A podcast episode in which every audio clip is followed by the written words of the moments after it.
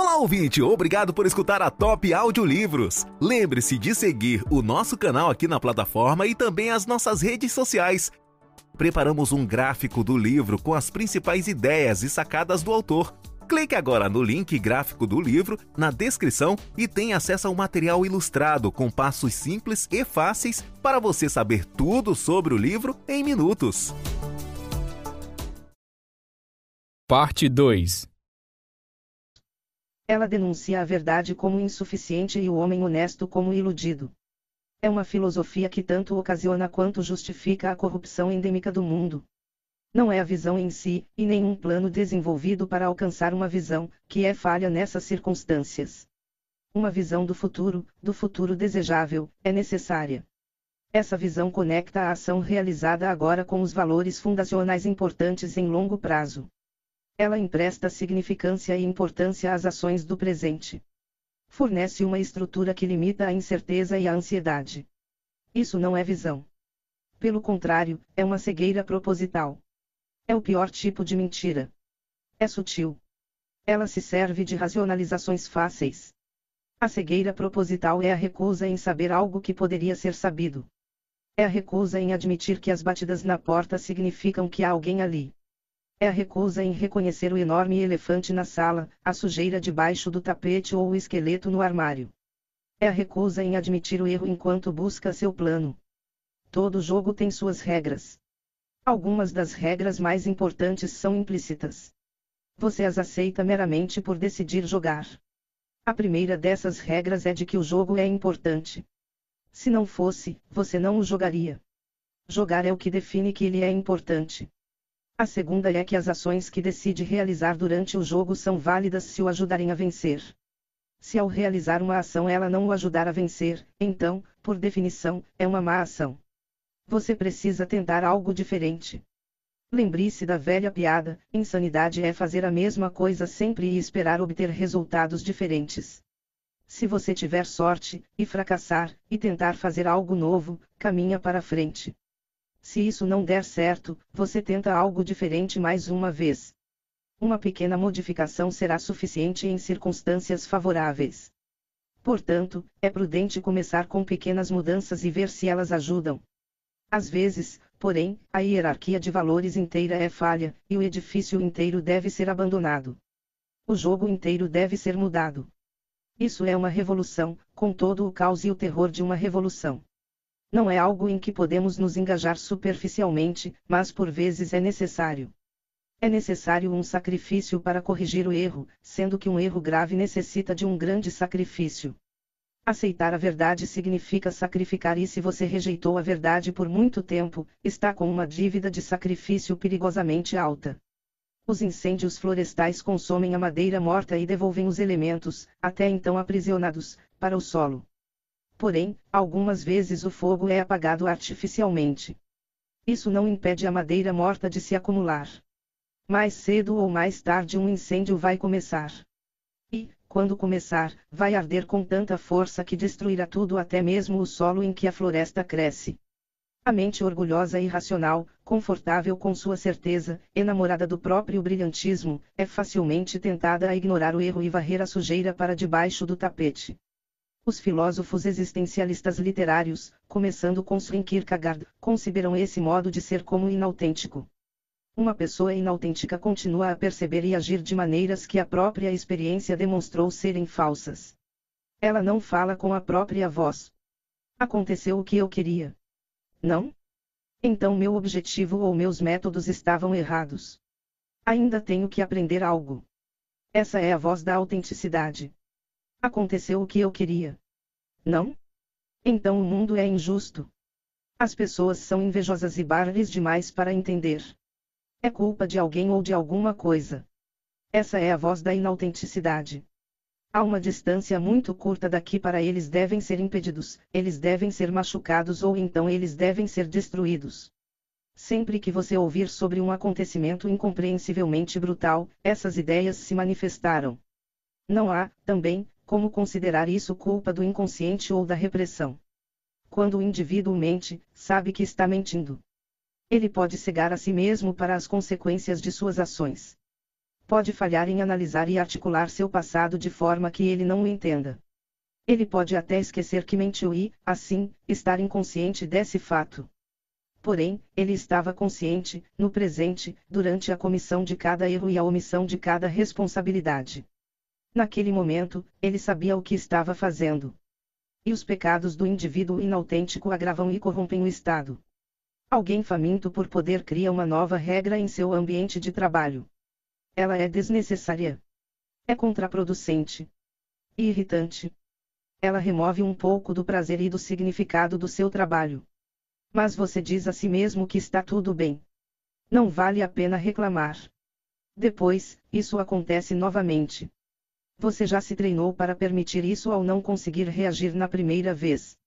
Fica um pouco menos corajoso. O seu oponente, sem oposição alguma, fica um pouco mais forte. A instituição fica um pouco mais corrupta. O processo de estagnação e opressão burocrática está em andamento, e você contribuiu com ele ao fingir que estava tudo bem. Por que não reclamar? Por que não tomar uma posição? Se você fizer isso, outras pessoas, que também têm medo de se fazerem ouvir, podem ir em sua defesa. E se não forem, talvez seja a hora de uma revolução. Talvez você devesse procurar um trabalho em outro lugar, em que sua alma esteja mais longe do perigo da corrupção. Pois, que adianta ao homem ganhar o mundo inteiro e perder sua alma? Marcos 8 horas e 36 minutos.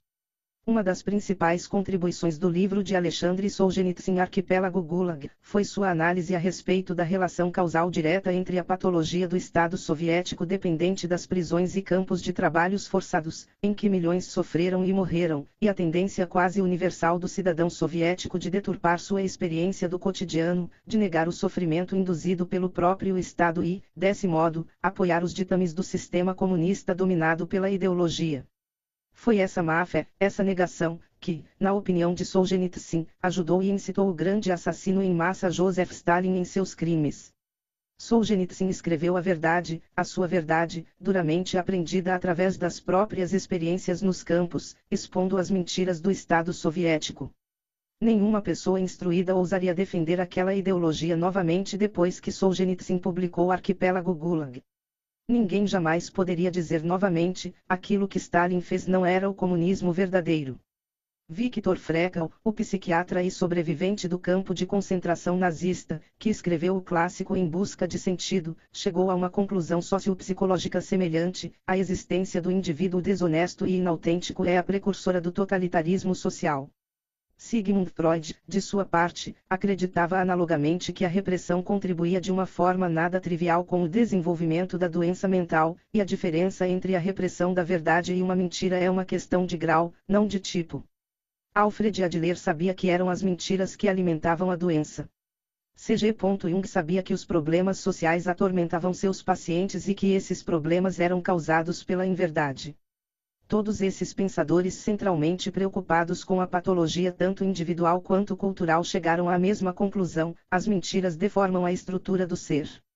A inverdade corrompe tanto a alma quanto o Estado, e uma forma de corrupção alimenta a outra. Já observei repetidamente a transformação da simples miséria existencial em um total inferno por causa da traição e da falsidade. A crise quase incontrolável causada pela doença terminal de um dos pais, por exemplo, pode se transformar em algo indescritivelmente horrível por causa de brigas mesquinhas e inapropriadas entre os imaturos filhos do enfermo. Obcecados pelo passado mal resolvido, eles se juntam como bolsa ao redor do leito de morte, forçando a tragédia a um flerte profano com a covardia e o ressentimento. A inabilidade de um filho para crescer de forma independente é explorada por uma mãe inclinada a se transformar em escudo para protegê-lo contra toda decepção e dor. O filho nunca vai embora e a mãe nunca fica sozinha. É uma conspiração do mal, forjada vagarosamente, enquanto a patologia vai se desenrolando através de milhares de gestos e concessões secretos. Ela age como uma mártir, fadada a amparar seu filho, e sorve como uma vampira a compaixão dos amigos que a apoiam. Ele fica ruminando em seu quarto, imaginando-se o oprimido fantasia sobre o prazer que terá com a possível destruição que poderá infligir sobre o mundo que o rejeitou por causa de sua covardia, de sua falta de jeito e de sua inabilidade. E, às vezes, ele inflige exatamente essa destruição. E todos se perguntam, por quê? Eles poderiam saber, mas se recusam.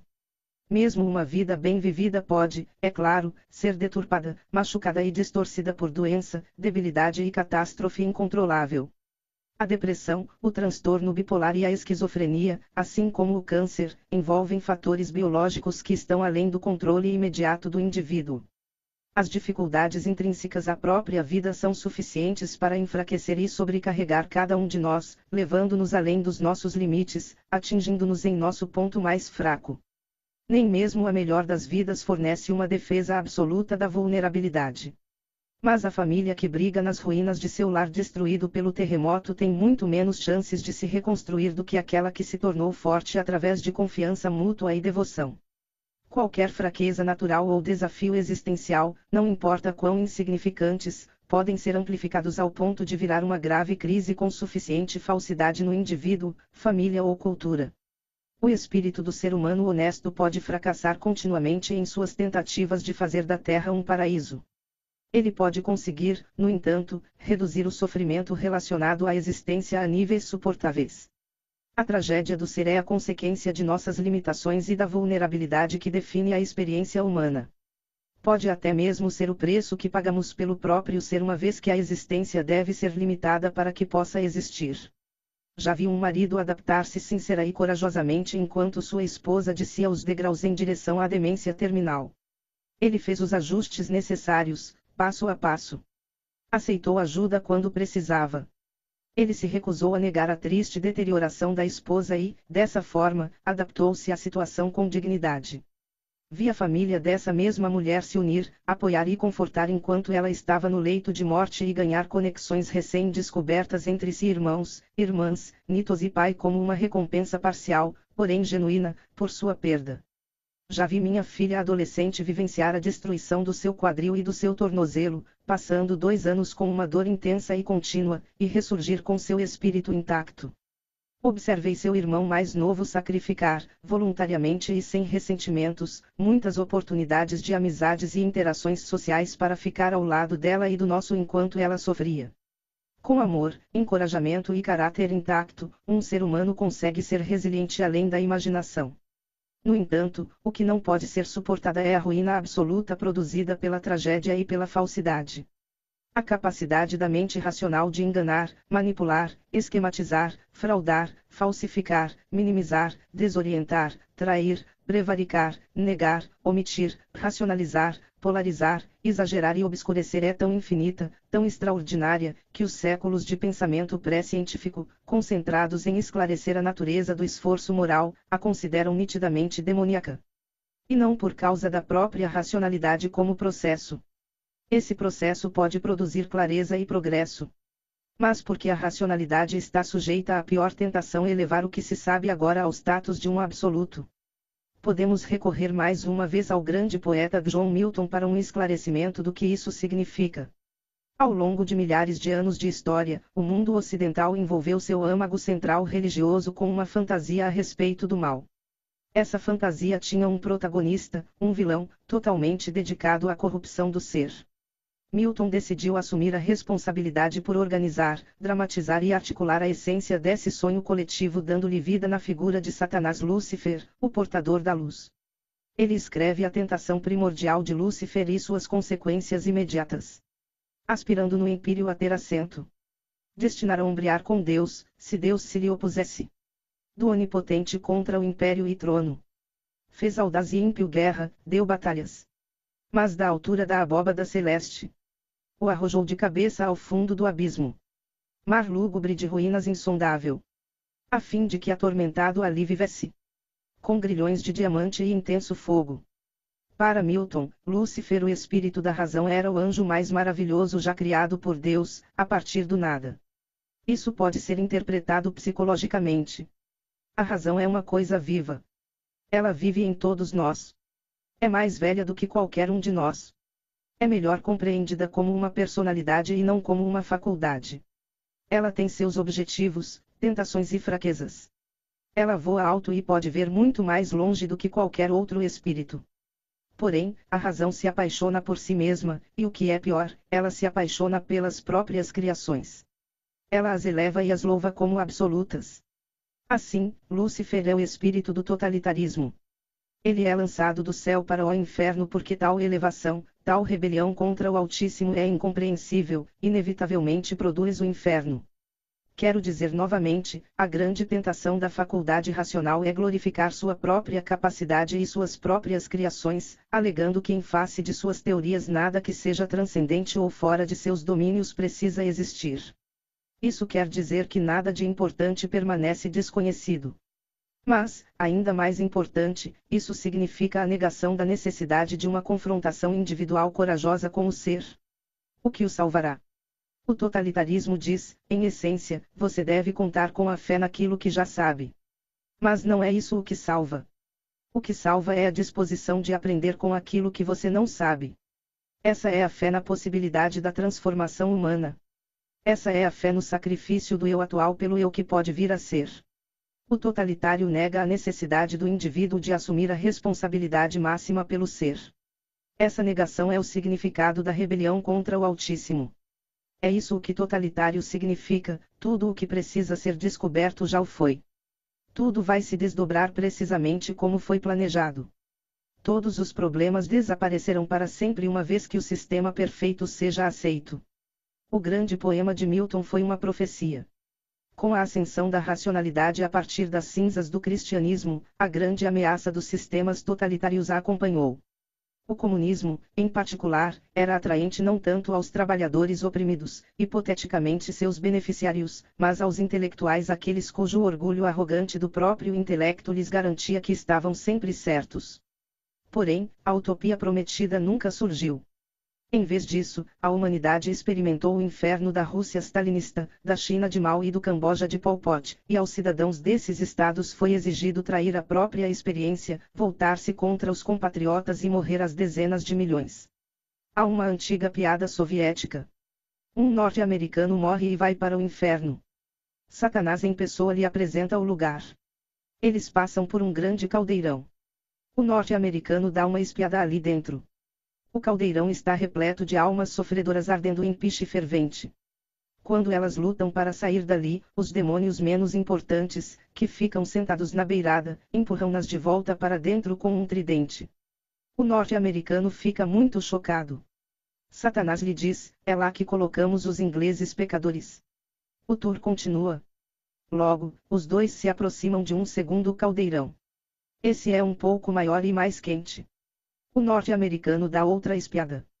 Também está cheio de almas sofredoras, todas usando boinas. Os demônios também cutucam os exponentes à fuga com seus tridentes. É aí que colocamos os franceses pecadores, comenta Satanás. À distância é possível ver o terceiro caldeirão. Esse é muito maior, incandescente pelo calor. O norte-americano mal pode se aproximar. Mesmo assim, sob a insistência de Satã, ele se aproxima e espia. O caldeirão está lotado de almas, praticamente invisíveis, sob a superfície do líquido fervente. De vez em quando, porém, uma consegue escalar para fora do piche tentando desesperadamente alcançar a beirada. Estranhamente, não há demônios sentados na beirada desse caldeirão, porém os escaladores desaparecem de volta à superfície do piche. O norte-americano indaga, porque não há demônios aqui para evitar que eles escapem. Satanás explica, é aqui que colocamos os russos. Se um deles tentar escapar, os outros o puxam para dentro de novo. Milton acreditava que uma recusa teimosa contra a mudança diante do erro não apenas significava uma expulsão do céu e subsequente degeneração em um inferno cada vez mais profundo, mas uma rejeição da própria redenção. Satanás sabe muito bem que, mesmo se estivesse disposto a buscar a reconciliação e se Deus estivesse disposto a concedê-la, ele acabaria se rebelando novamente, porque ele não muda. Talvez, isso seja uma teimosia orgulhosa que constitui o pecado imperdoável e misterioso contra o Espírito Santo. Adeus, felizes campos, onde mora nunca interrupta paz, júbilo eterno. Salve, perene horror. Inferno, salve. Recebe o novo rei cujo intelecto. Mudar não podem tempos, nem lugares. Essa não é uma fantasia da vida no além não é um domínio perverso de uma tortura pós-existência para os inimigos políticos. Essa é uma ideia abstrata, e as abstrações são frequentemente mais reais do que aquilo que representam. A ideia de que o inferno existe de alguma maneira metafísica não é apenas antiga e difusa, ela é verdadeira. O inferno é eterno. Ele sempre existiu. Ele existe agora. É a subdivisão mais infértil, sem esperança e malevolente do submundo do caos, em que as pessoas decepcionadas e ressentidas eternamente habitam. Nesse intelecto seu, todo ele até pode do inferno céu fazer, do céu inferno. Poderemos aqui reinar seguros. Reinar é o alvo da ambição mais nobre. Ainda que seja no profundo inferno. Reinar no inferno preferir nos compre. A vileza de ser no céu escravos. Aqueles que já mentiram o suficiente, tanto em ações quanto em palavras, moram lá no inferno agora. Faça uma caminhada ao longo de qualquer rua urbana movimentada. Mantenha seus olhos abertos e preste atenção. Você verá pessoas que estão no inferno. Essas são as pessoas das quais instintivamente mantemos distância. São as pessoas que ficam instantaneamente bravas se direcionarmos nosso olhar para elas, embora às vezes se afastem com vergonha. Eu vi um morador de rua embriagado, terrivelmente acabado, fazer exatamente isso na presença da minha filha mais nova. Ele queria, acima de tudo, evitar ver a si mesmo, naquele estado obviamente degradado, refletido nos olhos dela. É a falsidade que deixa as pessoas miseráveis a um ponto em que não podem suportar. É a falsidade que enche a alma humana com ressentimento e vingança. É a falsidade que produz o terrível sofrimento da humanidade, os campos de extermínio nazistas, as câmaras de tortura e os genocídios de Stalin e daquele monstro ainda pior, mal. Foi a falsidade que matou centenas de milhões de pessoas no século XX. Foi a falsidade que quase condenou a própria civilização à morte. É a falsidade que nos ameaça, ainda mais profundamente, hoje. Em vez disso, a verdade. O que acontece se, em vez disso, decidirmos parar de mentir? O que isso pode significar? Afinal, somos limitados em nosso conhecimento. Devemos tomar decisões aqui e agora, mesmo que os melhores meios e os melhores objetivos nunca sejam discernidos com certeza. Um objetivo, uma ambição, oferece a estrutura necessária para a ação. Um objetivo oferece um destino, um ponto de contraste contra o presente e uma estrutura dentro da qual todas as coisas podem ser avaliadas. Um objetivo define o progresso e o torna empolgante. Um objetivo reduz a ansiedade, porque se você não tiver um, todas as coisas podem ter qualquer significado, ou nenhum significado, e nenhuma dessas opções contribui para um espírito tranquilo. Assim, temos que pensar, planejar, limitar e postular se quisermos de fato viver. Como então antever o futuro e estabelecer nossa direção sem sermos vítimas da tentação da certeza totalitária? Um pouco de confiança nas tradições pode nos ajudar a estabelecer nossos objetivos. É sensato fazer o que outras pessoas sempre fizeram, ao menos que tenhamos uma boa razão contra isso. É sensato estudar, trabalhar, encontrar o amor e ter uma família. É assim que a cultura se mantém.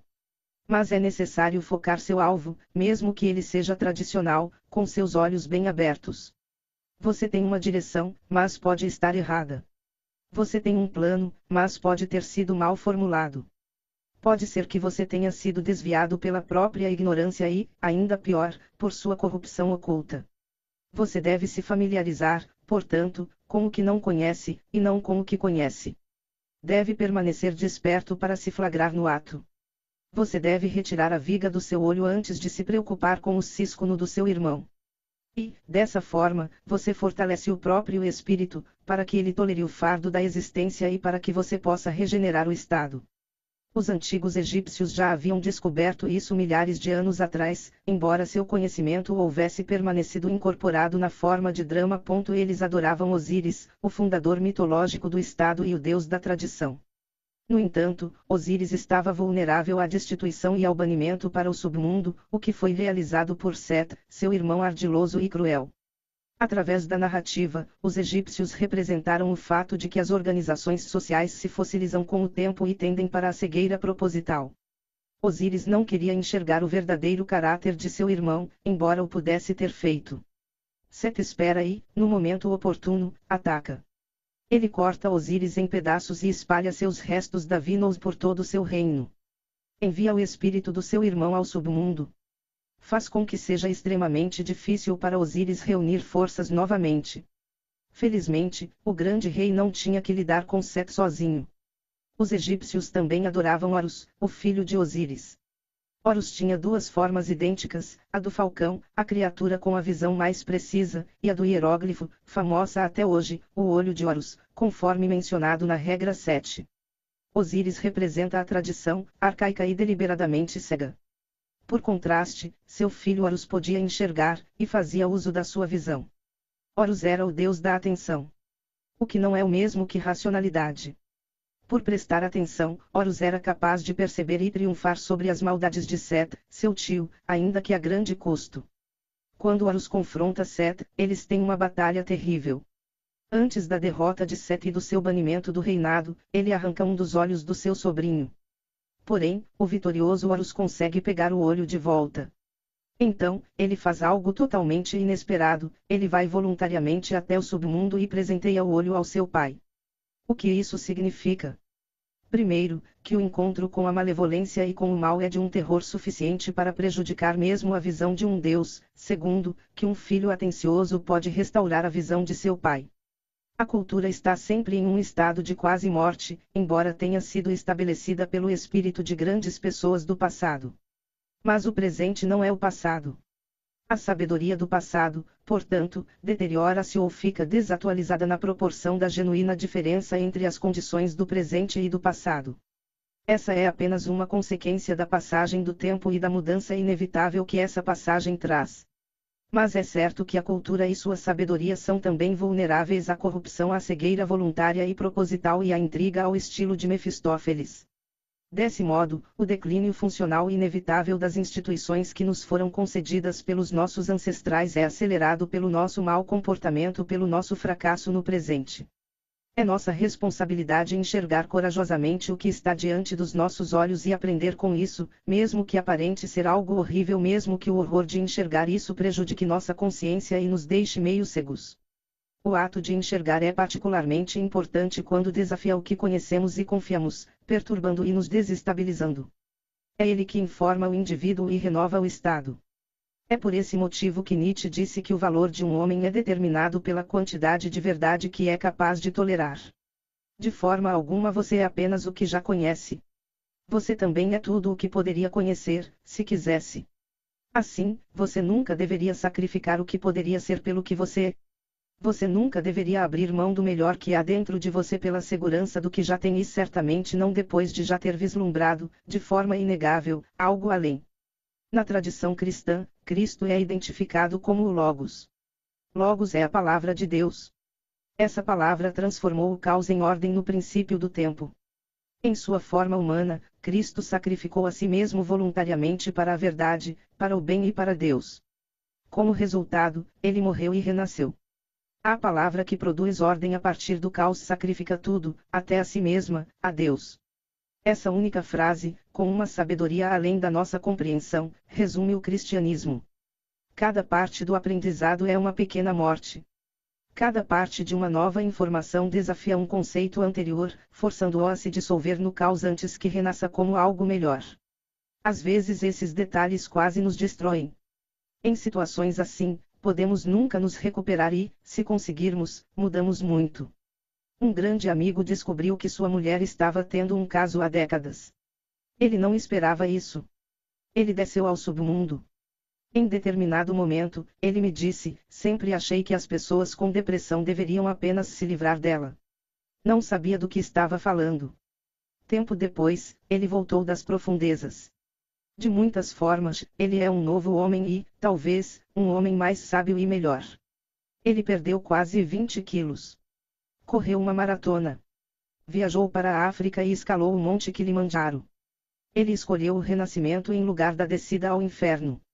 Estabeleça suas ambições, mesmo que não tenha certeza de quais deveriam ser. As melhores ambições estão relacionadas com o desenvolvimento do caráter e da capacidade, e não com o status e o poder. Você pode perder o status. Mas carrega o caráter aonde quer que vá e ele o permite vencer as adversidades. Sabendo disso, amarre sua corda em uma grande rocha. Escolha a maior delas, lance-a para frente e puxe-se na direção dela. Observe conforme se move adiante. Articule sua experiência para si mesmo e para os outros da forma mais clara e cuidadosa possível. Assim, você aprenderá a proceder de forma mais efetiva e eficiente em direção a seu objetivo. E, ao fazer isso, não minta. Especialmente para si mesmo. Se prestar atenção ao que faz e diz, aprenderá a sentir um estado de conflito interno e fraqueza quando se comportar ou falar mal. É uma sensação internalizada, não um pensamento. Sinto uma sensação ruim, de conflito, em vez de segurança e força, quando sou imprudente com minhas ações e palavras. Essa sensação parece centrar-se no meu plexo solar, em que há uma grande rede de tecido nervoso. Na verdade, aprendi a reconhecer quando estava mentindo ao perceber essa sensação ruim, esse conflito e, assim, inferir a presença de uma mentira. Geralmente, levava bastante tempo até desmascarar a mentira. Às vezes eu usava palavras apenas pela aparência. Às vezes tentava disfarçar minha ignorância do assunto tratado. Às vezes usava palavras dos outros para evitar a responsabilidade de pensar por mim mesmo. Se prestar atenção, ao buscar algo, você caminhará em direção ao seu objetivo. Porém, ainda mais importante, obterá a informação que permite que o próprio objetivo se transforme. Um totalitário nunca pergunta: e se minha ambição atual for um erro? Pelo contrário, ele a trata como o absoluto. Ela se torna seu Deus para todos os efeitos.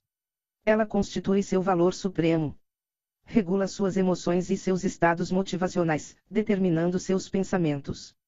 Todos servimos a nossas próprias ambições. Nessa questão, não existem ateus. Existem apenas pessoas que sabem e que não sabem a qual Deus servem. Se você distorcer tudo de forma total, cega e voluntária, para a realização de um objetivo, e apenas dele, nunca conseguirá descobrir se algum outro objetivo serviria melhor a você e ao mundo. É isso que você sacrifica quando não diz a verdade. No entanto, se disser a verdade, seus valores se transformam à medida que você progride.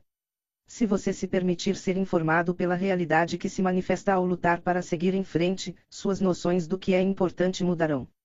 Você se reorientará, às vezes de forma gradativa e em outras, repentina e radical. Imagine o seguinte: você vai estudar engenharia porque é isso o que seus pais querem, mas não o que você quer. Desenvolver objetivos contrários aos seus próprios desejos leva à desmotivação e ao fracasso. Você lutará para se concentrar e disciplinar, mas não funcionará.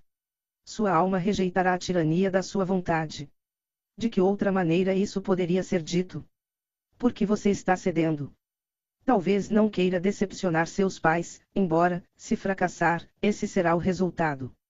Pode ser que não tenha a coragem para o conflito necessário a fim de libertar a si mesmo.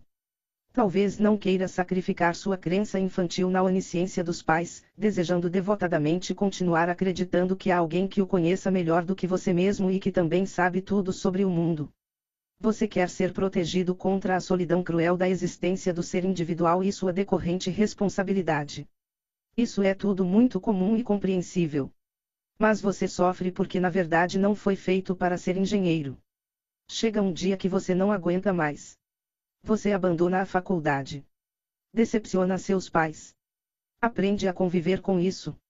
Consulta a si próprio, mesmo que isso signifique confiar nas próprias decisões. Você faz faculdade de filosofia. Aceita o fardo dos próprios erros. Você se transforma em si mesmo. Ao rejeitar a visão do seu pai, você desenvolve a sua. Assim, conforme seus pais envelhecem, você se torna adulto suficiente para estar ao lado deles quando precisarem. Eles também ganham com isso. Porém, ambas as vitórias tiveram de ser adquiridas à custa do conflito gerado pela sua verdade como mencionado em Mateus 10 horas e 34 minutos, citando Cristo enfatizando o papel da verdade falada, não pensem que vim trazer paz à terra, não vim trazer paz, mas espada. Ao continuar vivendo de acordo com a verdade, da maneira como se revela a você, terá de aceitar e lidar com os conflitos que esse modo do ser gera. Se fizer isso, vai amadurecer e se tornar mais responsável de formas pequenas, não subestime a importância delas, e grandes você se aproximará, como nunca, dos seus novos objetivos, formulados com mais sabedoria, e se tornará mais sábio em sua formulação ao descobrir e retificar seus erros inevitáveis. Seu conceito do que é importante se tornará cada vez mais apropriado depois de incorporada a sabedoria da experiência. Você vai parar de oscilar violentamente e caminhará cada vez mais firme em direção a seu objetivo, um bem que você nunca teria compreendido se tivesse insistido que estava certo, absolutamente certo, lá no começo, a despeito de todas as evidências contrárias. Se a existência é boa, então uma relação mais clara, limpa e correta com ela também o será. Se a existência não for boa, por outro lado, você está perdido. Nada o salvará certamente não as rebeliões insignificantes, o pensamento lúgubre e a cegueira obscurantista que constituem a falsidade. A existência é boa. Você precisa assumir um risco terrível para descobrir. Viva na verdade, ou viva na falsidade, encare as consequências e tire suas conclusões. Esse é o ato de fé cuja necessidade foi salientada pelo filósofo dinamarquês Kierkegaard. Você não tem como saber com antecedência. Mesmo um bom exemplo é insuficiente como prova, considerando-se as diferenças entre os indivíduos. O sucesso de um bom exemplo sempre pode ser atribuído à sorte. Dessa forma, você tem que arriscar sua vida particular e individual para descobrir. Esse é o risco que os antigos descreveram como o sacrifício da vontade pessoal pela vontade de Deus. Não é um ato de submissão, pelo menos não como é atualmente compreendida. É um ato de coragem. É a fé de que o vento soprará seu navio para um porto novo e melhor. É a fé de que o ser pode ser corrigido pelo tornar-se. É o próprio espírito de exploração. Talvez seja melhor conceitualizar da seguinte maneira: todo mundo precisa de um objetivo concreto e específico, uma ambição e um propósito para limitar o caos e criar um sentido inteligível para sua vida. Porém, todos esses objetivos concretos podem e devem estar subordinados ao que podemos considerar um meta-objetivo, que é uma forma de abordar e formular os próprios objetivos. O meta-objetivo poderia ser viva em verdade. Isso significa, aia diligentemente em direção a um fim bem articulado, definido e temporário. Faça com que seu critério para o fracasso e para o sucesso seja oportuno e claro, ao menos para você, melhor ainda se os outros puderem entender o que você está fazendo e avaliar isso com você. Ao fazer isso, no entanto, permita que seu espírito e o mundo se revelem por si sós enquanto você se expressa e age de acordo com a verdade. Essa é, ao mesmo tempo, a ambição pragmática e a fé mais corajosa. A vida é sofrimento. Buda declarou isso explicitamente. Os cristãos retratam o mesmo sentimento através do crucifixo divino. A fé judaica está repleta de reminiscências desse conceito. A equivalência da vida e da limitação é o fato primordial e inevitável da existência. A vulnerabilidade do nosso ser nos torna suscetíveis às dores do julgamento social e do desprezo, assim como a deterioração inevitável do nosso corpo. Porém, todas essas formas de sofrimento, por mais terríveis que sejam, não são suficientes para corromper o mundo, para transformá-lo em um inferno, do jeito que os nazistas, maoístas e stalinistas o corromperão, transformando-o em um inferno. Se é isso o que queremos, então, como Hitler declarou tão claramente, precisamos da mentira. Na grande mentira sempre há uma certa força de credibilidade, porque as grandes massas de uma nação são sempre corrompidas mais facilmente na camada mais profunda de sua natureza emocional do que consciente ou voluntariamente, assim, na simplicidade primitiva de suas mentes, elas são vítimas mais fáceis da grande mentira do que da pequena, uma vez que elas mesmas geralmente contam pequenas mentiras de pequenas formas, mas ficariam envergonhadas de usarem de falsidades em grande escala. Nunca passaria por suas cabeças inventarem verdades colossais e elas nunca acreditariam que os outros pudessem ter a insolência de distorcer a verdade tão descaradamente. Mesmo que os fatos que provem isso possam ser claramente apresentados para suas mentes, elas ainda duvidariam e hesitariam, continuando a pensar que poderia haver alguma outra explicação. Para a grande mentira, primeiramente precisamos da pequena. Essa é, metaforicamente falando, a isca usada pelo pai das mentiras para fisgar suas presas. A capacidade humana para a imaginação nos torna capazes de sonhar e criar mundos alternativos. Essa é a fonte máxima de criatividade. Com essa capacidade singular, porém, vem seu equivalente, o outro lado da moeda, podemos enganar a nós mesmos e aos outros para que acreditem e ajam como se as coisas fossem diferentes do que sabemos que são. E por que não mentir? Por que não torcer e distorcer as coisas para obter um pequeno ganho ou suavizá-las, para manter a paz ou evitar sentimentos feridos? A realidade tem seu aspecto terrível, precisamos realmente confrontar sua face de serpente a cada momento de nossa consciência desperta e a cada mudança em nossa vida. Por que não virar o rosto, pelo menos, quando o olhar é doloroso demais? O motivo é simples: as coisas desmoronam. O que deu certo ontem não vai necessariamente dar certo hoje. Herdamos dos nossos ancestrais o grande mecanismo do Estado e da cultura, mas eles estão mortos e não podem lidar com as mudanças de hoje. Os vivos podem. Podemos abrir nossos olhos e modificar o que for necessário no que temos e manter a máquina funcionando suavemente. Ou podemos fingir que está tudo certo, deixar de realizar os reparos necessários e depois amaldiçoar o destino quando nada for como esperávamos. As coisas desmoronam, essa é uma das grandes descobertas da humanidade e aceleramos a deterioração natural das grandes coisas através da cegueira, inação e falsidade. Sem atenção, a cultura se degenera e morre, e o mal prevalece. O que você enxerga de uma mentira quando a traduz em ações, e a maioria das mentiras são ações, e não palavras, é uma parte bem pequena do que ela realmente é. Uma mentira está conectada com todo o resto. Ela produz o mesmo efeito no mundo que uma gota de esgoto produz mesmo no maior garrafão de champanhe é melhor que a consideremos como algo vivo e crescente. Quando as mentiras ficam grandes o suficiente, o mundo inteiro se deteriora. Mas se você olhar perto o bastante, a maior das mentiras é composta por mentiras menores e essas, por outras menores ainda e a menor das mentiras é onde a grande começa. Não é apenas uma declaração inexata sobre um fato. Pelo contrário, é um ato que tem a dimensão da mais séria conspiração que já possuiu a raça humana sua inocuidade aparente, sua maldade trivial, a tênue arrogância que a faz crescer, a aparentemente trivial fuga da responsabilidade que ela objetiva tudo isso trabalha efetivamente para camuflar sua verdadeira natureza, seu verdadeiro perigo e sua semelhança com os grandes atos de maldade que os seres humanos perpetram e frequentemente apreciam. A mentira corrompe o mundo. E o que é pior, essa é sua intenção. Primeiro, uma mentirinha, depois, várias mentirinhas para dar suporte. Depois disso, um pensamento distorcido para evitar a vergonha que essas mentiras produzem, então, mais algumas para encobrir as consequências do pensamento distorcido. Então, o que é ainda mais terrível, a transformação através da prática dessas mentiras, agora necessárias, em uma crença e ação automatizadas, especializadas, estruturadas e neurologicamente classificadas como inconscientes.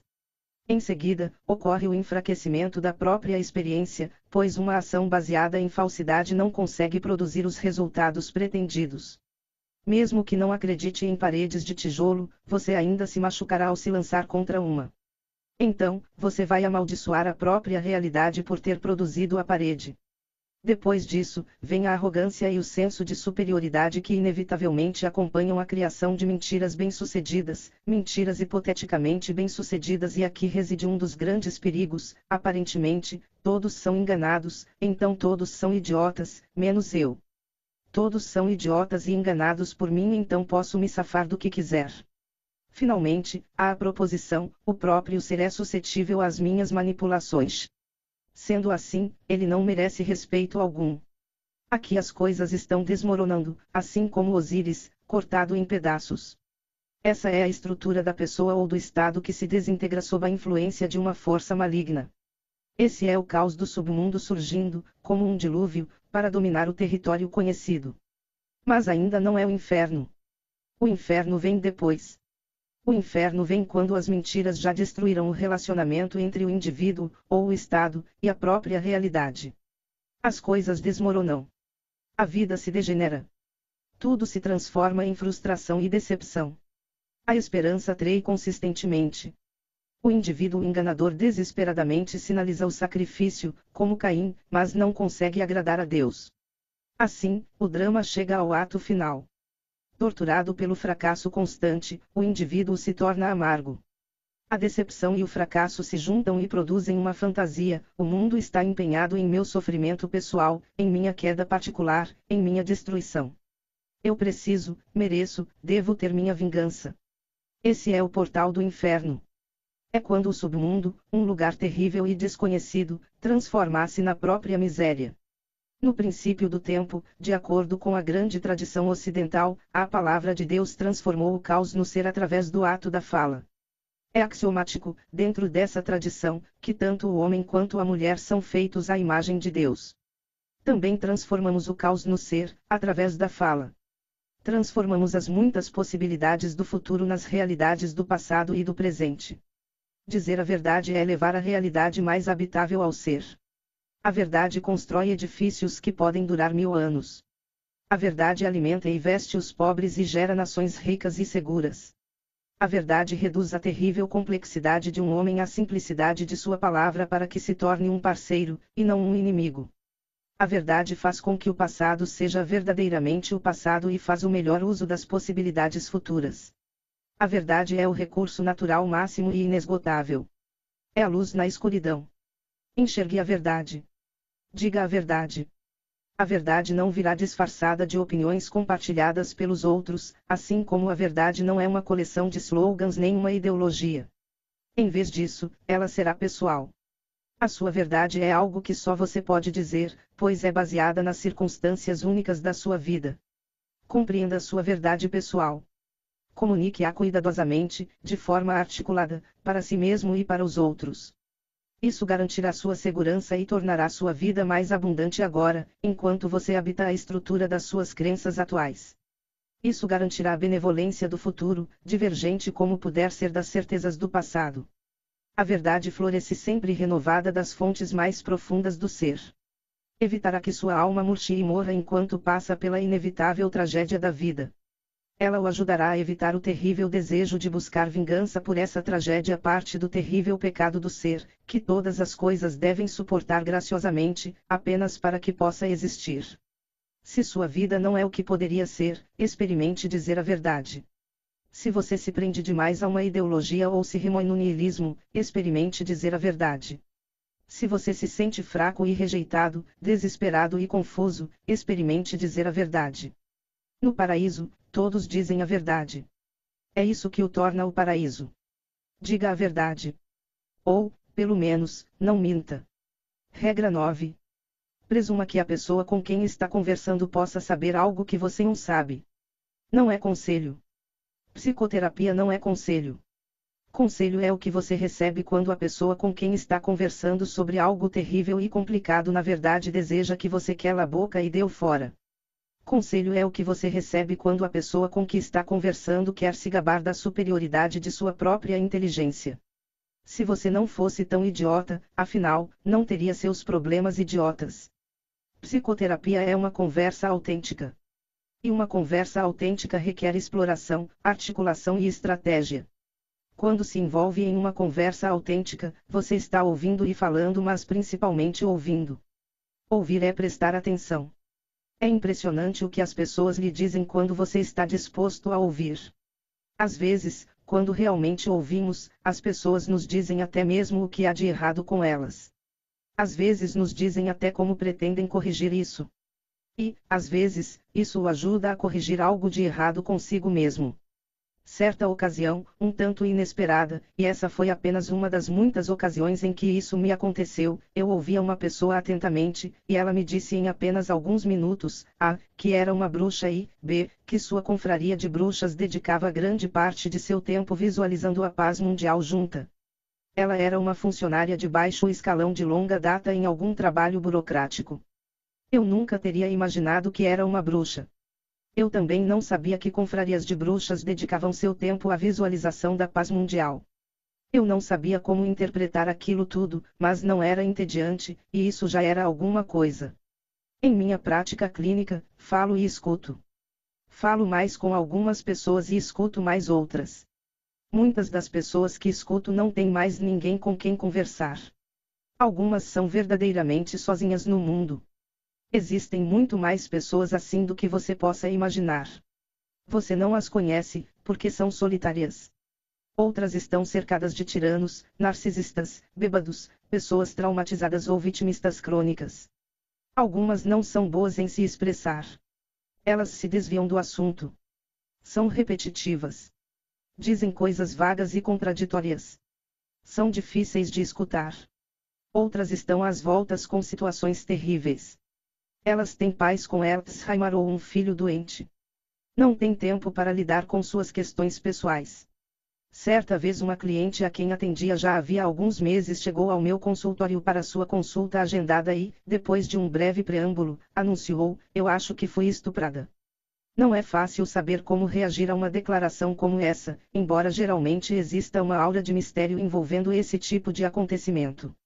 Normalmente, isso envolve álcool, como ocorre na maioria dos casos de abuso sexual.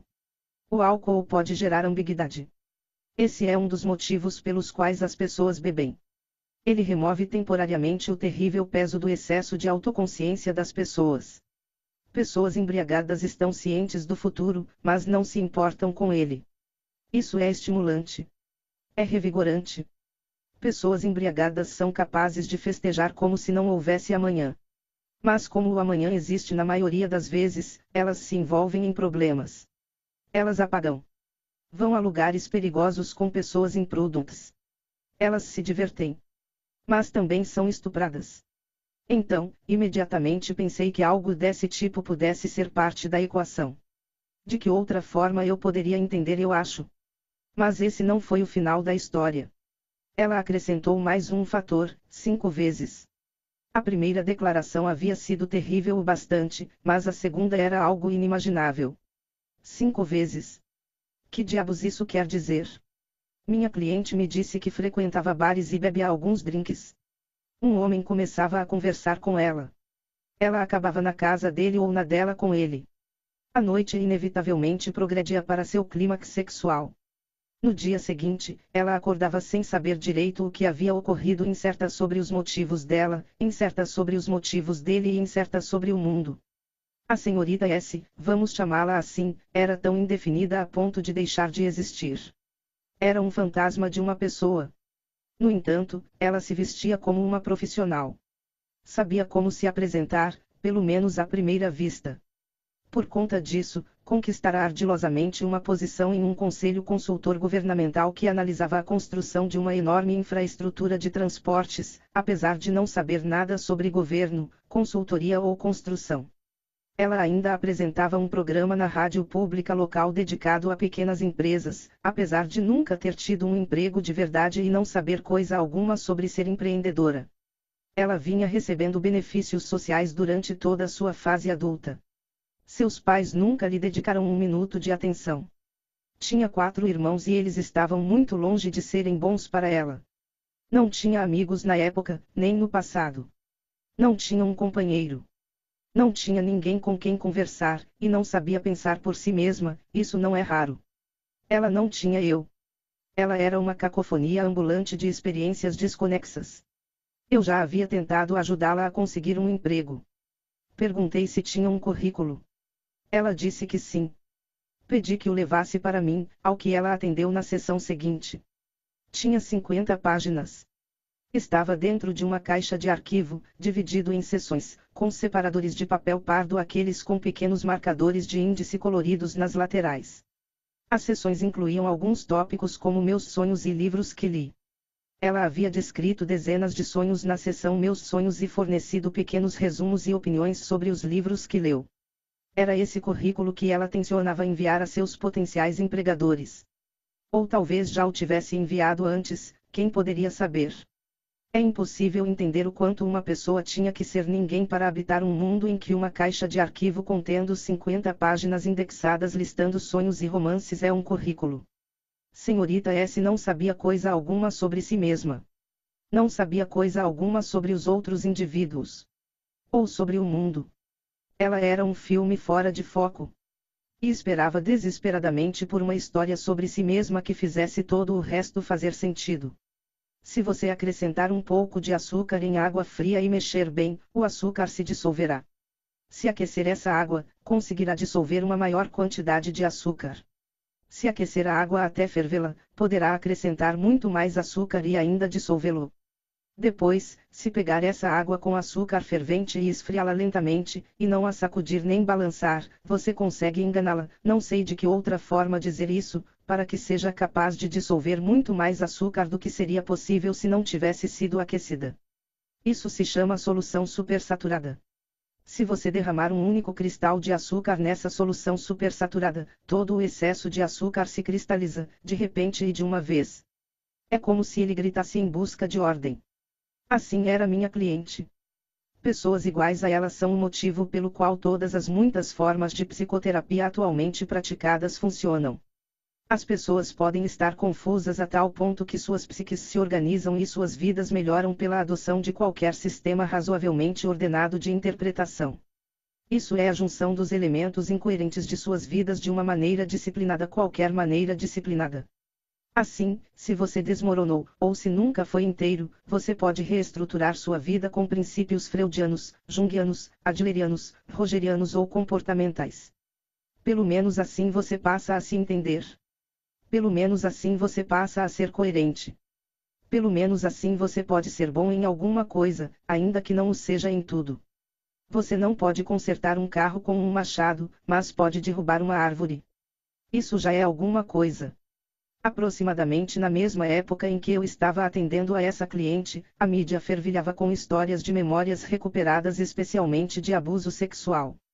A discussão rapidamente se incendiou: seriam essas memórias relatos autênticos de traumas passados?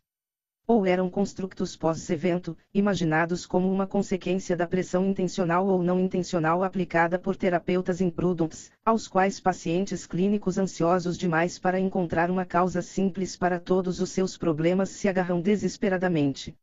Às vezes era a primeira opção, às vezes a segunda. No entanto, entendi de forma muito mais clara e precisa o quanto seria fácil incutir memórias no território mental da minha cliente no momento em que me revelou sua incerteza sobre suas experiências sexuais. O passado parece fixo, mas não é não em um sentido psicológico importante. Afinal, o passado é imenso e a forma como o organizamos pode estar sujeita a uma revisão drástica. Imagine, por exemplo, um filme em que só acontecem coisas terríveis. Mas, no final, tudo dá certo. Tudo se resolve. Um final razoavelmente feliz pode alterar o significado de todos os eventos anteriores. Tudo passa a ser encarado como compensador por causa do final. Agora imagine outro filme. Muitas coisas estão acontecendo. Tudo é muito empolgante e interessante. Mas há um excesso delas. 90 minutos depois você começa a se preocupar. Esse é um filme excelente, você pensa, mas tem muita coisa acontecendo. Espero que o diretor consiga conectar tudo. Mas isso não acontece. Em vez disso, a história termina abruptamente sem um desfecho ou acontece algo medíocre e clichê. Você sai do cinema profundamente irritado e insatisfeito, incapaz de perceber que estava totalmente envolvido e gostando do filme quase o tempo todo em que estava no cinema. O presente pode alterar o passado e o futuro, o presente. Da mesma forma, quando está recordando o passado, você se lembra de algumas partes e esquece outras. Você tem memórias claras de algumas coisas que ocorreram, mas não de outras, de importância potencialmente equivalente do mesmo modo que no presente você está atento a alguns aspectos ao seu redor e alheio a outros. Você classifica sua experiência agrupando alguns elementos e separando-os do restante. Há uma misteriosa arbitrariedade em tudo isso. Você não cria um registro objetivo e abrangente. Isso não é possível. Não tem conhecimento suficiente. Não consegue perceber tudo. Você também não consegue ser objetivo. Está vivo. Portanto, é subjetivo. Tem interesses pessoais ao menos em si mesmo na maioria das vezes. O que deveria ser incluído na história. Onde está exatamente a fronteira entre um acontecimento e outro? O abuso sexual de crianças é lamentavelmente comum. Ponto, entretanto, não é tão comum quanto os psicoterapeutas mal treinados pensam e nem sempre resulta em adultos terrivelmente perturbados. Ponto, as pessoas variam em sua resiliência. Um evento que devastará uma pessoa pode ser superado facilmente por outra. Mas terapeutas com um conhecimento enviesado e pobre de Freud geralmente presumem axiomaticamente que um adulto perturbado em seu consultório só pode ter sido vítima de abuso sexual na infância. Que outro motivo teria para ser perturbado? Assim, eles cavam, e inferem, e intimam, e sugerem, e reagem exageradamente, e induzem, e distorcem. Eles exageram a importância de alguns eventos e minimizam a de outros ajustam os fatos para que se encaixem na teoria deles. E convencem seus clientes de que foram sexualmente abusados só precisam se lembrar. E então os clientes começam a se lembrar.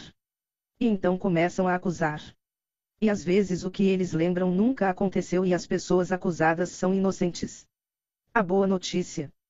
Pelo menos a teoria dos terapeutas permanece intacta. Isso é bom para o terapeuta. Mas não são poucos os danos colaterais. Entretanto, as pessoas frequentemente estão dispostas a gerar muitos danos colaterais para poder preservar sua teoria. Eu sabia tudo isso quando a senhorita S veio me falar de suas experiências sexuais. Quando relatou as idas aos bares de solteiros e seus resultados recorrentes, pensei muitas coisas de uma vez. Pensei, você é tão indefinida e inexistente. É uma habitante do caos e do submundo. Está indo para dez lugares diferentes ao mesmo tempo. Qualquer um pode pegá-la pela mão e guiá-la pelo caminho que quiser. Afinal, se você não é o protagonista de seu próprio drama, é um figurante no de outra pessoa e pode muito bem ser escalado para interpretar um papel triste, solitário e trágico. Depois que a senhorita S contou sua história, ficamos ali sentados. Pensei, você tem desejos sexuais normais. Você está extremamente solitária. Está sexualmente insatisfeita. Tem medo dos homens, desconhece o mundo e não sabe coisa alguma sobre si mesma. Você perambula por aí como um acidente prestes a acontecer e o acidente acontece, e é essa sua vida. Pensei, parte de você quer ser possuída. Parte de você quer ser uma criança. Foi maltratada pelos seus irmãos e ignorada por seu pai, e, portanto, parte de você quer se vingar dos homens. Parte de você se sente culpada. Parte sente vergonha. Outra está empolgada e excitada. Quem você é? O que você fez? O que aconteceu? Qual era a verdade objetiva? Não havia como a saber. E nunca haveria. Não havia um observador objetivo e nunca haveria. Não havia história completa e precisa. Isso não existe e não poderia existir. Havia, e há, apenas relatos parciais e pontos de vista fragmentados. Mas alguns ainda são melhores que outros. A memória não é uma descrição do passado objetivo. A memória é uma ferramenta. A memória é o guia do passado para o futuro. Se você lembrar que algo ruim aconteceu e puder descobrir por quê, poderá evitar que coisas ruins aconteçam novamente. Essa é a finalidade da memória. Não é recordar o passado. É impedir que a mesma coisa infeliz aconteça de novo e de novo. Pensei, eu poderia simplificar a vida da senhorita S. Poderia dizer que suas suspeitas de estupro eram plenamente justificadas e que sua dúvida sobre os acontecimentos não passava de mais evidências de sua vitimização plena e duradoura. Eu poderia ressaltar que os parceiros sexuais dela tinham a obrigação legal de se assegurarem de que ela não estivesse tão debilitada pelo álcool para consentir eu poderia dizer que ela fora indiscutivelmente vítima de atos violentos e ilícitos, a menos que tivesse consentido cada ato sexual de forma explícita. Poderia dizer que ela era uma vítima inocente. Eu poderia ter dito tudo isso a ela. E seria verdade. E ela teria aceitado como verdade e se lembrado disso pelo resto de sua vida. Seria uma nova pessoa, com uma nova história e um novo destino. Mas também pensei, eu poderia dizer à senhorita S que ela é um desastre ambulante. Poderia dizer que ela perambula pelos bares como uma cortesã em coma, que ela é um perigo para si mesma e para os outros, que precisa acordar, e que se ela vai a bares de solteiros e bebe demais, é levada para casa e tem relações sexuais brutas e violentas, ou mesmo ternas e afetuosas, que diabos esperava? Em outras palavras, eu poderia ter dito a ela, em termos mais filosóficos, que ela era o pálido delinquente de Nietzsche, a pessoa que em um momento ousa violar a lei sagrada e em seguida se recusa a pagar o preço. E isso também seria verdade, ela teria aceitado como tal e se lembrado disso. Se eu fosse adepto da ideologia de justiça social de esquerda, teria lhe contado a primeira história. Se eu fosse adepto da ideologia conservadora, a segunda. E as respostas dela depois de ouvir a primeira ou a segunda história teriam provado, para minha satisfação e para a dela, que a história que eu contara era a verdade, a irrefutável e inteira verdade. E isso teria sido um conselho. Descubra por si mesmo. Em vez disso, decidi escutar. Aprendi a não roubar os problemas dos meus clientes. Não quero ser o herói libertador ou o deus ex-máquina não na história de outra pessoa. Eu não quero a vida delas. Então, pedi a ela que me dissesse o que pensava e a escutei. Ela falou bastante. Quando terminamos a sessão, ela ainda não sabia se tinha sido estuprada, e nem eu. A vida é muito complicada. Às vezes é preciso mudar a forma como você entende tudo para compreender uma única coisa corretamente. Será que fui estuprada? Pode ser uma pergunta muito complicada. O simples fato de a pergunta se apresentar dessa maneira indica a existência de camadas infinitas de complexidade, isso sem mencionar o fator cinco vezes. Existe uma miríade de perguntas ocultas dentro de será que fui estuprada? O que é estupro? O que é consentimento? O que constitui cautela sexual adequada? Como uma pessoa deveria se defender? De quem é a culpa? Será que fui estuprada? É uma hidra. Se você cortar a cabeça de uma hidra, outras sete crescem. Assim é a vida. A senhorita S teria que falar por 20 anos para descobrir se tinha sido estuprada. E alguém precisaria estar lá para ouvi-la. Iniciei o processo, mas as circunstâncias me impossibilitaram de concluí-lo. Ela abandonou a terapia apenas um pouco menos distorcida e indefinida do que em sua primeira sessão. Mas pelo menos ela não saiu como a personificação da minha maldita ideologia. As pessoas que escuto precisam falar, pois é assim que as pessoas pensam. E elas precisam pensar. Caso contrário, caminham cegamente para dentro de armadilhas. Quando as pessoas pensam, simulam o mundo e planejam como agir nele. Se fizerem um bom trabalho de simulação, conseguem descobrir quais coisas idiotas não devem fazer. Olá, ouvinte. Obrigado por escutar o audiolivro. Lembre-se de nos seguir aqui na plataforma Prepare-se para dominar o livro em questão de minutos. Apresentamos o gráfico do livro, um conteúdo com todas as principais sacadas do autor à sua disposição, prontas para impulsionar seu conhecimento. Clique no link, gráfico do livro, na descrição e tenha acesso a um material ilustrado com passos simples e fáceis, para você saber tudo sobre o livro em questão de minutos. E assim podem evitá-las. E, portanto, não tem que sofrer as consequências. Essa é a finalidade do raciocínio. Mas não podemos fazer isso sozinhos. Simulamos o mundo e planejamos nossas ações nele. Somente os seres humanos são capazes disso. E isso mostra o quão brilhantes somos. Criamos pequenos avatars de nós mesmos. Colocamos esses avatars em nossos mundos ficcionais. Então observamos o que acontece. Se nosso avatar for bem sucedido, agimos como ele no mundo real. E assim nós seremos bem-sucedidos, esperamos. Se nosso avatar fracassar, não iremos por aquele caminho, se tivermos algum juízo. Deixamos ele morrer no mundo ficcional para que não tenhamos que morrer realmente no presente. Imagine duas crianças conversando. A mais jovem diz: Não seria divertido subir no telhado.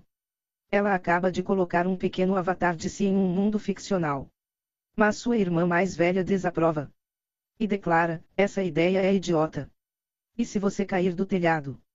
E se papai descobrir? A mais jovem pode então modificar sua simulação original, chegar à conclusão apropriada e deixar que todo aquele mundo ficcional morra antes mesmo de existir. Ou não? Talvez o risco valha a pena. Mas pelo menos agora ele pode ser considerado na equação. O mundo ficcional é um pouco mais completo e o avatar, um pouco mais esperto. As pessoas pensam que pensam, mas não é verdade. A maior parte é autocriticismo travestido de pensamento. O verdadeiro pensamento é raro assim como escutar de verdade. Pensar é escutar a si mesmo. É difícil. Para pensar, você precisa ser pelo menos duas pessoas ao mesmo tempo. E então precisa permitir que essas pessoas discordem. O pensamento é um diálogo interno entre dois ou mais pontos de vista diferentes sobre o mundo. O ponto de vista um é um avatar em um mundo simulado. Ele tem as próprias representações de passado, presente e futuro e ideias próprias sobre como agir. E o mesmo ocorre com o ponto de vista 2, 3 e 4. O pensamento é o processo pelo qual esses avatars internos imaginam e articulam seus mundos uns para os outros. E você também não pode jogar as falácias do espantalho umas contra as outras quando estiver pensando, pois isso não é pensar. Isso é racionalização pós-fato. Você está confrontando o que você quer contra um oponente fraco para que não tenha que mudar de ideia. Você está fazendo propaganda. Está usando de discurso evasivo. Está usando suas conclusões para justificar suas provas. Está se escondendo da verdade. Pensar de verdade é complexo e desafiador. Requer que você seja ao mesmo tempo um orador articulado e um ouvinte cuidadoso e ponderado. Envolve conflito. Então, você precisa tolerar o conflito. Conflito envolve negociação e consenso. Assim, você precisa aprender a trocar ideias, modificar suas premissas e ajustar seus pensamentos até mesmo suas percepções do mundo. Às vezes isso resulta em derrota e eliminação de um ou mais avatars internos. Eles não gostam de ser derrotados ou eliminados, também. São difíceis de serem criados. São valiosos. Estão vivos. Gostam de estar vivos. E lutarão para continuar vivos. É melhor ouvi-los. Caso contrário, irão para o subterrâneo e se transformarão em demônios que o torturarão. Em consequência disso, o pensamento é emocionalmente doloroso, assim como fisiologicamente exigente, mais do que qualquer outra coisa exceto não pensar. Mas você tem que ser muito articulado e sofisticado para ter tudo isso à disposição dentro da própria cabeça. O que fazer, então, se você não é muito bom em pensar, em ser duas pessoas ao mesmo tempo? Fácil, você fala. Mas precisa de alguém que escute. Uma pessoa que realmente escute é seu colaborador e seu oponente. Uma pessoa que realmente escute testa suas palavras e seus pensamentos, sem ter que dizer nada. Ela é uma representante da humanidade comum. Ela representa a multidão. No entanto, a multidão definitivamente não está sempre certa, mas está comumente certa. Está normalmente certa. Se você diz algo que espanta a todos, portanto, deveria reconsiderar o que disse. Digo isso com total conhecimento de que opiniões controversas às vezes estão corretas, muitas vezes a ponto de a multidão toda perecer caso se recuse a ouvir. É por essa razão, entre outras, que o indivíduo está moralmente obrigado a se pronunciar e dizer a verdade da própria experiência. Mas algo novo e radical ainda está quase sempre errado. Você precisa de motivos bons, ou até mesmo excelentes, para ignorar ou desafiar a opinião pública, geral. Essa é nossa cultura. É um poderoso carvalho. Você se apoia em um de seus galhos. Se o galho se quebrar, será uma longa queda muito maior, talvez, do que você pensa. Se está lendo este livro, há uma forte probabilidade de você ser uma pessoa privilegiada. Sabe ler. Tem tempo para ler. Você está apoiado no alto das nuvens. Foram necessárias incontáveis gerações para que você chegasse aonde está. Um pouco de gratidão seria bom. Se você vai insistir em curvar o mundo para que ele se ajuste às suas concepções, é melhor ter motivos. Se vai defender suas convicções, é melhor ter motivos. É melhor que as tenha analisado muito bem. Ou pode se preparar para uma aterrissagem muito violenta. Você deve fazer o que as outras pessoas fazem, a menos que tenha motivos muito bons para não o fazer. Se você percorre uma trilha demarcada, pelo menos sabe que outras pessoas já passaram por ela. Andar fora da trilha frequentemente é estar fora da estrada. E no deserto que o espera há malfeitores e monstros. Assim diz a sabedoria. Uma pessoa que escute. Uma pessoa que escute pode refletir a voz da multidão. Ela é capaz de fazer isso sem falar. Ela consegue fazer isso simplesmente deixando que a pessoa que fala escute a si mesma. Era isso que Freud recomendava. Ele pedia que seus pacientes se deitassem no divã, olhassem para o teto, deixassem sua mente vagar e dissessem o que lhes vinha à mente. Esse é seu método de livre associação. Essa é a forma pela qual a psicanálise freudiana evita que o psicanalista transfira seus preconceitos e opiniões pessoais para o panorama interno do paciente. Era por esse motivo que Freud não ficava de frente para seus pacientes. Ele não queria que as reflexões espontâneas dos pacientes fossem alteradas pelas próprias expressões emocionais, não importando o quão sutis fossem. Ele se preocupava, justificadamente, com que suas opiniões ou, pior, seus próprios problemas não resolvidos se refletissem em suas respostas e reações, conscientes ou inconscientes, sem que pudesse controlá-las. Ele tinha medo de que pudesse afetar danosamente o desenvolvimento de seus pacientes. Assim sendo, era por essas razões que Freud insistia em que os psicanalistas também passassem por psicoterapia.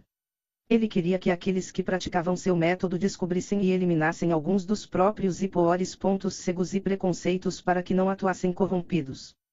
Freud tinha razão. Ele, afinal, era um gênio. Você pode inferir isso porque as pessoas ainda o odeiam. Mas existem desvantagens para a abordagem imparcial e de certa forma distante recomendada por Freud. Muitos daqueles que buscam a terapia desejam e precisam de um relacionamento mais pessoal, próximo, embora isso também carregue seus perigos. Esse é em parte o motivo de eu ter optado em minha prática pela conversa em vez do método freudiano, assim como muitos dos psicólogos clínicos. Pode ser valioso para meus clientes ver minhas reações. Para protegê-los da influência indevida que isso pode gerar, tento definir meu alvo de maneira ideal para que minhas respostas surjam da motivação correta. Faço o que posso para desejar o melhor para eles, não importando o que isso venha a ser.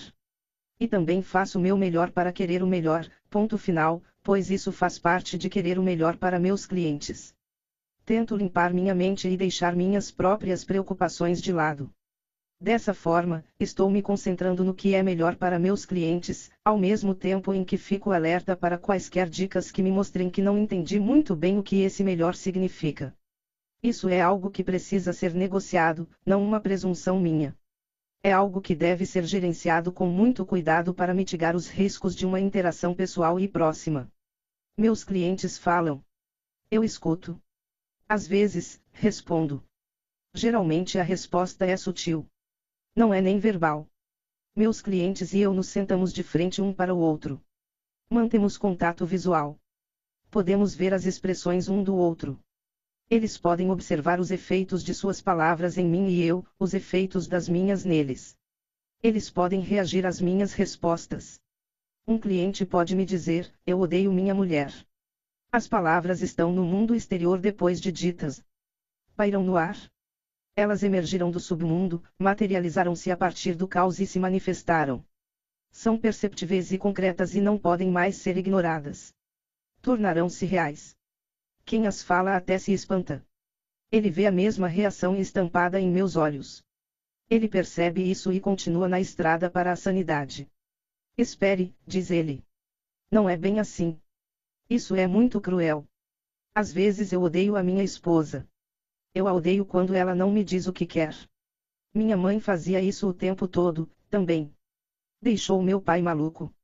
Deixou todos nós malucos para dizer a verdade. Até a minha mãe. Ela era uma pessoa boa, mas muito rancorosa. Bem, pelo menos minha esposa não é tão ruim quanto minha mãe. Nem de longe. Espere. Acho até que minha mulher é na verdade muito boa em me dizer o que quer, mas normalmente fico irritado quando ela não diz, pois minha mãe nos torturava até a beira da morte bancando a mártir. Isso realmente me afetou. Talvez eu exagere em minhas reações quando acontece isso, mesmo que sejam poucas vezes. Ei! Estou agindo exatamente como meu pai quando minha mãe o irritava. Esse não sou eu. Isso não tem nada a ver com minha mulher. É melhor eu contar para ela. Com isso tudo, percebo que antes meu cliente não conseguia distinguir adequadamente entre sua mulher e sua mãe. Vejo que ele estava inconscientemente personificando seu pai. Ele consegue enxergar tudo isso também. Agora está um pouco mais diferenciado, é um pouco menos uma pedra bruta, está um pouco menos escondido na neblina. Ele costurou um pequeno rasgo no tecido de sua cultura. Ele diz: Essa foi uma boa sessão, Dr. Peterson. Concordo com um aceno de cabeça. Você pode ser muito inteligente se conseguir apenas calar a boca. Sou um colaborador e um oponente mesmo quando não estou falando. Não posso evitar isso. Minhas expressões propagam minhas respostas, ainda que sejam sutis. Assim, estou me comunicando, como Freud com tanta razão enfatizava, mesmo em silêncio. Mas eu também falo em minhas sessões clínicas. Como sei quando dizer alguma coisa? Primeiro, como já disse, eu me coloco na estrutura mental apropriada. Estabeleço minha meta adequadamente. Quero que as coisas melhorem. Minha mente se orienta por esse objetivo. Ela tenta produzir respostas para o diálogo terapêutico que favoreçam minha meta. Observo isso acontecer internamente. Ravelo minhas respostas. Essa é a primeira regra. Às vezes, por exemplo, um cliente diz algo e um pensamento me ocorre ou uma fantasia passa rapidamente pela minha mente. Frequentemente sobre algo que foi dito pelo mesmo cliente anteriormente naquele dia ou em outra sessão. Então externalizou aquele pensamento ou fantasia para meu cliente. Desinteressadamente. Digo, você disse isso e percebi aquilo e depois me dei conta disso. Então discutimos. Tentamos determinar a relevância do significado da minha reação. Às vezes pode dizer respeito a mim mesmo. Esse era o ponto de Freud. Mas, às vezes, é apenas a reação de um ser humano afastado da situação, mas positivamente inclinado a uma declaração pessoalmente reveladora feita por outro ser humano. É significativo às vezes até corretivo. Às vezes, porém, eu é que sou corrigido. Você tem que conviver bem com outras pessoas. Um terapeuta é uma dessas outras pessoas. Um bom terapeuta lhe dirá a verdade sobre o que pensa. Isso não é a mesma coisa que dizer que o que você pensa é verdade. Então ao menos você tem a opinião honesta de pelo menos uma pessoa. Isso não é algo fácil de se conseguir. Não pode ser desprezado. Esse é o segredo do processo psicoterapêutico, duas pessoas dizendo a verdade uma para a outra e ambas escutando. Como você deve escutar?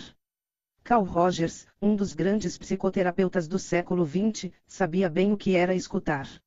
Ele escreveu: A grande maioria de nós não é capaz de escutar, sentimos-nos obrigados a julgar, pois escutar é muito perigoso. O primeiro requisito é a coragem, e nem sempre a temos. Ele sabia que escutar pode transformar as pessoas. Sobre isso, Rogers disse: Alguns de vocês podem ter a sensação de que sabem escutar as pessoas, mas nunca obtiveram esses resultados. As probabilidades são muito grandes de que o modo como as escutam não seja do tipo que descreve. Ele sugeriu que seus leitores conduzissem um pequeno experimento quando se vissem em uma discussão, pare a discussão por um momento e institua a seguinte regra: cada pessoa pode falar sua opinião apenas depois de ter repetido com precisão as ideias e os sentimentos da que falou antes e até que a pessoa que falou esteja satisfeita. Achei essa técnica muito útil, tanto na minha vida pessoal quanto na minha prática clínica. Passei a resumir rotineiramente o que as pessoas haviam me dito e lhes perguntava se eu havia entendido corretamente. Às vezes elas aceitavam meu resumo.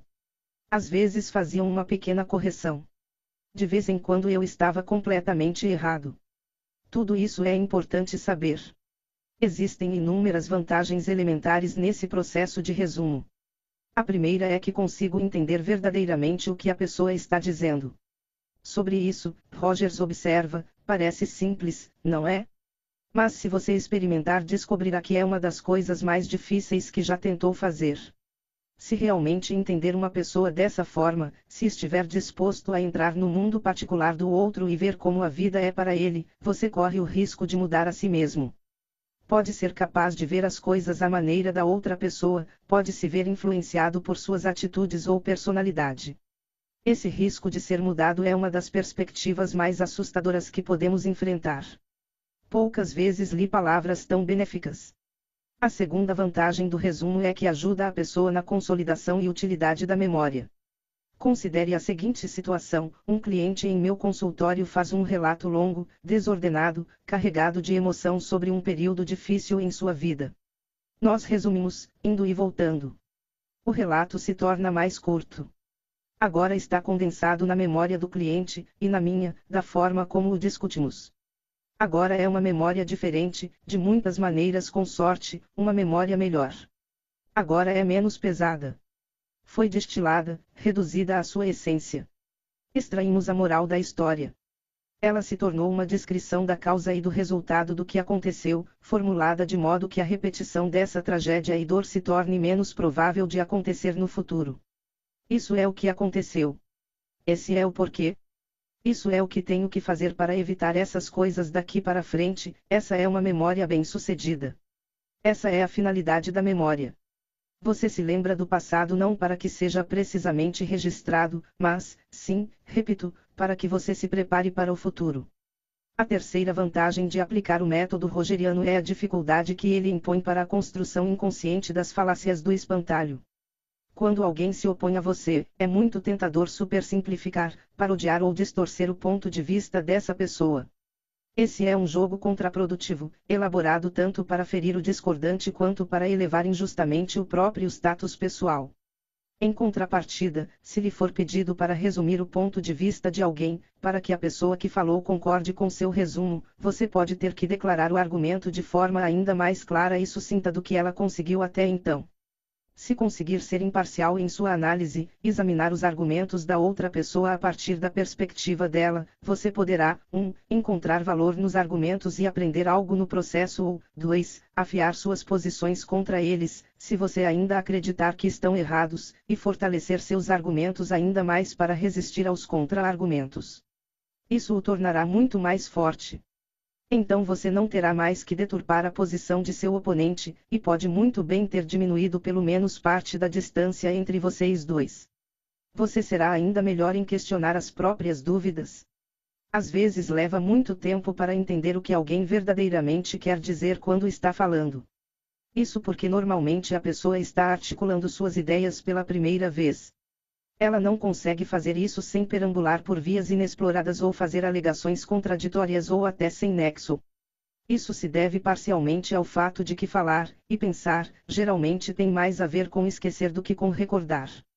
Discutir um acontecimento, especialmente algo emocional, como morte ou doença grave, é escolher lentamente o que deixar para trás. Para começar, porém, muito do que não é necessário precisa ser colocado em palavras. Uma pessoa que fala carregada de emoção precisa relatar toda a experiência em detalhes. Somente então a narrativa central, causa e consequência, ganha foco ou se consolida. Somente então a moral da história pode ser deduzida. Imagine que alguém tenha uma pilha de notas de 100 dólares e que algumas sejam falsificadas. Todas as notas têm que ser espalhadas sobre a mesa para que possam ser vistas e quaisquer diferenças, percebidas antes que as verdadeiras sejam distinguidas das falsas. Esse é o tipo de abordagem metódica que você precisa escolher ao ouvir alguém que está tentando resolver um problema ou comunicar algo importante. Se, ao saber que algumas das notas são falsas, você fortuitamente descartar todas, como faria se estivesse com pressa ou sem disposição para se dar ao trabalho, a pessoa nunca aprenderá a separar o joio do trigo. No entanto, se escutar sem julgamentos prematuros, as pessoas geralmente lhe dizem tudo em que estão pensando com pouca falsidade. As pessoas lhe dirão as coisas mais maravilhosas, absurdas e interessantes. Poucas de suas conversas serão tediosas. Na verdade, você é capaz de saber se está ou não realmente escutando, dessa maneira. Se a conversa está chata, provavelmente você não está. Táticas de hierarquia de dominância e sagacidade dos primatas. Nem sempre falar é pensar. Nem sempre escutar estimula a transformação. Há outros motivos para ambos, alguns dos quais produzem muitos resultados menos valiosos, contraprodutivos e até perigosos. Há conversas, por exemplo, em que um participante está falando simplesmente para estabelecer ou confirmar sua posição na hierarquia de dominância. Uma pessoa começa a contar uma história sobre um acontecimento interessante, recente ou passado, que envolveu algo bom, ruim ou surpreendente o bastante para valer a pena ser ouvido. A outra, agora preocupada com seu potencial status baixo como indivíduo menos interessante, imediatamente pensa em algo melhor, pior ou mais surpreendente para contar. Essa não é uma daquelas situações em que dois participantes de uma conversa estão de fato disputando entre si, rebatendo os mesmos temas para a diversão de ambos, e de todos ao redor. É uma disputa por posição, pura e simples. É fácil identificar uma dessas conversas.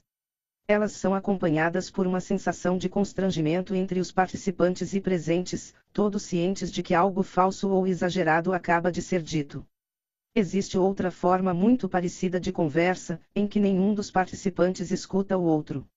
Em vez disso, cada um está aproveitando o tempo usado por quem tem a palavra para imaginar o que dirá em seguida, o que frequentemente será algo fora do assunto, pois a pessoa que está ansiosamente esperando para falar não estava ouvindo.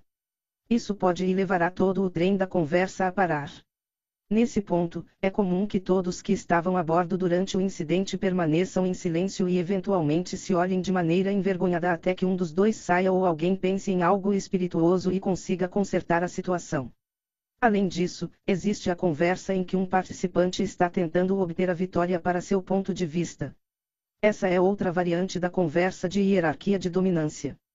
Durante esse tipo de conversa, que normalmente tende para o terreno ideológico, quem fala se empenha em 1. Um, rebaixar ou ridicularizar o ponto de vista de alguém, defendendo uma posição contrária. 2. Usar evidências seletivas para reforçar sua posição e, finalmente, 3. Impressionar os ouvintes, muitos dos quais já ocupam o mesmo espaço ideológico, com a validade de suas asserções.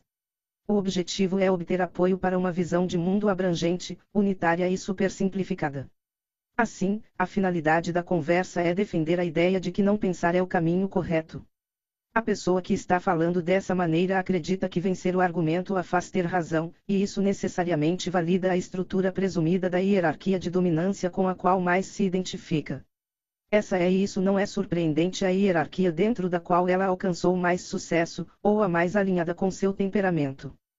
Quase todas as discussões envolvendo política ou economia se desenrolam dessa maneira, com cada participante tentando justificar posições a priori fixas, em vez de tentar aprender algo ou adotar uma visão diferente, nem que seja só para tentar algo novo.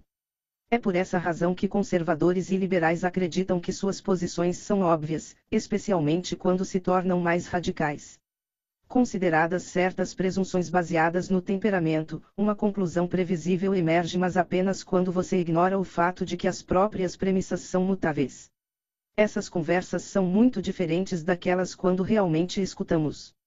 Quando a conversa é autêntica, uma pessoa fala de cada vez e todos estão ouvindo.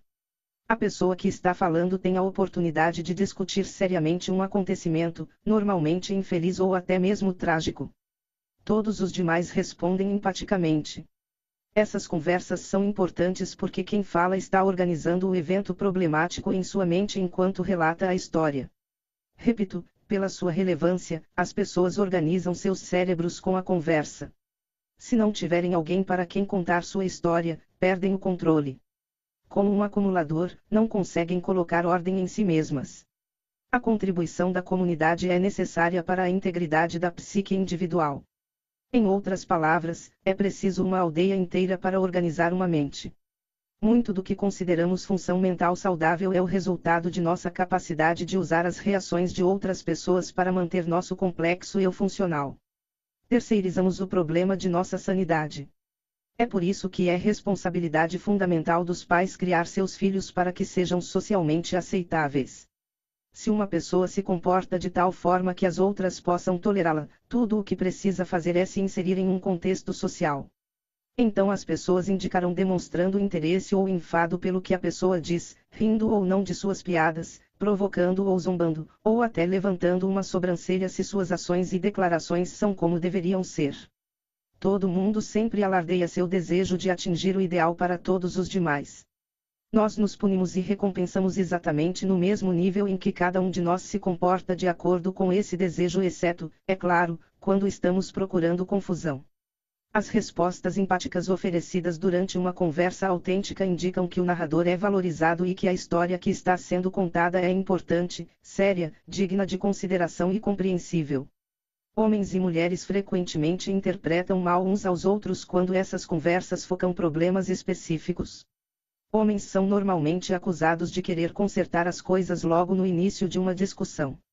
Isso frustra os homens, que gostam de resolver problemas, fazem isso de modo eficiente e são de fato requisitados pelas mulheres exatamente para isso. Porém, será mais fácil para meus leitores homens entenderem por que isso não funciona se eles puderem perceber e depois se lembrar de que antes que um problema possa ser resolvido precisa ser formulado precisamente. As mulheres geralmente tentam formulá-lo quando estão discutindo algo e precisam ser ouvidas e até questionadas para garantir a clareza nessa formulação. Então, qualquer problema que ainda reste, se houver, pode ser proveitosamente resolvido. Também é preciso observar que uma solução muito precoce de um problema pode simplesmente indicar um desejo de evitar o esforço de desenvolver uma conversa para sua formulação. Outra variante da conversa é a palestra. Uma palestra é de modo um pouco surpreendente uma conversa. O palestrante fala, mas a plateia se comunica com ele de modo não verbal. Uma quantidade espantosa de interações humanas, grande parte da transmissão de informação emocional, por exemplo, ocorre dessa maneira, através de postura corporal e emoção facial, como mencionamos em nossa discussão sobre Freud. Um bom palestrante não apenas transmite fatos, o que talvez seja a parte menos importante da palestra, mas também conta histórias sobre eles e verbaliza-as no nível exato de compreensão da plateia, mensurando isso pelo interesse demonstrado. A história que o palestrante conta transmite aos membros da plateia não apenas os fatos, mas porque são relevantes porque é importante saber certas coisas que atualmente ignoram. Demonstrar a importância de alguns conjuntos de fatos é dizer aos membros daquela plateia como tal conhecimento poderia mudar seu comportamento ou influenciar a forma como interpretam o mundo, para que se tornem capazes de evitar alguns obstáculos e avançar mais rapidamente para alguns objetivos melhores. Um bom palestrante está, portanto, falando com sua plateia e não ao mesmo para ela. Para lidar com isso, o palestrante precisa estar atento a cada movimento, gesto e som da plateia. Ironicamente, isso não pode ser feito ao se observar a plateia como tal. Um bom palestrante fala diretamente e observa a resposta de uma única pessoa identificável em vez de fazer algo clichê, como apresentar uma palestra para uma plateia. Tudo nessa frase está errado. Você não apresenta. Você fala. Não existe algo como uma palestra, a menos que seja padronizada, e não deveria ser. Também não existe plateia. Existem indivíduos que precisam ser incluídos na conversa. Um orador público experiente e competente se dirige a uma única pessoa, identificável, observa aquele indivíduo aquecer com a cabeça, sacudi-la em negação, franzir a testa ou parecer confuso, e responde adequada e diretamente a esses gestos e expressões. Então, após algumas frases finalizando uma ideia, ele escolhe outro membro da plateia e faz o mesmo. Dessa maneira, infere as atitudes de todo o grupo, à medida que tal situação exista. Existem ainda outras conversas que funcionam principalmente como demonstrações de sagacidade. Elas também contêm um elemento de dominância, mas o objetivo é ser o orador mais divertido, que é um feito que todos que participam da conversa também vão gostar. A finalidade dessas conversas, como um sagaz amigo certa vez observou, é dizer qualquer coisa que seja verdadeira ou divertida. Como verdade e humor frequentemente são fortes aliados, essa combinação funciona bem. Acho que esse pode ser o tipo de conversa de operários inteligentes. Participei de muitas e boas contendas de sarcasmo, sátira, insultos e outras formas de diálogo exageradamente cômicas entre pessoas com quem cresci no norte de Alberta e entre alguns na VSEALS que conheci na Califórnia, amigos de um autor imensamente popular que conheço que escreve ficção. Eles adoravam contar qualquer coisa, não importasse o quanto era chocante, desde que fosse engraçada.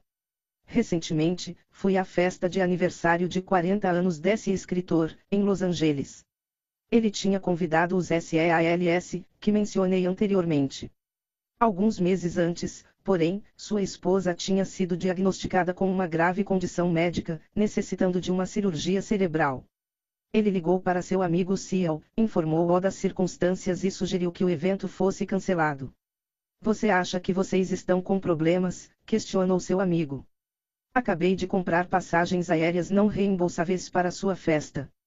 Não tenho dados sobre que porcentagem da população mundial acharia essa resposta engraçada. Contei essa história recentemente para um grupo de novos conhecidos e eles a acharam mais terrível e chocante do que divertida. Tentei defender a piada como uma indicação do respeito do Ciel à capacidade do casal de resistir e superar a tragédia, mas não tive muito sucesso. Todavia, acredito que a intenção da piada tenha sido exatamente essa, e ele achou que estava sendo incrivelmente espirituoso. Sua piada foi ousada, anárquica quase ao ponto do ultraje, que é exatamente o ponto em que algo se torna muito engraçado. Meu amigo e a esposa reconheceram o elogio. Perceberam que o amigo sabia que eles eram fortes o suficiente para suportar aquele nível de, bem, vamos chamar de humor competitivo. Foi um teste de caráter, e eles passaram com louvor. Descobri que essas conversas ocorriam com cada vez menos frequência conforme eu passava de universidade para universidade, subindo na hierarquia educacional e social. Talvez não seja uma característica de classe, embora eu suspeite que sim. Talvez seja só porque estou mais velho ou porque os amigos que fazemos mais tarde na vida, depois da adolescência, não têm mais a intimidade loucamente competitiva e a zombaria perversa típica desses vínculos tribais da juventude. Entretanto, quando voltei para o norte do Canadá, a minha cidade natal, para minha festa de aniversário de 50 anos, meus velhos amigos me fizeram rir tanto que tive que fugir para outro cômodo várias vezes para recuperar o fôlego. Essas conversas são as mais divertidas, sinto falta delas. Você tem que acompanhar o ritmo ou arriscar-se à severa humilhação, mas não há nada mais recompensador do que superar a história, piada, insulto ou xingamento do último comediante. Existe apenas uma regra: não seja chato, embora seja muita falta de educação verdadeiramente humilhar alguém, quando você está apenas fingindo humilhar a pessoa. A conversa e o caminho. O último tipo de conversa, equivalente a escutar, é uma forma de exploração mútua. Ele requer verdadeira reciprocidade por parte de quem está falando e ouvindo. Permite a todos os participantes expressarem e organizarem seus pensamentos. Uma conversa de exploração mútua tem um tópico, geralmente complexo, de interesse genuíno dos participantes. Todos os participantes estão tentando resolver um problema em vez de insistir na validade a priori das próprias posições. Todos estão agindo de acordo com a premissa de que tem algo a aprender. Esse tipo de conversa constitui filosofia ativa, a forma mais elevada de pensamento e a melhor preparação para viver da maneira adequada. As pessoas envolvidas nesse tipo de conversa devem estar discutindo ideias que realmente coloquem em prática para estruturar suas percepções e guiar suas ações e palavras. Precisam estar existencialmente envolvidas com sua filosofia, ou seja, precisam viver segundo essa filosofia, não apenas acreditar ou a compreender. Elas também precisam ter invertido, ao menos temporariamente, a típica preferência humana pela ordem em detrimento do caos, e não me refiro ao caos típico da rebelião social e irracional. Em outros tipos de conversas, exceto pela autêntica, todos tentam apoiar alguma ordem existente. A conversa de exploração mútua, em contrapartida, requer pessoas que tenham decidido que o desconhecido é um companheiro melhor do que o já conhecido. Afinal, você já sabe o que sabe e, a menos que sua vida seja perfeita, o que sabe não é suficiente. Você continua ameaçado por doenças, autoengano, infelicidade, maldade, traição, corrupção, dor e limitações.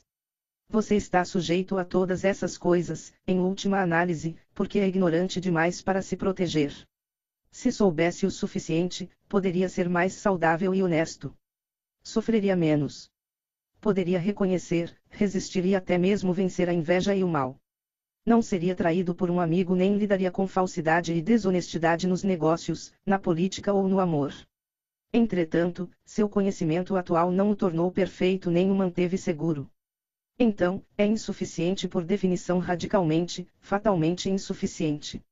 Você precisa aceitar isso antes que seja capaz de conversar filosoficamente em vez de convencer, oprimir, dominar ou mesmo divertir.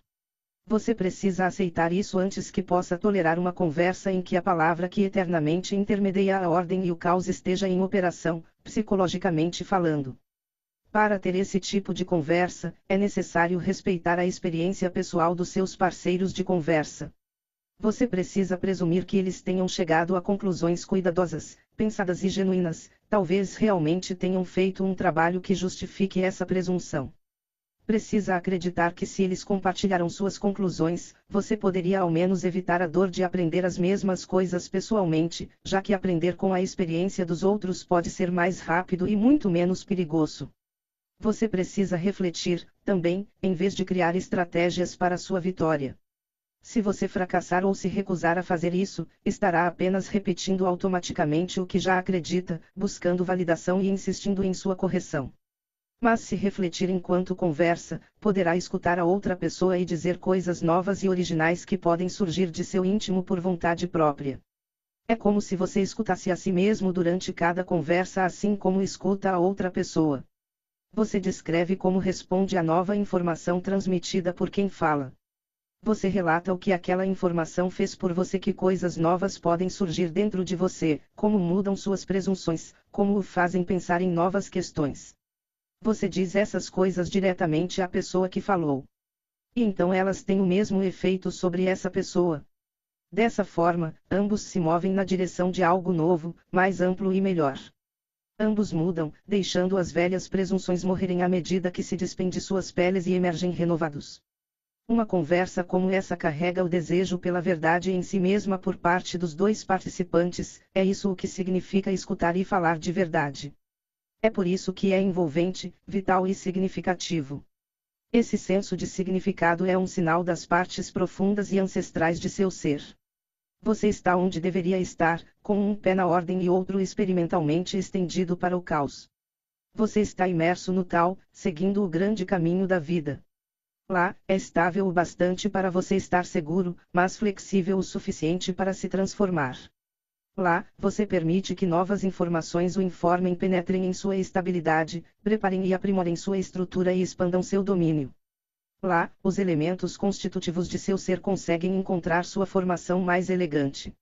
Uma conversa como essa o leva ao mesmo lugar que escutar uma música maravilhosa o leva, pela mesma razão. Uma conversa como essa o coloca no reino em que as almas se conectam, e esse é um lugar real. Ela o deixa pensando, isso realmente é recompensador. Nós realmente nos conhecemos. As máscaras caíram e os exploradores foram revelados. Portanto, escute aqueles com quem está conversando e a si mesmo. Sua sabedoria consistirá então não no conhecimento que já possui, mas na busca contínua por conhecimento, a forma mais elevada de sabedoria. É por essa razão que a sacerdotisa do oráculo de Delfos na Grécia Antiga falava de Sócrates com muita consideração, pois ele sempre buscou a verdade. Ela o descrevia como o homem mais sábio vivo, pois ele sabia que o que sabia era nada presuma que a pessoa com quem está conversando possa saber algo que você não sabe. Aqui, novamente, ocultei muitos detalhes para preservar a privacidade dos envolvidos, ao mesmo tempo em que procurei manter o significado principal do ocorrido. Regra 10. Seja preciso no que diz. Porque meu notebook é obsoleto. O que você vê ao olhar para um computador para seu próprio notebook, mais precisamente. Você vê uma caixa cinza e preta, achatada e fina de modo menos evidente, vê algo em que pode digitar e visualizar. No entanto, mesmo incluindo a percepção secundária, o que você está vendo não pode ser considerado o computador. Aquela caixa preta e cinza é um computador agora, aqui e agora, e talvez seja até um bem caro. Todavia, logo será algo tão distinto de um computador que será difícil até doá-lo para alguém. Descartaremos nossos notebooks dentro dos próximos cinco anos, mesmo que ainda estejam funcionando perfeitamente, mesmo que a tela, o teclado, o mouse e as conexões de internet ainda executem suas tarefas impecavelmente.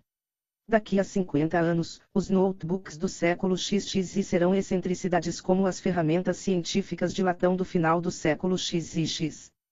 Ferramentas essas que agora parecem muito mais a misteriosa parafernália de alquimia, projetadas para medir fenômenos cuja existência sequer reconhecemos mais. Como é possível que máquinas high-tech, cada uma contendo mais poder computacional do que o programa espacial Apollo inteiro, percam seu valor em um período tão curto? Como se transformam tão rapidamente de máquinas empolgantes, úteis e promotoras de status em complexos pedaços de lixo? Os motivos são a natureza de nossas percepções e as interações normalmente invisíveis entre elas e a complexidade subjacente do mundo. Seu notebook é uma nota em uma sinfonia atualmente sendo tocada por uma orquestra de tamanho incalculável. É uma parte bem pequena de um todo muito maior. Grande parte de sua capacidade está além da sua capa rígida. Ele mantém sua função somente porque uma ampla série de outras tecnologias atua de forma harmônica e efetiva.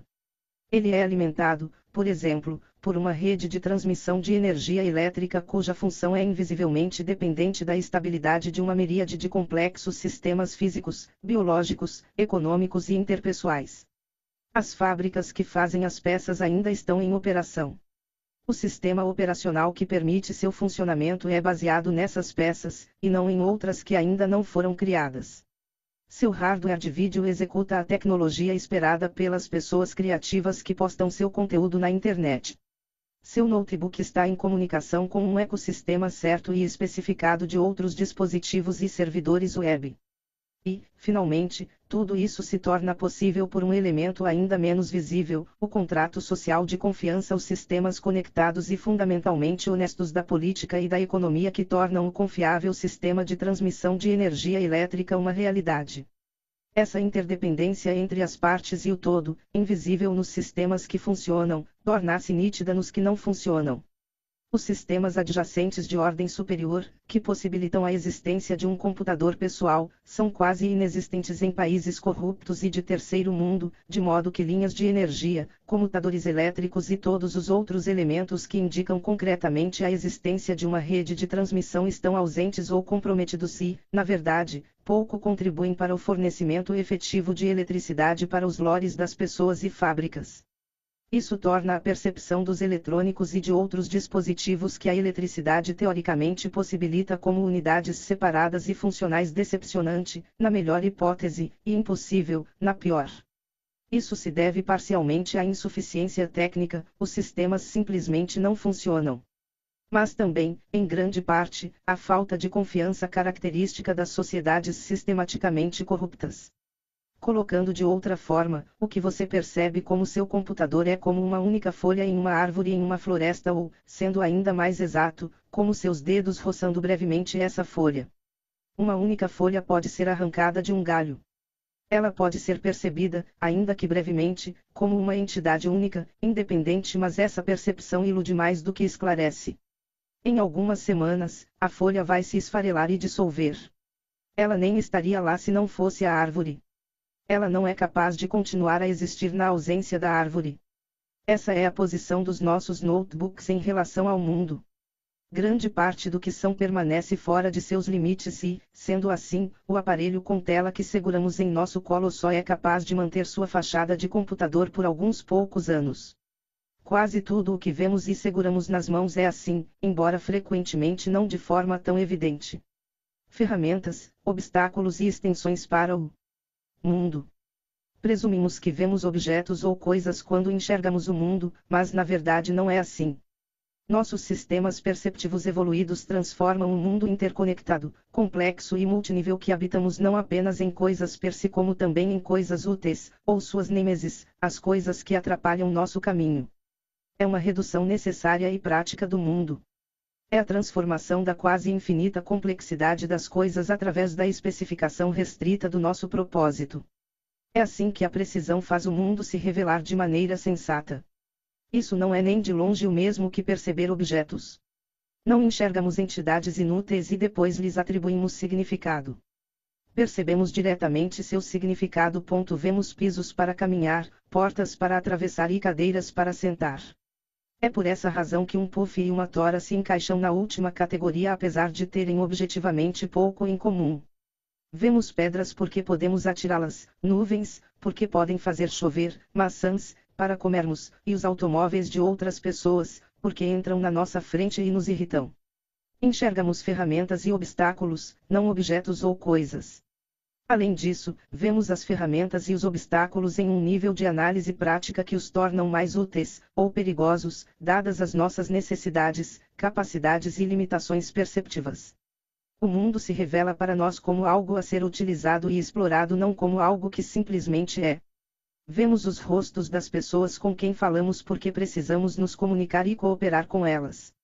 Não precisamos enxergar suas subestruturas microcósmicas, suas células ou organelas subcelulares, moléculas e átomos que compõem essas células. Não vemos, também, o macrocosmo que a cerca, os familiares e amigos que formam seus círculos sociais imediatos, as economias em que estão inseridas ou a ecologia que contém tudo isso. Finalmente, e de igual importância, não as vemos ao longo do tempo. Enxergamos essas pessoas no restrito, imediato e sobrepujante agora, e não cercadas de ontens e amanhãs que podem ser a parte mais importante delas, mais do que qualquer coisa que se manifeste no momento e de modo evidente. E temos que ver dessa maneira, ou ficaríamos sobrecarregados. Quando enxergamos o mundo, percebemos apenas o suficiente para que nossos planos e ações funcionem e para que possamos enfrentar a situação. Assim, o lugar em que nos fazemos presentes é esse suficiente.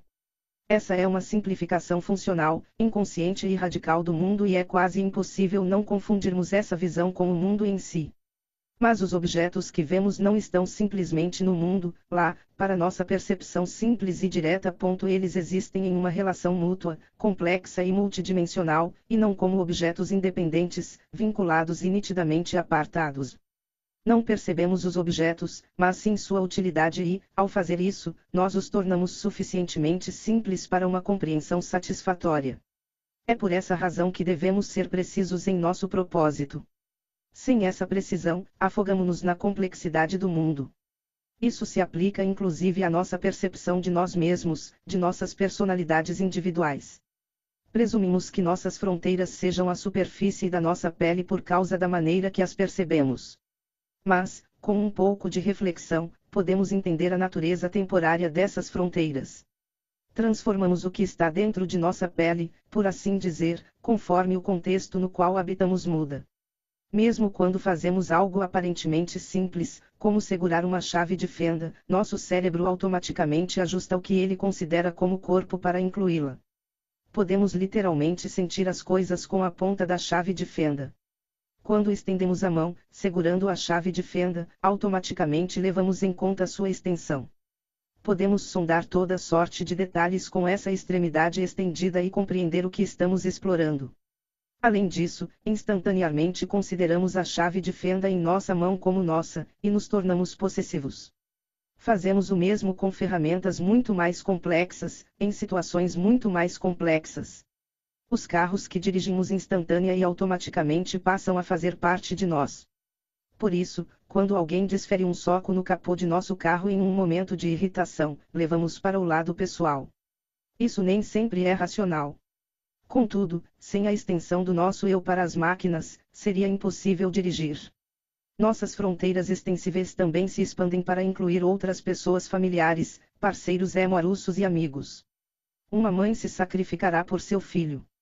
Será que nosso pai, filho, esposa ou marido são uma parte mais ou menos integrante de nós do que um braço ou uma perna? Podemos responder, em parte, perguntando: qual deles preferimos perder? Qual dessas perdas evitaríamos com um sacrifício maior?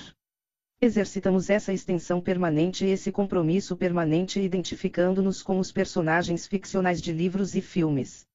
Suas tragédias e triunfos se tornam nossos de forma rápida e convincente.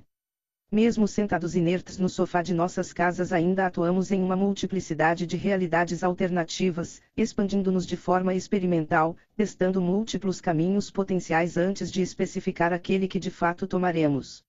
Absortos em um mundo ficcional, podemos até mesmo tornar-nos coisas que não existem de verdade. Em um piscar de olhos, na magia de uma sala de cinema, nos transformamos em criaturas fantásticas. Sentamo-nos no escuro diante de imagens tremeluzentes e de repente nos tornamos bruxas, super-heróis, aliens, vampiros, leões, elfos ou marionetes de madeira. Sentimos tudo o que eles sentem e ficamos estranhamente satisfeitos em pagar por esse privilégio, mesmo quando o que experienciamos é tristeza, medo ou terror. Algo semelhante, porém mais extremo, acontece quando identificamos-nos não com um personagem em um drama da ficção, mas com todo um grupo em uma competição. Pense no que acontece quando seu time favorito perde ou ganha um jogo importante contra um arquirrival. O gol da vitória faz com que todos os fãs se levantem, de modo inconsciente, em uma sincronia não ensaiada.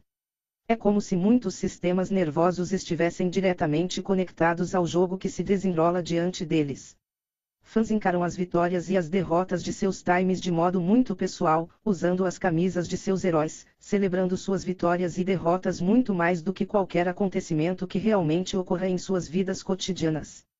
Essa identificação se manifesta profundamente até mesmo bioquímica e neurologicamente. Experiências indiretas de vitória e derrota, por exemplo, aumentam e diminuem os níveis de testosterona entre fãs participantes da competição. Nossa capacidade de identificação é algo que se manifesta em cada nível do nosso ser. Do mesmo modo, quando somos patriotas, nosso país não é apenas importante para nós. Nós somos ele. Podemos até mesmo sacrificar nossos rios individuais em combate para manter a integridade de nosso país. Ao longo de grande parte da história, essa disposição de morrer tem sido considerada algo admirável e corajoso, como parte do dever humano. Paradoxalmente, é uma consequência direta não da nossa agressividade, mas da nossa extrema sociabilidade e disposição em cooperar.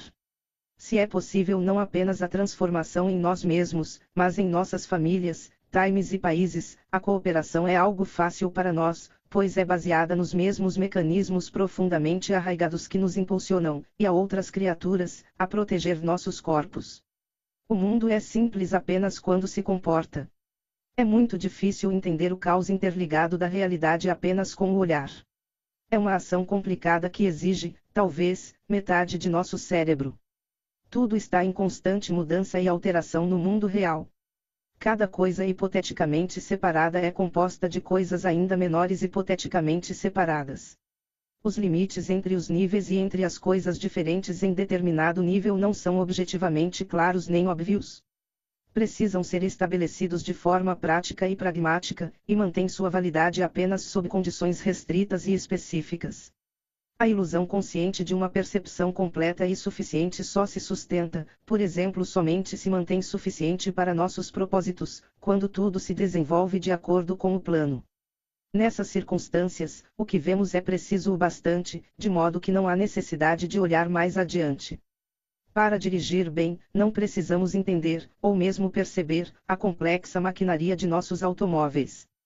As complexidades ocultas de nossos carros apenas invadem nossa consciência quando a máquina falha ou quando colidimos inesperadamente com alguma coisa, ou algo conosco mesmo no caso de mera falha mecânica, e muito mais em um acidente grave, essa intrusão é sempre sentida, pelo menos inicialmente, como causa de ansiedade. Essa é uma consequência da incerteza emergente. Um carro, como o percebemos, não é uma coisa ou objeto. É algo que nos leva aonde queremos ir. Na verdade, é apenas quando ele não é mais capaz de se mover e nos transportar que passamos a percebê-lo. Somente quando ele para de repente ou quando se envolve em um acidente e precisa ser levado para o acostamento é que somos forçados a entender e analisar a miríade de partes das quais o carro como uma coisa que se move depende. Quando nosso carro falha, nossa incompetência em relação à sua complexidade é instantaneamente revelada. Isso tem consequências práticas, não conseguimos ir aonde estávamos indo, assim como psicológicas, nossa paz de espírito desaparece junto com a funcionalidade de nosso veículo. Geralmente, precisamos recorrer aos especialistas presentes nas oficinas mecânicas para restaurar tanto a funcionalidade de nosso veículo quanto a simplicidade de nossas percepções. É um mecânico atuando como psicólogo. Embora raramente reflitamos profundamente sobre isso, é precisamente nesse momento que podemos compreender a qualidade inacreditavelmente baixa de nossa visão e a inadequação de nossa compreensão sobre ela. Em uma crise, quando nossa coisa não anda mais, recorremos às pessoas cuja expertise transcenda em muito a nossa para restaurar a correspondência entre nossa expectativa e o que de fato acontece. Isso tudo significa que a falha de nosso carro pode também nos forçar a confrontar a incerteza do contexto social mais amplo, normalmente invisível para nós, do qual a máquina e o mecânico são meras partes. Traídos por nosso carro, voltamos-nos contra tudo que não conhecemos. É hora de um novo veículo. Errei em minha compra original. O mecânico é competente, honesto e confiável. A oficina em que ele trabalha é confiável. Às vezes, ainda, precisamos contemplar algo pior, mais amplo e profundo: as estradas hoje estão mais perigosas. Eu me tornei, ou sempre fui, inábil demais. Muito disperso e desatento. Muito velho. As limitações de todas nossas percepções das coisas e dos rios se manifestam quando algo no qual usualmente podemos confiar em nosso mundo simplificado quebra. Então o mundo mais complexo que sempre esteve lá, invisível e convenientemente ignorado, faz-se presente. É então que o jardim murado que arquetipicamente habitamos revela suas serpentes escondidas, mas sempre presentes. Você e eu somos simples apenas quando o mundo se comporta. Quando as coisas quebram, tudo aquilo que foi ignorado emerge. Quando não são mais especificadas com precisão, as paredes ruem e o caos se faz presente. Quando agimos de forma imprudente e deixamos que as coisas degringolem, tudo aquilo que nos recusamos a prestar atenção se acumula, adota a forma de uma serpente e ataca geralmente no pior momento possível. É então que podemos ver do que a intenção focada, a precisão de meta e a atenção cuidadosa nos protegem. Imagine uma esposa leal e honesta que de repente se vê confrontada com evidências da infidelidade do marido. Ela vive com ele há anos. Ela o via como presumiu que ele fosse, fiel, trabalhador, amoroso e confiável. Ela se apoia em seu casamento como em uma rocha, ou pelo menos é no que acredita. Mas ele se torna menos atencioso e mais distraído. Ele começa, como dita o clichê, a trabalhar até mais tarde. Pequenas coisas que ela diz o irritam sem justificativa. Um dia ela o vê em um café no centro da cidade com outra mulher, interagindo de uma maneira difícil de racionalizar e ignorar. As limitações e imprecisões de suas percepções anteriores se tornam imediata e dolorosamente óbvias. Sua teoria sobre seu marido desmorona. O que acontece em seguida? Primeiro, algo alguém emerge em seu lugar, um estranho assustador e complexo. Isso por si só já é ruim o bastante. Mas é apenas metade do problema. Sua teoria sobre si mesma também desmorona, como resultado da traição, então o problema é que não há apenas um estranho, são dois. Seu marido não é quem ela imaginava, mas ela também não, agora é a esposa traída. Ela não é mais a esposa segura e bem amada e a parceira valorosa. Estranhamente, apesar de nossas crenças na permanente imutabilidade do passado, ela pode jamais ter sido. O passado não é necessariamente o que era, mesmo que já tenha acontecido. O presente é caótico e indeterminado. O chão continuamente se move sob os pés dela, e sob os nossos. Igualmente, o futuro, que ainda não chegou, passa a ser o que não deveria. Será que a esposa até então razoavelmente satisfeita passa a ser agora uma inocente enganada ou uma tola ingênua? Ela deveria se ver como uma vítima ou como coautora de uma ilusão compartilhada. Seu marido é, o quê? Um amante insatisfeito. Uma vítima de sedução. Um mentiroso psicopata. O diabo em pessoa. Como ele pode ser tão cruel? Como alguém é capaz? Que casa é essa na qual ela tem vivido? Como pode ser tão ingênua? Como qualquer um pode ser? Ela se olha no espelho. Quem é ela? O que está acontecendo? Algum relacionamento dela é real? Algum já foi um dia? O que aconteceu com o futuro? Tudo ainda está por se definir quando as realidades mais profundas do mundo inesperadamente se manifestam. Tudo está entrelaçado além do que se pode imaginar. Tudo é afetado por todo o resto. Percebemos uma porção muito estreita de uma rede casualmente interconectada, embora lutemos com todas as nossas forças para evitar sermos confrontados pelo conhecimento dessa limitação. No entanto, o fino verniz da suficiência perceptiva racha quando algo fundamental dá errado. A terrível inadequação de nossos sentidos se revela. Tudo que prezamos vira pó. Ficamos paralisados. Viramos pedra. O que vemos então? Para onde podemos olhar quando o que vemos é exatamente o que tem sido insuficiente? O que vemos quando não sabemos o que estamos olhando? O que é o mundo após as torres gêmeas terem se desintegrado? O que, se houver, ficou de pé? Que besta terrível se ergue das ruínas quando os pilares invisíveis que sustentam o sistema financeiro do mundo estremecem e caem o que vemos quando somos arrebatados pela paixão e dramaticidade de um comício socialista nacional, ou nos acovardamos, paralisados de medo, no meio de um massacre em Ruanda. O que vemos quando não conseguimos entender o que está acontecendo conosco ou não conseguimos determinar onde estamos, não sabemos mais quem somos e não entendemos mais o que nos cerca. O que não vemos é o mundo conhecido e reconfortante de ferramentas de objetos úteis de personalidades. Não vemos nem obstáculos familiares que, embora sejam suficientemente perturbadores em tempos normais, já foram superados dos quais podemos simplesmente nos desviar.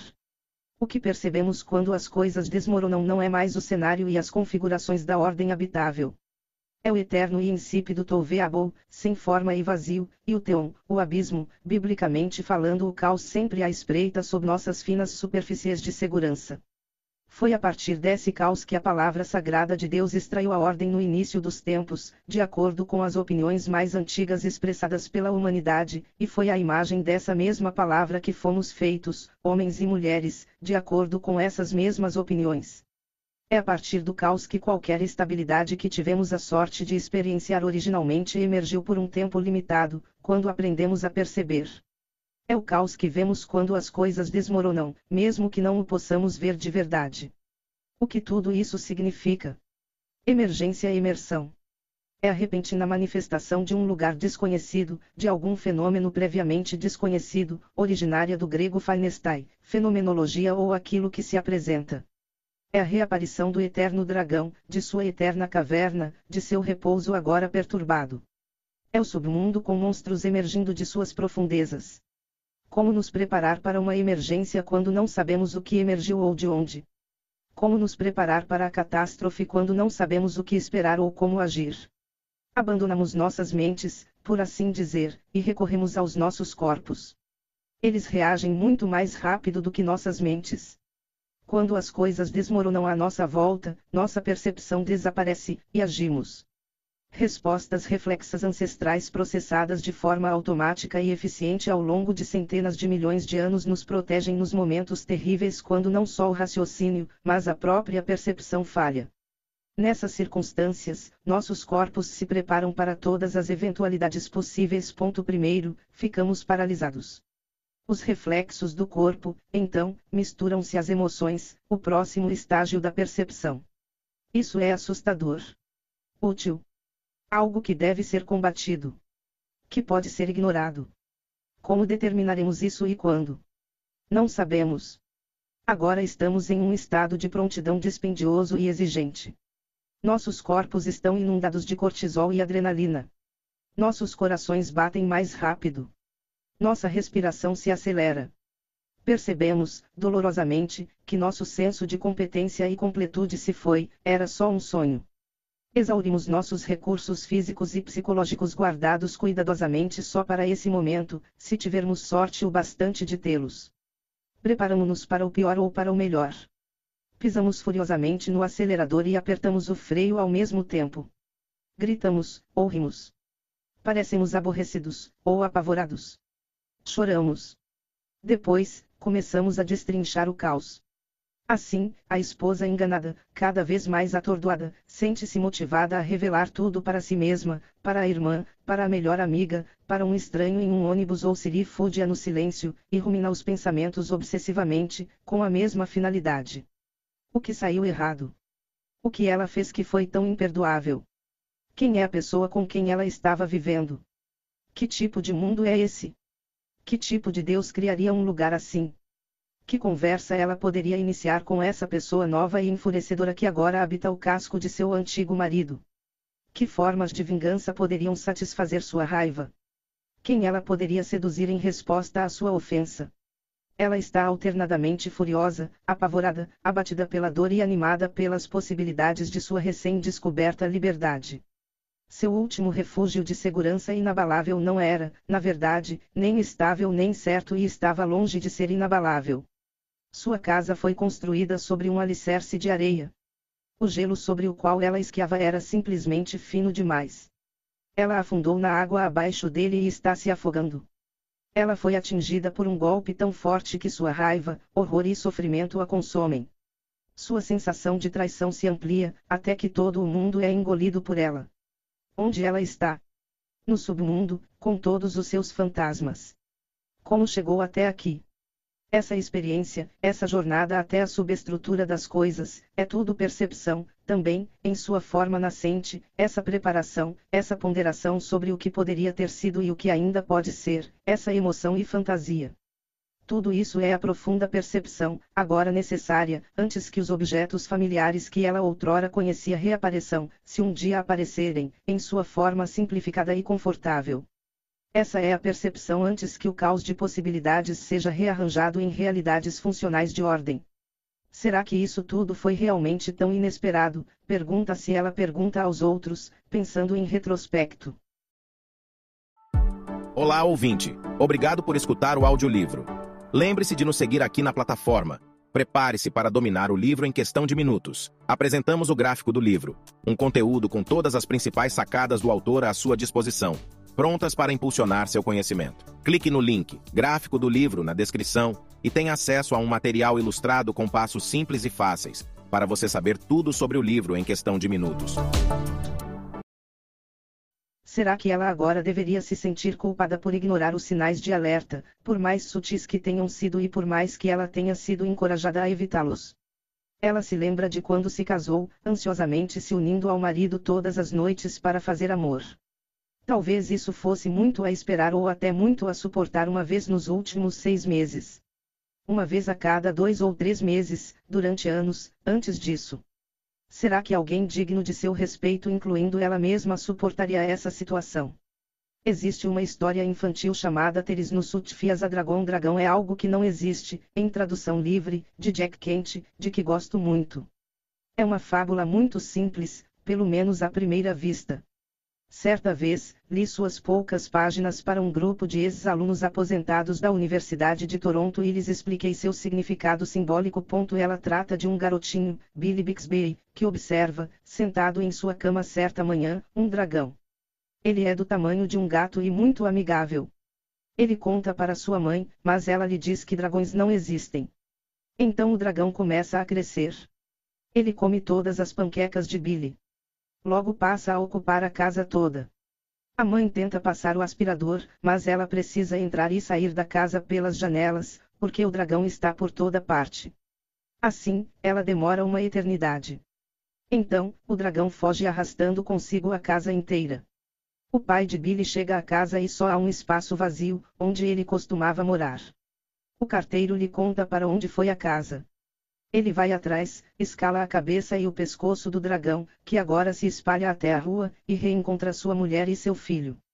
A mãe ainda insiste em que dragões não existem, mas Billy, que agora já está cansado disso, tem uma, tem um dragão, mamãe.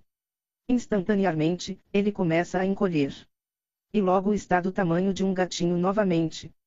Todos concordam que dragões daquele tamanho, um, existiam e, dois, são muito melhores do que seus colegas gigantescos. A mãe, de olhos relutantemente abertos nesse momento, pergunta um tanto lastimosa por que ele cresceu tanto. Billy calmamente sugere, talvez ele quisesse ser notado. Talvez. Essa é a moral de muitas e muitas histórias.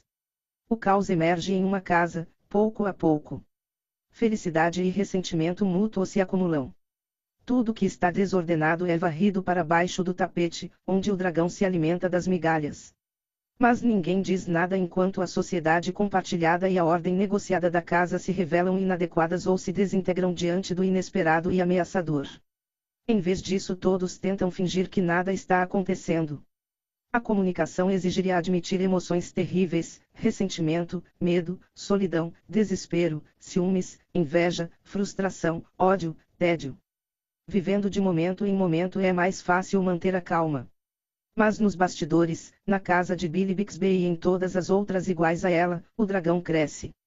Um dia ele surge de uma forma que é impossível ignorar. Ele levanta a casa de suas fundações. E então se torna um caso amoroso ou uma disputa de guarda que dura décadas, de proporções econômicas e psicológicas devastadoras.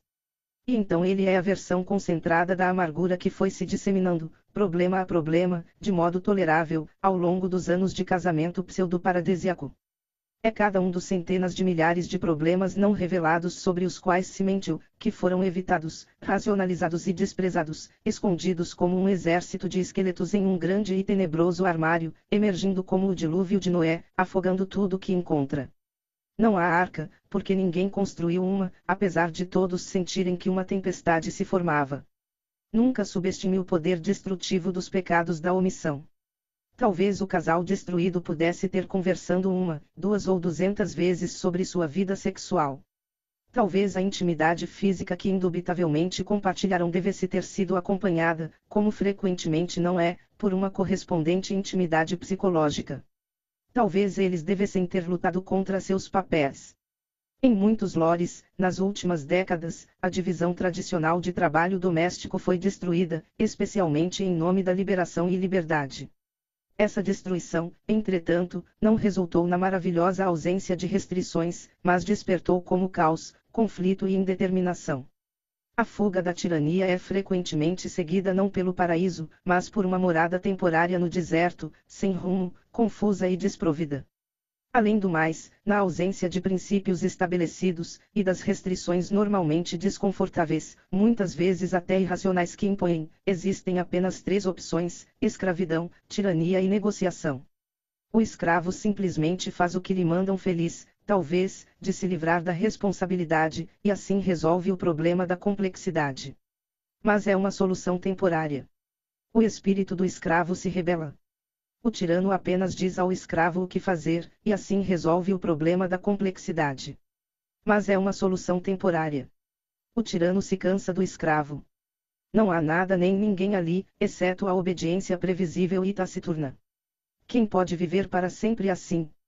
Mas a negociação por parte de ambos os participantes, que exige a admissão franca de que o dragão existe, é uma realidade difícil de encarar, mesmo que seja ainda muito pequeno para simplesmente devorar o cavaleiro que ousa confrontá-lo.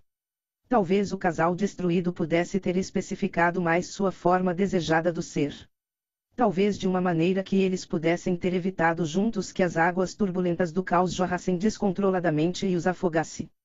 Talvez pudessem ter feito isso em vez de dizer de forma preguiçosa, covarde e cordeita, tudo bem. Não vale a pena brigar por isso. Não se vale a pena brigar por poucas coisas, por serem pequenas demais, em um casamento. Vocês estão presos em um casamento como bichos encurralados, unidos pelo juramento que perdura, na teoria, até que um ou ambos morram. Ele serve para que você leve a situação a sério. Você realmente quer o mesmo aborrecimento insignificante ou atormentando todo santo dia de seu casamento, por décadas. Ah, posso suportar isso, você pensa. E talvez devesse suportar. Você não é um paradigma da autêntica tolerância. Talvez se dissesse como o riso eufórico de seu parceiro está começando a soar como uma unha arranhando um quadro negro, ele lhe diria, muito apropriadamente, para ir para o inferno. Talvez a culpa seja sua, e você devesse crescer, controlar-se e ficar quieto. Mas talvez azurrar como um burro no meio de uma reunião social não fique bem para seu parceiro, e você devesse manter suas convicções. Nessas circunstâncias, não há nada além de uma briga tendo a paz como objetivo capaz de revelar a verdade. Mas você permanece calado e se convence de que é porque você é uma pessoa boa, pacífica e paciente, e nada poderia estar mais longe da verdade. E o monstro debaixo do tapete ganha uns quilinhos extras. Talvez uma conversa franca sobre a insatisfação sexual pudesse ter sido o reparo que evitaria que toda a represa ruísse não que a conversa teria sido fácil. Talvez a madame desejasse a morte da intimidade, furtivamente, porque se sentia profunda e secretamente ambivalente a respeito do sexo. Só Deus sabe que há muitos motivos para isso. Talvez o Messier fosse um amante terrível e egoísta. Talvez ambos fossem. Valeria a pena brigar para descobrir isso, não? É uma parte importante da vida, não é mesmo? Talvez enfrentar e, nunca se sabe, resolver o problema compensasse dois meses de puro sofrimento somente dizendo um ao outro a verdade, sem intenção de destruir ou vencer, porque isso não é a verdade, é simplesmente uma guerra total. Talvez não fosse só o sexo. Talvez todo o diálogo entre marido e mulher tenha se deteriorado em uma rotina entediante, sem nenhuma aventura compartilhada para entusiasmar o casal. Talvez fosse mais fácil aceitar a deterioração, momento a momento, dia após dia, do que arcar com a responsabilidade de manter a relação viva. Afinal, tudo o que está vivo morre sem a devida atenção. A vida é indissociável do cuidado constante e dedicado.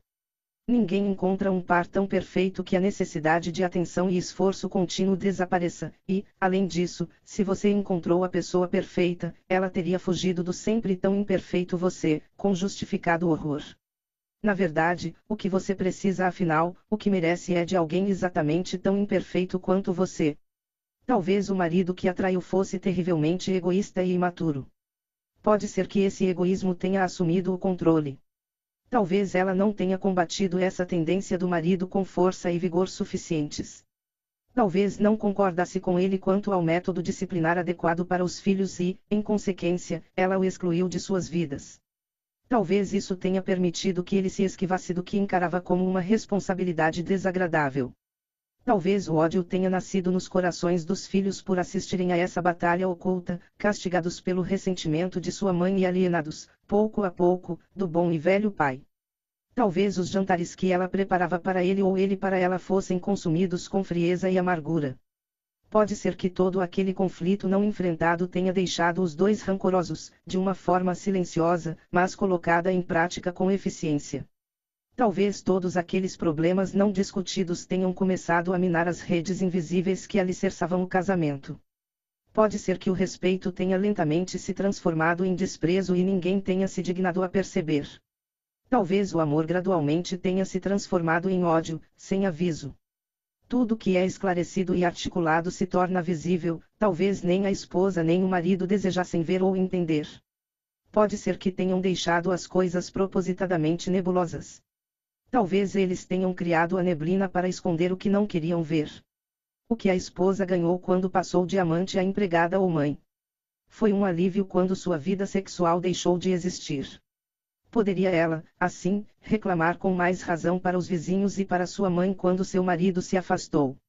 Talvez isso seja secretamente mais gratificante do que qualquer coisa de bom que pudesse advir de qualquer casamento, não importa o quão perfeito. O que poderia se comparar aos prazeres do martírio sofisticado e habilidoso? Ela é uma santa, casada com um homem tão terrível. Ela merece muito mais. Esse é um mito gratificante no qual fundamentar a vida, mesmo quando escolhido de modo inconsciente, a verdade da situação que se dane. Talvez ela nunca tenha realmente gostado do marido. Talvez ela nunca tenha gostado de homens, e ainda não goste. Talvez seja culpa da mãe dela ou de sua avó. Talvez ela tenha imitado o comportamento delas, exteriorizado o problema delas, transmitido inconsciente e implicitamente ao longo das gerações. Pode ser que ela estivesse se vingando do pai, do irmão ou da sociedade. O que seu marido ganhou, de sua parte, quando sua vida sexual em casa morreu. Ele concordava voluntariamente, como um mártir, e reclamava com amargura para os amigos. Ele usou isso como a desculpa que queria para procurar uma nova amante. Ele usou isso para justificar o ressentimento que ainda sente em relação às mulheres, em geral, pelas rejeições que enfrentou repetidas vezes antes de se casar. Ele aproveitou a oportunidade para se tornar gordo e preguiçoso já que não era desejado. Talvez ambos, esposa e marido, tenham usado a oportunidade de arruinar seu casamento para se vingar de Deus, talvez o único ser que poderia ter resolvido o problema. A terrível verdade sobre essas questões é: cada uma das razões voluntariamente não considerada, não compreendida e ignorada para o fracasso matrimonial irá se combinar e conspirar, e depois atormentar aquela mulher traída pelo marido e por si mesma pelo resto de sua vida. O mesmo vale para seu marido. Tudo o que ela, ele, eles ou nós precisa fazer para garantir esse resultado é nada, não perceba, não reaja, não discuta, não pondere, não se esforce pela paz, não assuma responsabilidades. Não confronte o caos e o transforme em ordem apenas espere, um ato nem um pouco ingênuo e inocente, que o caos emerja e o engula. Por que evitar, se a evasão necessária e inevitavelmente envenena o futuro? Porque a possibilidade de um monstro está escondida à espreita em todos os desentendimentos e erros. Talvez a briga que você esteja, ou não esteja, travando com sua mulher ou seu marido signifique o início do fim de seu relacionamento. Talvez seu relacionamento esteja terminando porque você é uma pessoa má. É provável, pelo menos em parte. Não é?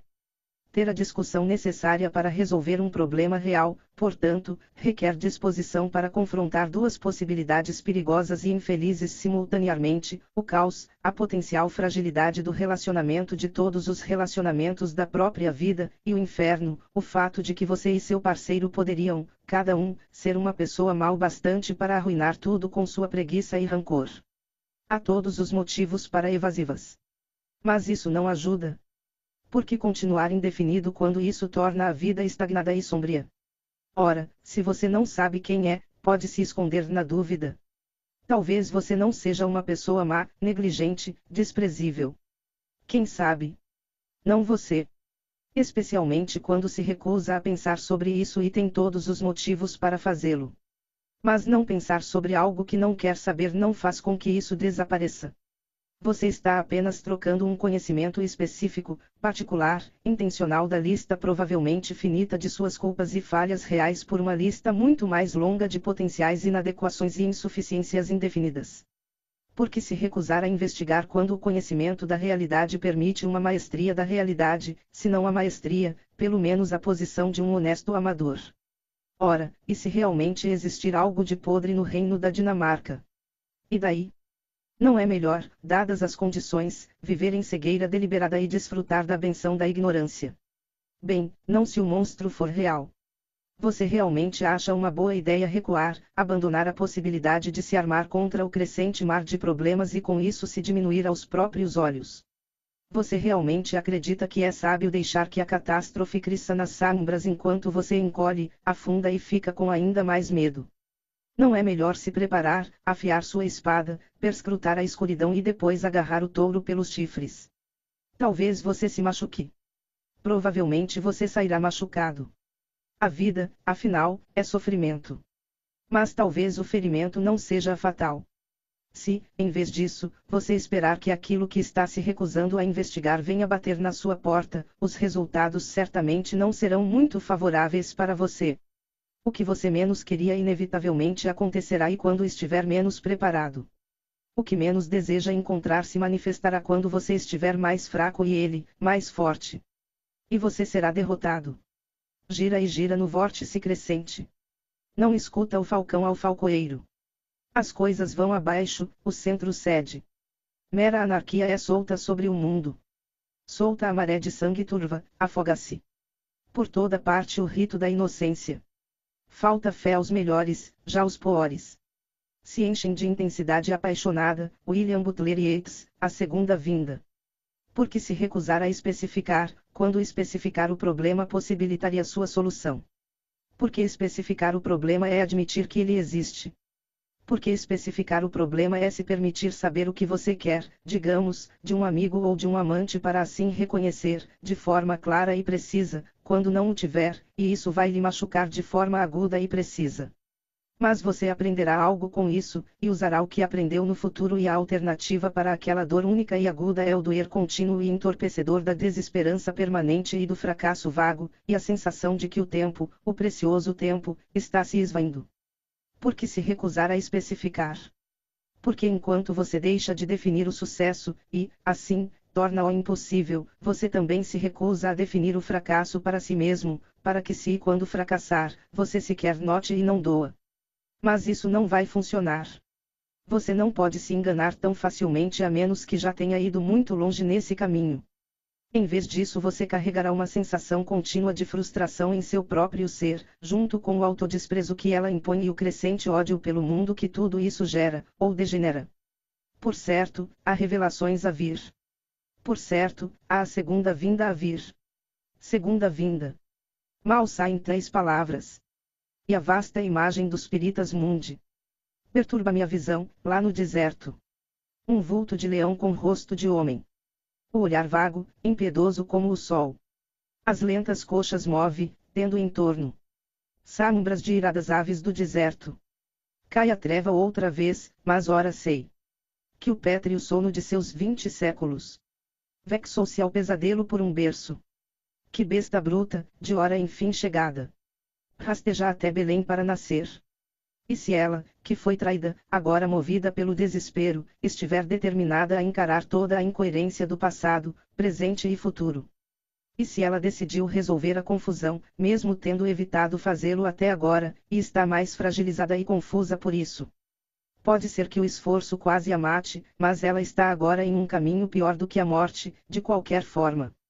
Para reemergir, escapar, renascer, ela precisa articular cuidadosamente a realidade que, de forma confortável, mas perigosa, deixou escondida sob o véu da ignorância e sob o pretexto da paz.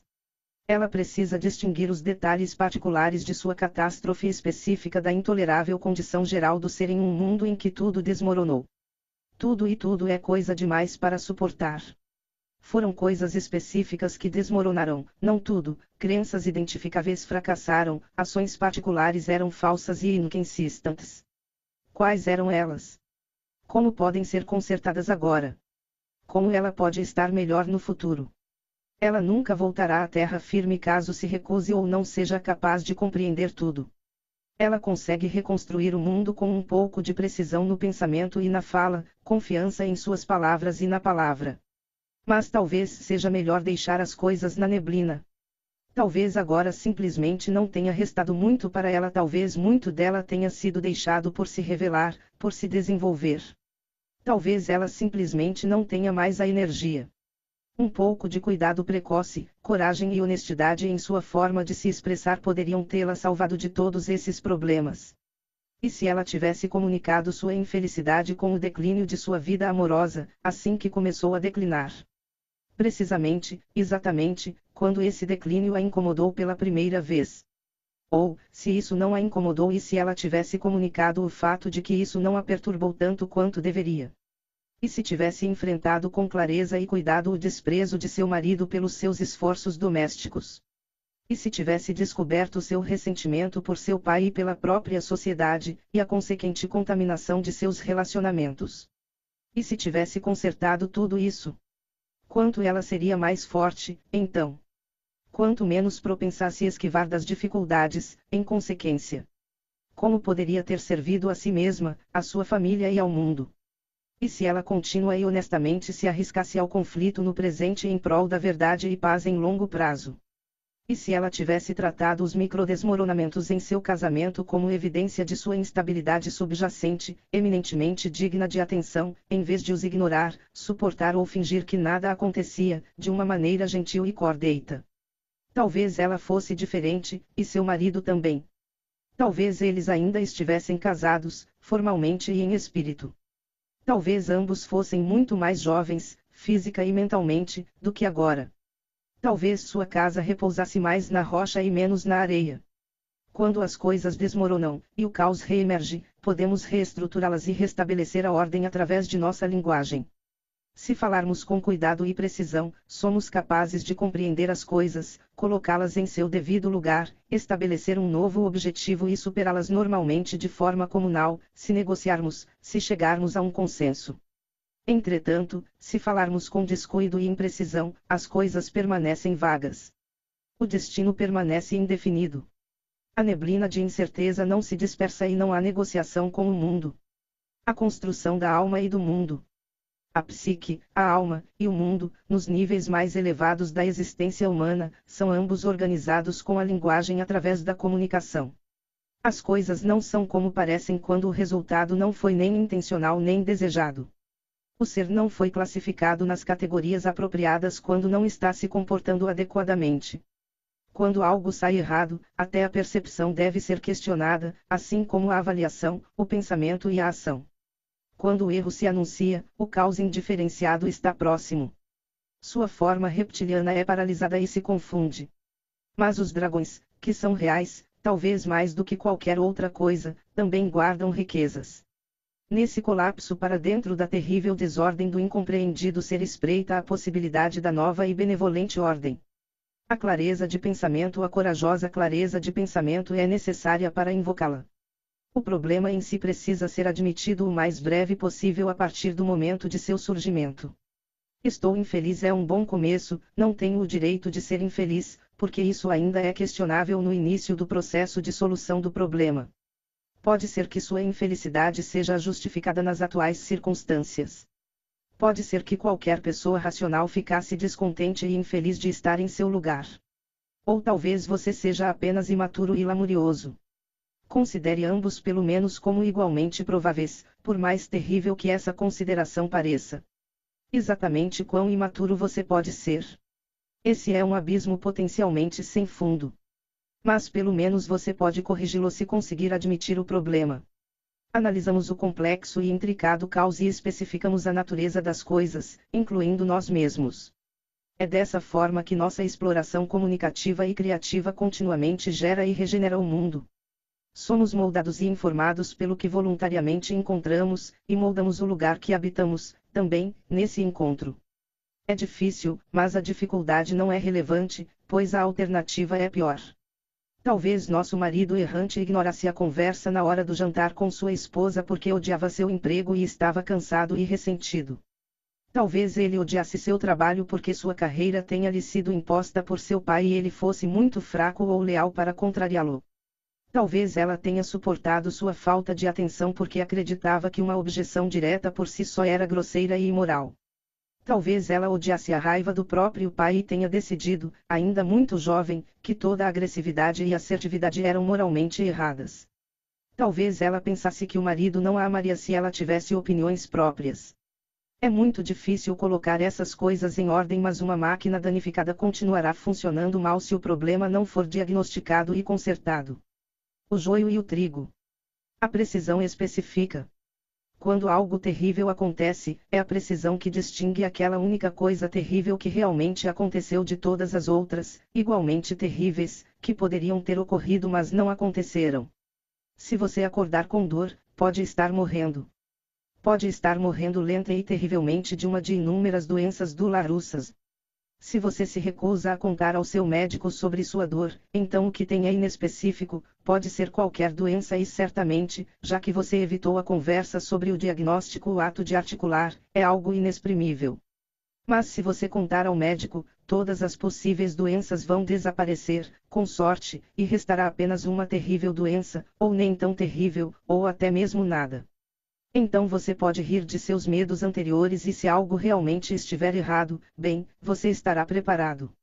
A precisão pode deixar a tragédia intacta, mas ela afugenta os demônios e monstros. O que você ouve na floresta, mas não consegue ver, pode ser um tigre. Pode até ser um bando de tigres, um mais faminto e mais cruel do que o outro, liderados por um crocodilo. Mas também pode não ser. Se você se virar e olhar, talvez veja que é só um esquilo. Conheço uma pessoa que foi de fato perseguida por um esquilo. Tem alguma coisa na floresta? Você tem certeza disso? Mas geralmente é apenas um esquilo. Se você se recusar a olhar, porém, será um dragão, e você não é um cavaleiro, é um rato confrontando um leão, um coelho paralisado pelo olhar de um lobo. E não estou dizendo que é sempre um esquilo. Muitas vezes é algo realmente terrível. Mas mesmo o que é terrível, na realidade, frequentemente perde significância comparado ao que é terrível na imaginação. E normalmente o que não pode ser confrontado por causa de seu horror imaginário pode de fato ser confrontado quando reduzido à sua realidade ainda admissivelmente terrível. Se você se esquivar da responsabilidade de confrontar o inesperado, mesmo quando ele acontece em doses manejáveis, a realidade em si se torna insustentavelmente desorganizada e caótica então ficará cada vez maior e engolirá toda a ordem, todo o senso e toda a previsibilidade. A realidade ignorada se transforma, reverte-se, na grande deusa do caos, o grande e reptiliano monstro do desconhecido, a grande besta predatória contra a qual a humanidade luta desde o alvorecer dos tempos. Se a fenda entre pretensão e realidade permanecer não declarada, ela aumentará, você cairá dentro dela e as consequências não serão boas a realidade ignorada se manifesta em um abismo de confusão e sofrimento. Tenha cuidado com o que diz a si mesmo e aos outros sobre o que fez, o que está fazendo e aonde está indo. Busque as palavras corretas. Organize-as em sentenças corretas e essas sentenças, em parágrafos corretos. O passado pode ser redimido quando reduzido à sua essência através de uma linguagem precisa. O presente pode então fluir sem roubar o futuro se suas realidades forem expressas claramente. Com um pensamento cuidadoso, o destino singular e grandioso que justifica a existência pode ser extraído da multitude de futuros sombrios e desagradáveis que são muito mais prováveis de se manifestarem por vontade própria. É assim que o olho e a palavra criam a ordem habitável. Não esconda filhotes de monstros debaixo do tapete. Eles se desenvolvem. Eles crescem no escuro. Então, quando você menos esperar, saltarão do esconderijo e o devorarão você descerá para um inferno confuso e indeterminado em vez de ascender ao céu de virtude e clareza. Palavras corajosas e verdadeiras tornarão sua realidade simples, imaculada, bem definida e habitável. Se identificar as coisas com atenção e linguagem cuidadosas, você as apresentará como objetos viáveis e disciplinados, distinguindo-as de sua interconectividade oculta quase universal. Você as simplifica.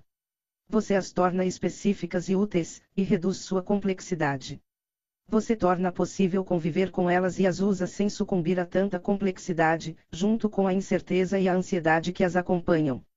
Se deixar as coisas indefinidas, nunca saberá o que é uma coisa ou outra. Tudo se misturará com todo o resto. Isso torna o mundo complexo demais para ser enfrentado.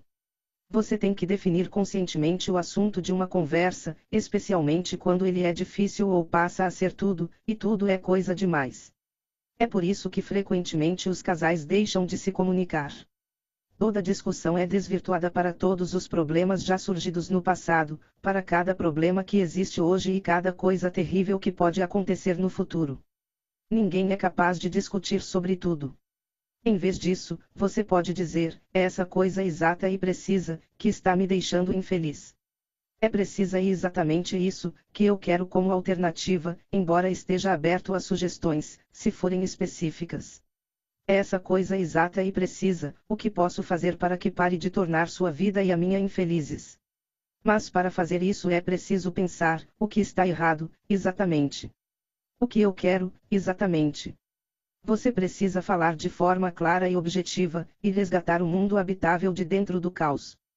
Precisa usar uma linguagem honesta e exata para isso. Se preferir se retrair e esconder, aquilo do que se esconde se transforma em um dragão gigantesco que espreita debaixo de sua cama, na sua floresta e nos recônditos sombrios de sua mente e ele vai devorá-lo.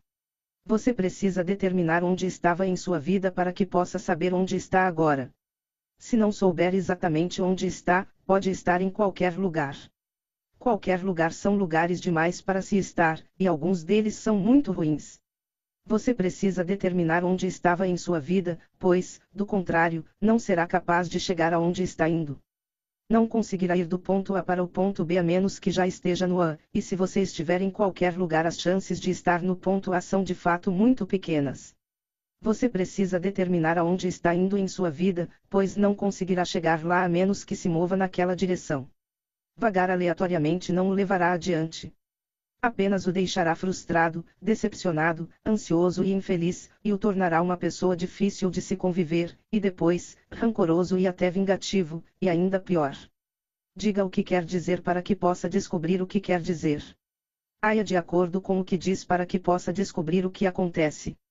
E então preste atenção. Perceba seus erros. Articule-os. Esforce-se para corrigi-los. É assim que você descobre o significado de sua vida. Isso irá protegê-lo da tragédia de sua vida. Como poderia ser diferente? Confronte o caos do ser. Enfrente o mar de problemas. Especifique seu destino e treine seu curso. Admita o que quer. Diga a todos ao seu redor quem você é Especifique e olhe atentamente, mova-se adiante de forma clara e direta. Seja preciso no que diz. É por isso, por exemplo, que levou muito mais tempo do que originalmente presumimos para fabricarmos robôs capazes de funcionar de modo autônomo no mundo. O problema da percepção é muito mais complexo do que nossa compreensão imediata e fácil nos predispõe a inferir. Na verdade, o problema é tão intricado que paralisou o progresso inicial da inteligência artificial quase fatalmente, a partir da perspectiva daquela época, quando descobrimos que um raciocínio abstrato e sem corpo não poderia resolver sequer um problema simples do mundo real. Pioneiros como Rodney Brooks propuseram, no final da década de 1980 e início da de 1990, que corpos em ação eram precondições essenciais para analisar o mundo em coisas manejáveis, e a revolução da IA recuperou sua confiança e impulso. Regra 11. Não incomode as crianças quando estão andando de skate. Perigo e maestria. Houve um tempo em que as crianças andavam de skate no lado oeste do Sydney Smith Hall na Universidade de Toronto, onde trabalho. Às vezes eu as observava. Há uma escadaria rústica de concreto com degraus baixos e amplos que vai da rua até a entrada principal, acompanhada de um corrimão de ferro tubular, de cerca de 6 centímetros de diâmetro e 6 metros de comprimento.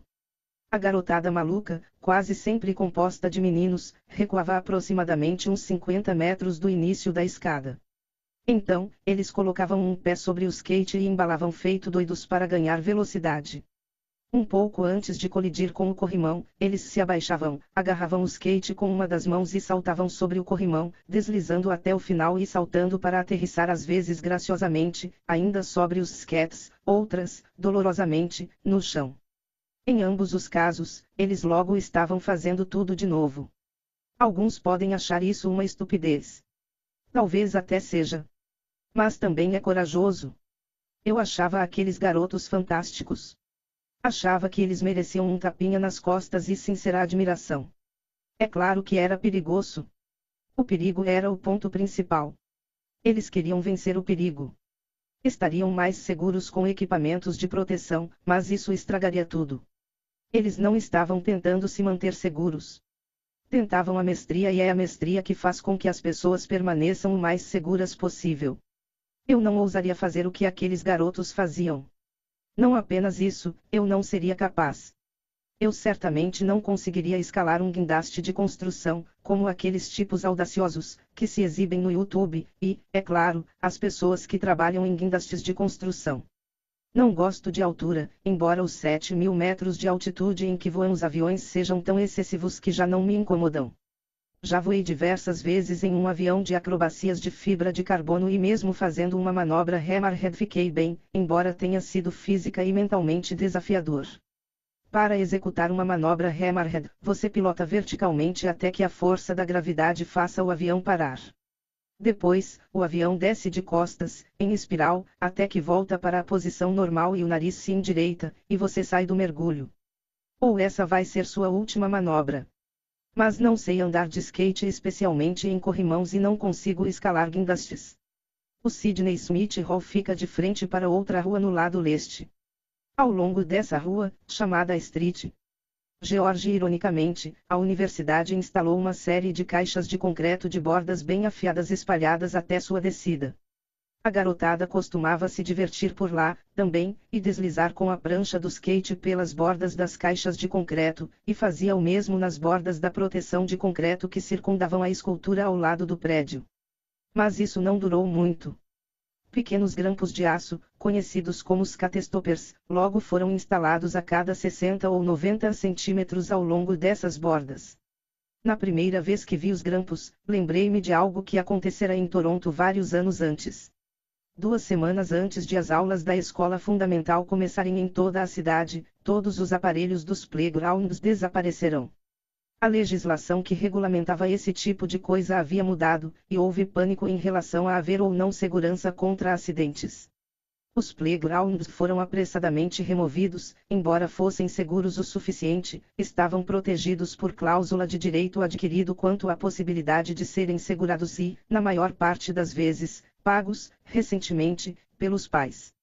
Ou seja, nada de playgrounds por mais de um ano. Durante esse período, eu costumava ver crianças entediadas, mas admiráveis, correndo sobre o telhado de nossa escola local. Era isso ou brincar na terra com os gatos e as crianças menos aventureiras. Eu disse suficientemente seguros sobre os playgrounds destruídos porque quando eles são seguros demais as crianças deixam de brincar neles ou inventam maneiras inadequadas de brincar. Elas precisam que os playgrounds sejam perigosos o bastante para continuarem desafiadores.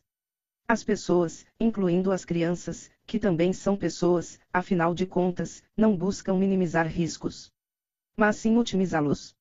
Elas dirigem, andam, amam e brincam para que alcancem o que desejam, mas ao mesmo tempo se desafiam um pouco, também, para que continuem se desenvolvendo. Assim, se as coisas são seguras demais, as pessoas, incluindo as crianças, começam a inventar maneiras de torná-las perigosas novamente. Quando somos livres e encorajados, preferimos viver no limite. Lá, podemos estar confiantes sobre nossa experiência e confrontar o caos que nos ajuda a nos desenvolvermos. Somos programados, por essa razão, para gostar do risco, algumas pessoas mais do que outras. Quando nos esforçamos para otimizar nosso desempenho futuro, nos sentimos revigorados e empolgados, agindo no presente. Caso contrário, arrastamo-nos por aí, como uma preguiça, inconscientes, amorfos e apáticos. Se superprotegidos, fracassamos quando algo perigoso, inesperado e repleto de oportunidades surge de repente, como inevitavelmente acontecerá. Os catestopers são muito feios. As bordas de concreto em torno das esculturas precisariam ser severamente danificadas pelos diladantscatistas para ficar tão feias quanto estão agora, cercadas de grampos de metal, parecendo uma coleira de pitbull. Os grandes canteiros de plantas tinham proteções de metal em intervalos irregulares em toda a sua borda, e isso, aliado ao desgaste causado pelos catistas, produz uma impressão deplorável de um design ruim, animosidade e soluções mal ajambradas. A área, que deveria ser embelezada pelas esculturas e pela vegetação, agora tem uma aparência industrial barra de prisão barra instituição mental barra campo de concentração do tipo que vemos em lugares em que os construtores e administradores não gostam nem confiam nas pessoas que os frequentam. A feiura dura e devastadora da solução torna os motivos de sua implementação uma mentira. Sucesso e ressentimento. Se você ler os psicólogos analíticos Freud e Jung, por exemplo, assim como seu precursor, Friedrich Nietzsche, aprenderá que há um lado sombrio em tudo. Freud investigou profundamente o conteúdo latente e implícito dos sonhos, que geralmente pretendiam, em sua opinião, exprimir algum desejo inadequado. Jung acreditava que todo ato de adequação social era acompanhado por seu gêmeo mal, sua sombra inconsciente. Nietzsche investigou o papel desempenhado pelo que ele chamou de ressentimento na motivação de ações ostensivamente egoístas e, frequentemente, exibidas publicamente. Seja o homem salvo da vingança, é esta para mim a ponte da esperança superior, e um arco-íris anuncia grandes tormentas. As tarântulas, todavia, compreendem de outra forma. Justamente quando as tempestades de nossa vingança enchem o mundo, é quando nós dizemos que há justiça. Assim falam elas entre si. Queremos executar nossa vingança e lançar nossos ultrajes sobre todos os que não são semelhantes a nós outras. Isso juram a si mesmas as tarântulas. E acrescentam, vontade de igualdade, isto será daqui por diante o nome da virtude, e queremos o grito contra tudo que é poderoso. Sacerdotes da igualdade, a tirânica loucura da vossa impotência reclama em brados a igualdade, por detrás das palavras de virtudes esconde-se a vossa mais secreta concupiscência de tiranos. O incomparável escritor inglês George Orwell conhecia muito o tema. Em 1937, escreveu O Caminho para Vigampier, que em parte fazia um mordaz ataque aos socialistas de classe alta da Inglaterra, apesar de ele mesmo ser inclinado ao socialismo. Na primeira metade do livro, Orwell retrata as terríveis condições enfrentadas pelos mineradores britânicos na década de 1930. Vários dentistas já me disseram que, nas regiões industriais, pessoas com mais de 30 anos que ainda conservam seus dentes estão se tornando uma raridade. Em Vigan várias pessoas me disseram que o melhor é se livrar dos dentes o mais cedo possível. Os dentes é só sofrimento, me disse uma mulher. Um minerador de carvão de Vigampir tinha que caminhar rastejar seria a palavra mais adequada, considerando-se a altura das galerias da mina até quase 5 quilômetros debaixo da terra, no escuro, batendo a cabeça e ralando as costas, apenas para chegar ao seu local de trabalho para o turno de sete horas e meia de trabalho extenuante. Depois disso, ele rastejava de volta. Isso pode ser comparado, talvez, a escalar uma pequena montanha antes e depois de sua jornada de trabalho, declarou Orwell. Esse tempo gasto rastejando não era remunerado. Orwell escreveu O Caminho para Vigampir para o Left Book Club, uma editora socialista que lançava um volume escolhido por mês. Depois de ler a primeira metade do livro, que trata diretamente das circunstâncias pessoais dos mineradores, é impossível não sentir compaixão pelos pobres trabalhadores. Somente um monstro seria capaz de não se apiedar depois dos relatos de vida descritos por Orwell. Não faz muito tempo, as condições das minas eram piores do que hoje. Ainda estão vivas algumas mulheres muito velhas que na juventude trabalhavam nas galerias subterrâneas com um arreio amarrado na cintura e uma corrente que passava entre as pernas, avançando de joelhos, puxando vagonetes de carvão. E faziam isso até quando estavam grávidas. Na segunda metade do livro, porém, Orwell muda seu foco para um problema distinto, a relativa impopularidade do socialismo no Reino Unido na época, apesar da clara e dolorosa desigualdade vista por toda parte. Ele concluiu que os tipos de reformistas sociais em suas roupas de tweed, filosofando no sofá, identificando vítimas e distribuindo pena e desprezo, frequentemente não gostavam dos pobres, como alegavam. Em vez disso, eles apenas odiavam os ricos.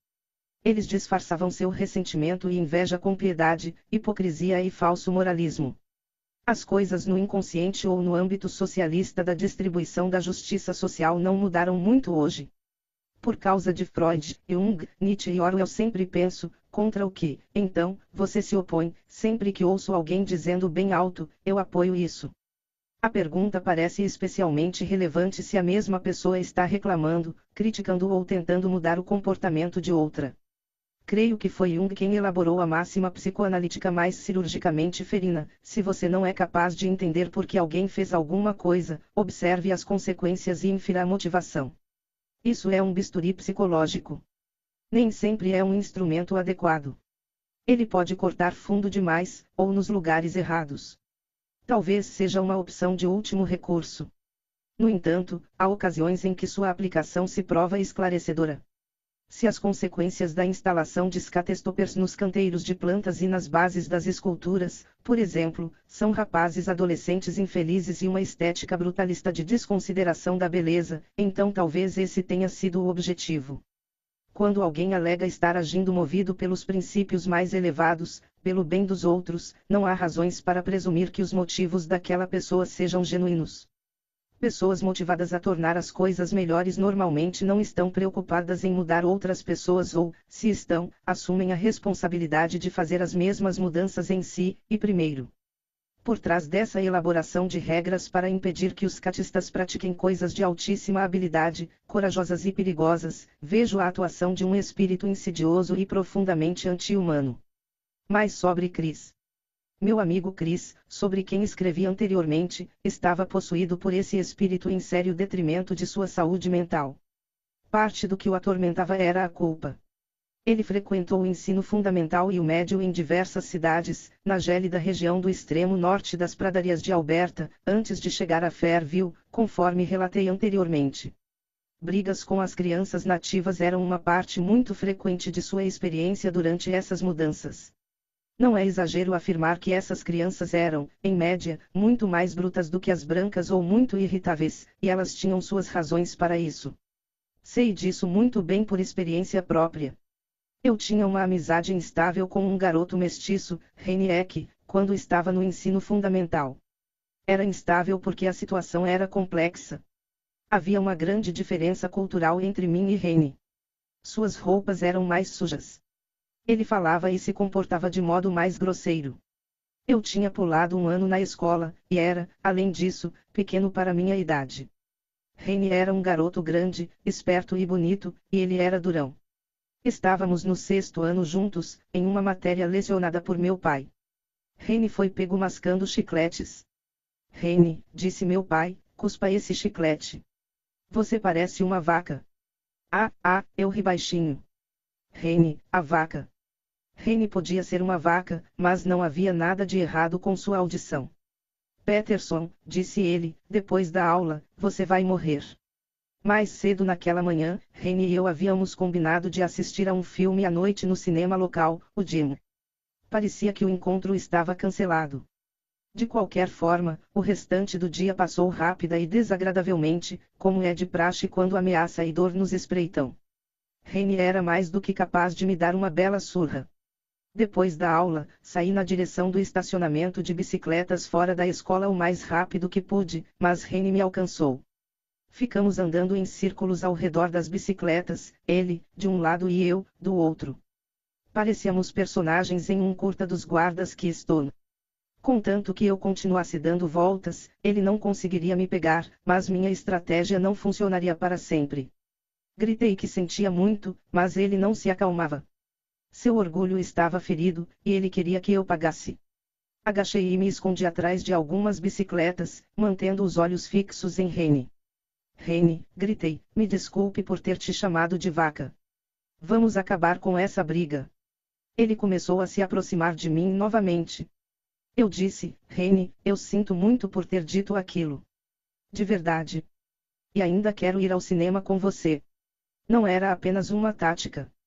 Eu estava sendo sincero. Caso contrário, o que aconteceu em seguida não teria acontecido. Reine parou de dar voltas. Então olhou para mim. E começou a chorar. Depois saiu correndo. Esse é um resumo das relações entre nativos e brancos em nossa cidadezinha. Não fomos aos cinemas juntos. Quando meu amigo Chris se metia em uma briga com os garotos nativos, ele não revidava. Ele não achava que sua autodefesa fosse moralmente justificada, então apanhava sem reagir. Nós tomamos a terra deles, escreveu ele mais tarde. Isso foi errado. Não é de admirar que eles tenham raiva. Com o tempo, passo a passo, Chris se retraiu do mundo. Parcialmente, por causa da culpa. Ele desenvolveu um profundo ódio pela masculinidade e pelas atividades masculinas.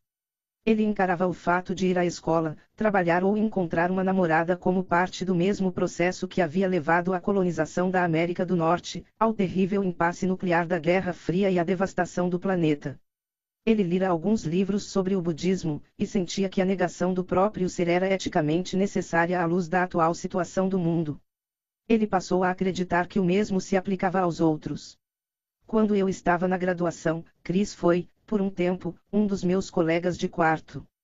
Certa noite fomos a um bar na cidade. Na volta, caminhamos até a casa. Ele começou a quebrar os retrovisores dos carros estacionados, um depois do outro. Eu disse: pare com isso, Chris. Que bem irá fazer deixar os donos desses carros infelizes? Ele me disse que eram parte da frenética atividade humana que destruía tudo e que eles mereciam. Eu disse que se vingar de pessoas que estavam apenas vivendo suas vidas normalmente não ajudaria em nada. Anos mais tarde, quando eu estava na pós-graduação, em Montreal, Chris apareceu para o que deveria ser uma visita. No entanto, ele estava sem rumo, perdido. Perguntou se eu o poderia ajudar. E acabou se mudando para minha casa. Eu já estava casado, morando com minha mulher, Temi, e nossa filha de um ano, Micaela. Chris já era amigo de Temi desde Fairview, e alimentara esperanças de algo além de amizade. Isso complicou ainda mais a situação, mas não exatamente da maneira que você deve estar imaginando. Chris começou odiando os homens, mas acabou odiando as mulheres, também. Ele as queria, mas havia renunciado aos estudos, à carreira e ao desejo. Ele fumava excessivamente e estava desempregado. Previsivelmente, portanto, não despertava o interesse das mulheres. Isso o deixou amargo. Tentei convencê-lo de que o caminho que havia escolhido só o levaria ainda mais para a ruína. Ele precisava desenvolver um pouco de humildade. Precisava ter uma vida. Certa noite, era a vez de Chris fazer o jantar. Quando minha mulher chegou à casa, o apartamento estava repleto de fumaça. Hambúrgueres torravam na frigideira. Chris estava de quatro no chão tentando reparar alguma coisa que havia se soltado das bases do fogão. Minha mulher conhecia os truques de Chris. Ela sabia que ele estava queimando o jantar de propósito. Ele detestava ter que o preparar. Ele se ofendia com o papel feminino, mesmo os afazeres domésticos tendo sido divididos de maneira justa e ele sabendo disso muito bem. Ele estava consertando o fogão para oferecer uma desculpa plausível, e até louvável, para queimar a comida. Quando ela o acusou de queimar o jantar de propósito, ele bancou a vítima, mas ficou profunda e perigosamente furioso. Parte dele, e não a parte boa, estava convencida de que ele era mais esperto que todo mundo. Foi um golpe em seu orgulho que ela tivesse descoberto seus truques. A situação não era nada boa. Temi e eu fomos caminhar até o parque da cidade no dia seguinte. Precisávamos sair do apartamento, apesar dos 39 graus negativos um dia cruelmente gélido, úmido e nebuloso. Ventava muito. Um clima hostil à vida. Morar com Cris era difícil demais, Temi comentou. Entramos no parque. As árvores forquilhavam seus galhos nus em direção ao ar cinzento e úmido. Um esquilo negro, com a cauda despelada pela sarna, agarrou um galho sem folhas, tremendo violentamente, lutando para vencer o vento. O que ele fazia lá no frio? Esquilos são parcialmente hibernantes. Eles somente saem no inverno quando está mais quente. Então, vimos outro e mais outro, e mais outro e mais outro. Havia esquilos por toda parte no parque, todos parcialmente sem pelos, os corpos e as caudas, todos tremendo e congelando no frio mordaz. Não havia mais ninguém por perto. Era impossível. E tudo se encaixava. Estávamos em um palco de uma peça do Teatro do Absurdo. Dirigida por Deus. Temi partiu logo em seguida com nossa filha para alguns dias longe de casa. Perto do Natal daquele mesmo ano, meu irmão mais novo e sua nova esposa chegaram para uma visita vindos do oeste do Canadá. Meu irmão também conhecia Chris. Todos vestiram suas roupas de neve para um passeio pelo centro de Montreal. Chris vestiu um longo casaco escuro de inverno, puxou o gorro preto de tricô até cobrir toda a cabeça. O casaco de neve era preto, assim como as calças e as botas. Ele era muito alto e magro, e um tanto recurvado. Chris, brinquei. Você está parecendo um serial killer. Ah, ah, ah. Os três voltaram do passeio. Chris estava mal-humorado. Havia estranhos em seu território. Outro casal feliz. Era como sal em suas feridas. Jantamos em um clima ameno. Conversamos e encerramos a noite. Mas eu não conseguia dormir. Algo não estava certo. Às quatro horas da manhã, estava farto. Levantei da cama. Bati suavemente na porta do quarto de Cris e entrei no quarto sem esperar uma resposta. Ele estava acordado na cama olhando para o teto, como eu sabia que estaria. Sentei ao seu lado. Eu o conhecia muito bem. Conversei e o acalmei de sua fúria assassina. Então, voltei para minha cama e dormi. Na manhã seguinte, meu irmão me chamou em um canto. Ele queria conversar comigo. Sentamos. Ele disse: Que diabos aconteceu ontem à noite? Não consegui pregar os olhos. Alguma coisa estava errada. Contei ao meu irmão que Cris não estava muito bem. Não lhe disse que ele tinha sorte de ainda estar vivo, na verdade, todos nós. O espírito de Caim visitar a nossa casa, mas saímos ilesos. Talvez eu tenha captado alguma mudança no odor daquela noite, como se a morte pairasse no ar. Cris tinha um cheiro muito ocre. Ele tomava banho com frequência, mas as toalhas e os lençóis se impregnavam com aquele odor. Era impossível removê-lo. Era o produto de uma psique e um corpo que não funcionavam harmoniosamente. Uma assistente social que eu conhecia, que também conhecia Cris, contou-me que o odor lhe era familiar. Todos no seu trabalho o conheciam, embora não tratassem do assunto abertamente.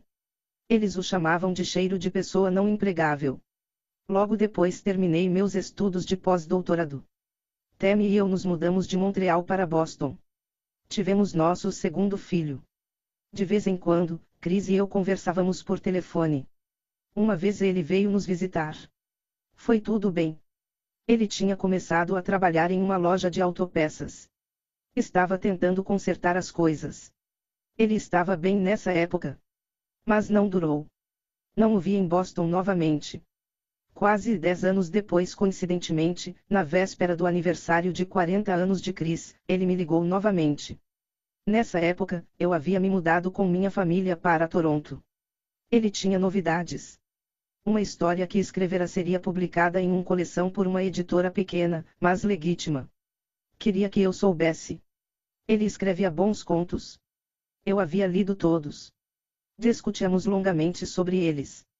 Chris era um bom fotógrafo, também. Tinha um bom olho, criativo.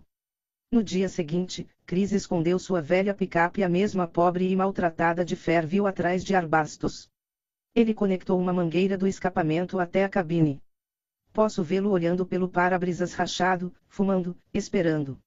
Acharam seu corpo algumas semanas depois. Liguei para o pai dele. Meu lindo garoto, disse o pai choroso. Recentemente, fui convidado para falar em uma TEDx Talk em uma universidade próxima. Outro professor falou primeiro. Ele havia sido convidado para falar por causa de seu trabalho, um trabalho técnico verdadeiramente fascinante com superfícies computacionais inteligentes, como telas touchscreens de computadores que podem ser instaladas em qualquer lugar. No entanto, ele falou sobre a ameaça que os seres humanos impõem à sobrevivência do planeta. Assim como Cris e como muitas outras pessoas, ele havia se tornado um anti-humano radical. Ele não estava no mesmo ponto da estrada que meu amigo, mas o mesmo espírito terrível animava ambos. Ele estava diante de uma tela que exibia uma panorâmica infinita em câmera lenta de uma fábrica de alta tecnologia chinesa com quarteirões de comprimento. Centenas de trabalhadores vestindo uniformes brancos posicionavam-se como robôs inertes ao longo da linha de montagem, silenciosamente inserindo a peça A no encaixe B. Ele contou ao público repleto de jovens inteligentes da decisão que ele e a mulher haviam tomado de limitar sua prole a um filho. Disse que todos deveriam considerar essa hipótese se quisessem se considerar pessoas éticas. Achei a decisão muito apropriada, mas apenas no caso dele em particular, em que menos que um teria sido ainda melhor. Os muitos estudantes chineses na plateia permaneceram impassíveis durante todo o seu sermão. Pensavam, quem sabe, na fuga de seus pais dos horrores da Revolução Cultural de Mao e sua política de filho único. Pensavam, talvez, na enorme melhoria no padrão de vida e na liberdade proporcionadas pelas mesmas fábricas. Um casal expressou essa ideia na hora das perguntas, em seguida. Teria o professor reconsiderado suas opiniões se soubesse aonde essas ideias podem nos levar? Gostaria de dizer que sim, mas não acredito que o faria. Acho que ele poderia saber, mas se recusou. Pior, talvez, sabia, mas não se importava ou sabia e buscava esse resultado voluntariamente mesmo assim. Autoproclamados juízes da raça humana. Não faz muito tempo, a Terra parecia infinitamente maior do que o número de pessoas que a habitava. Somente no final do século XIX que o brilhante biólogo Thomas Huxley, 1825-95, defensor ferrenho de Darwin e avô de Aldous Huxley disse ao parlamento britânico que era literalmente impossível para a raça humana exaurir os oceanos. O poder de regeneração era simplesmente grande demais, pelo que ele podia determinar, capaz de suportar até a mais assídua predação humana. Fazenda Miras 50 anos desde que Primavera Silenciosa, de Raquel Carson, inflamou o movimento ambientalista. 50 anos. Não é nada. Praticamente ontem. Acabamos de desenvolver as ferramentas e tecnologias conceituais que nos permitem compreender a teia da vida, ainda que de modo imperfeito. Em razão disso, merecemos um pouco de compaixão pela hipotética afronta de nosso comportamento destrutivo. Às vezes não sabemos o que estamos fazendo. Outras, sabemos, mas ainda não formulamos alternativas práticas. Afinal, a vida não é fácil para os seres humanos, mesmo hoje e há apenas algumas décadas a maioria dos seres humanos era analfabeta, doente e faminta. A riqueza de que dispomos, cada vez maior, em todos os lugares, só possui algumas décadas de vida, que podem ser contadas nos dedos. Mesmo hoje, são muito raras e sortudas as famílias que não têm pelo menos um membro com uma doença grave e todas em algum momento terão que enfrentar esse problema. Fazemos o que podemos para extrair o melhor de tudo, em nossa vulnerabilidade e fragilidade, e o planeta é muito mais impiedoso conosco do que somos com ele. Podemos nos dar um desconto. Os seres humanos são, afinal, criaturas incrivelmente notáveis. Somos inigualáveis, e não está claro se temos qualquer limite real. As coisas que acontecem hoje pareciam humanamente impossíveis até quando, no mesmo momento do passado recente, começamos a despertar para nossas responsabilidades frente ao tamanho do planeta. Algumas semanas antes de escrever este capítulo, encontrei casualmente dois vídeos lado a lado no YouTube. Um mostrava a vencedora da medalha de ouro no salto da Olimpíada de 1956, o outro, a vencedora da medalha de prata no salto da Olimpíada de 2012. Não parecia sequer o mesmo esporte ou a mesma espécie. O que a ginasta MC Kayla Maruni fez em 2012 seria considerado super-humano nos anos 1950. O parkour, um esporte originário do treinamento militar francês em pista de obstáculos, é fantástico, assim como o freerunning. Assisti a compilações dessas performances com perplexa admiração. Alguns garotos saltavam de prédios de três andares sem se machucar. É perigoso e sensacional. Escaladores de guindastes são tão corajosos que me deixam abismado. O mesmo se aplica aos praticantes de esportes radicais como mountain bike, snowboard freestyle, surf de ondas gigantes e skate. Os garotos autores dos disparos no colégio Columbine, mencionados anteriormente, autoproclamaram-se juízes da raça humana assim como o professor na TEDx, embora muito mais radicais, como Chris, meu amigo perdido. Para Eric Harris, o mais instruído dos dois assassinos, os seres humanos eram uma espécie fracassada e corrupta. Uma vez que um pressuposto como esse é aceito, sua lógica interna inevitavelmente se manifesta. Se algo é uma praga, como defende David Attenborough, ou um câncer, como alega o Clube de Roma, a pessoa que o erradica é um herói um autêntico salvador do planeta, nesse caso. Um verdadeiro Messias pode ser capaz de acompanhar essa lógica moral rigorosa e eliminar a si mesmo, também. Isso é o que assassinos em massa, movidos por um ressentimento quase infinito, normalmente fazem. Mesmo seus próprios seres não justificam a existência da humanidade.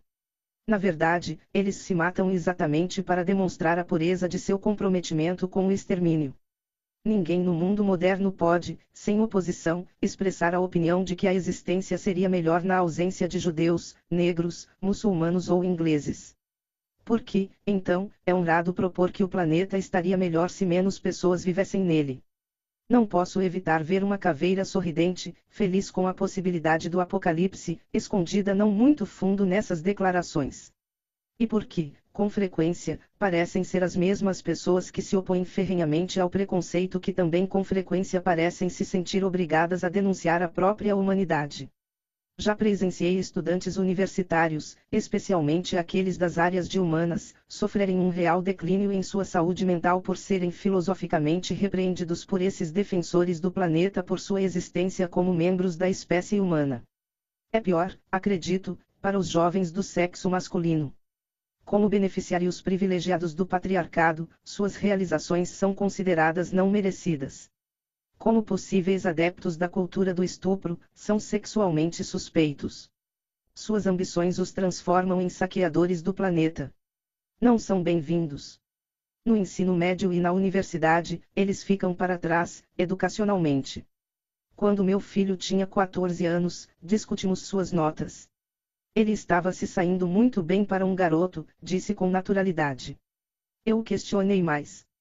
Todo mundo sabe, ele disse, que as garotas se saem muito melhor na escola do que os meninos. Sua entonação indicava surpresa pela minha ignorância de algo tão notório e evidente. Enquanto escrevia este capítulo, recebi a última edição da The Economist.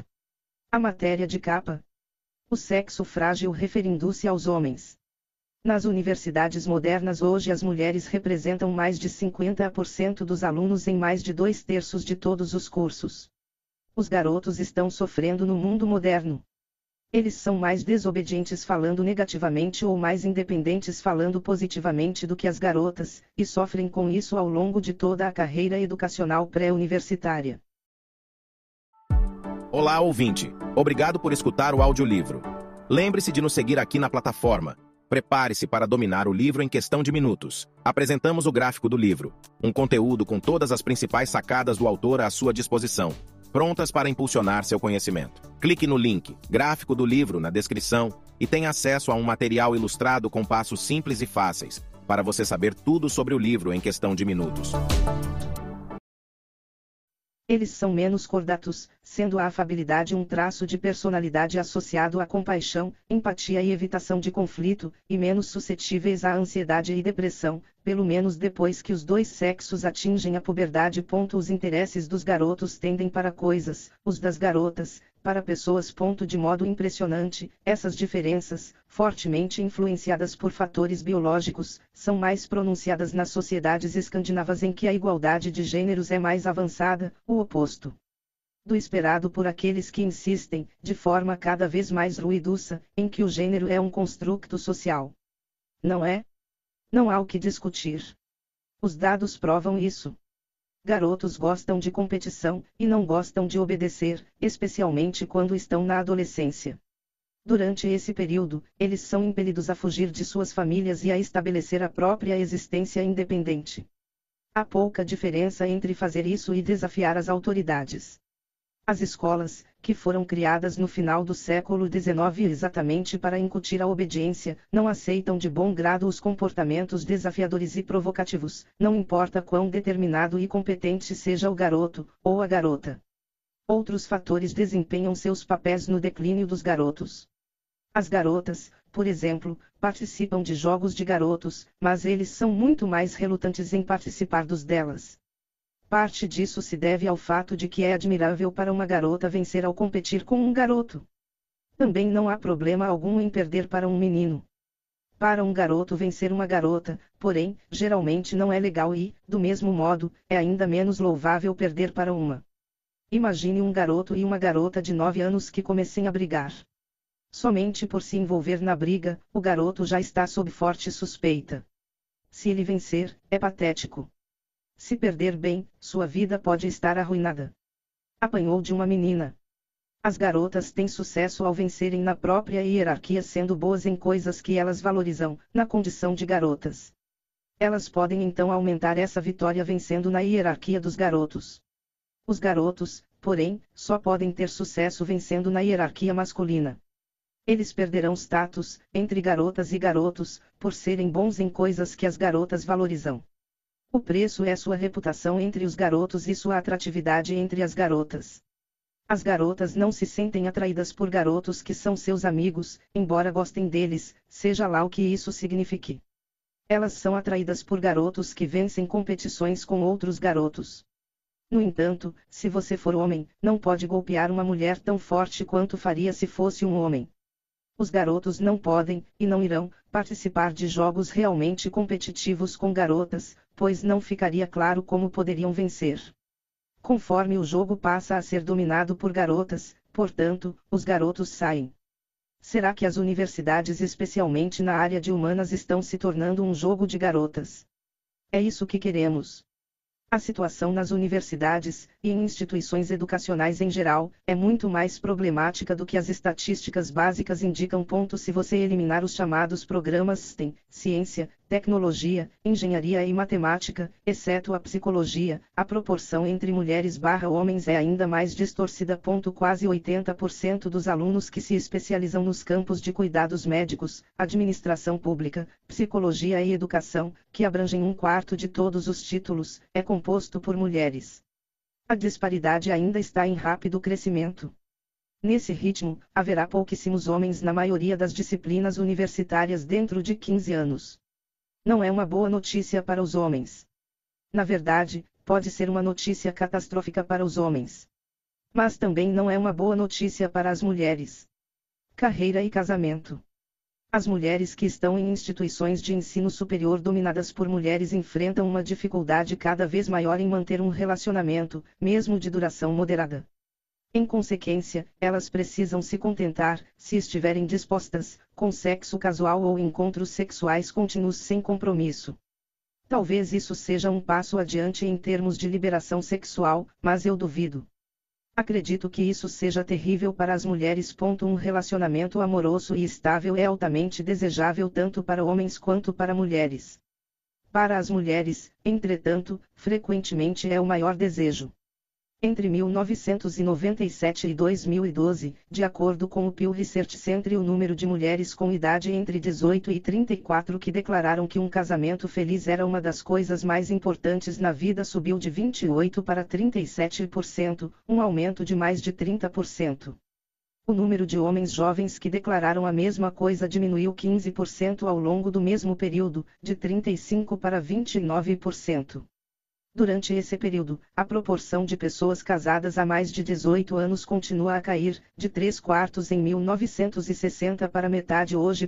Finalmente, entre adultos que nunca se casaram, com idade entre 30 e 59, os homens têm três vezes mais probabilidade do que as mulheres de dizer que não querem se casar nunca, 27 versus 8%. Quem decidiu, aliás, que a carreira é mais importante do que o amor e a família? Trabalhar 80 horas por semana em um escritório de advocacia de ponta realmente vale os sacrifícios exigidos para esse tipo de sucesso. E, se vale, por quê?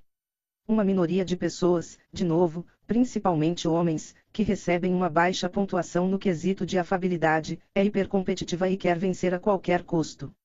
Uma minoria achará o trabalho intrinsecamente fascinante. Mas a maioria não é assim, e não se disporá ao trabalho, e o dinheiro não parece melhorar as vidas das pessoas a partir do momento que elas têm o suficiente para evitar os cobradores. Além do mais, a maioria das mulheres com alto desempenho e alto salário tem parceiros no mesmo nível e isso importa mais para as mulheres. Os dados do PIL também indicam que um cônjuge com um emprego desejável é de alta prioridade para quase 80% das mulheres que nunca se casaram, mas que pretendem, e para menos de 50% dos homens. Quando atinge a faixa dos 30 anos, a maioria das mulheres advogadas mais bem pagas abandona suas carreiras. Apenas 15% dos sócios nas 200 maiores firmas de advocacia dos Estados Unidos são mulheres. Esses números não mudaram muito nos últimos 15 anos, apesar de o número de advogadas associadas e empregadas ser alto. O motivo também não é que as firmas de advocacia não queiram mulheres em seus quadros ou que elas tenham sucesso. Há uma defasagem crônica de pessoas extraordinárias, independentemente do sexo, e as firmas de advocacia estão desesperadas para mantê-las em seus quadros. As mulheres que abandonam a carreira querem um emprego e uma vida que permita um tempo livre. Depois da faculdade de direito, dos estágios obrigatórios e dos primeiros 15 anos de trabalho, elas desenvolvem outros interesses. Isso é de conhecimento geral entre os grandes escritórios de advocacia, embora não seja algo que as pessoas se sintam à vontade de declarar em público, homens ou mulheres.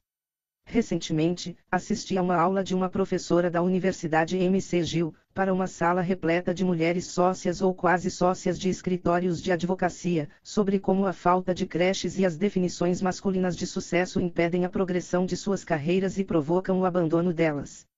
Eu conhecia grande parte das mulheres na sala. Havíamos conversando bastante.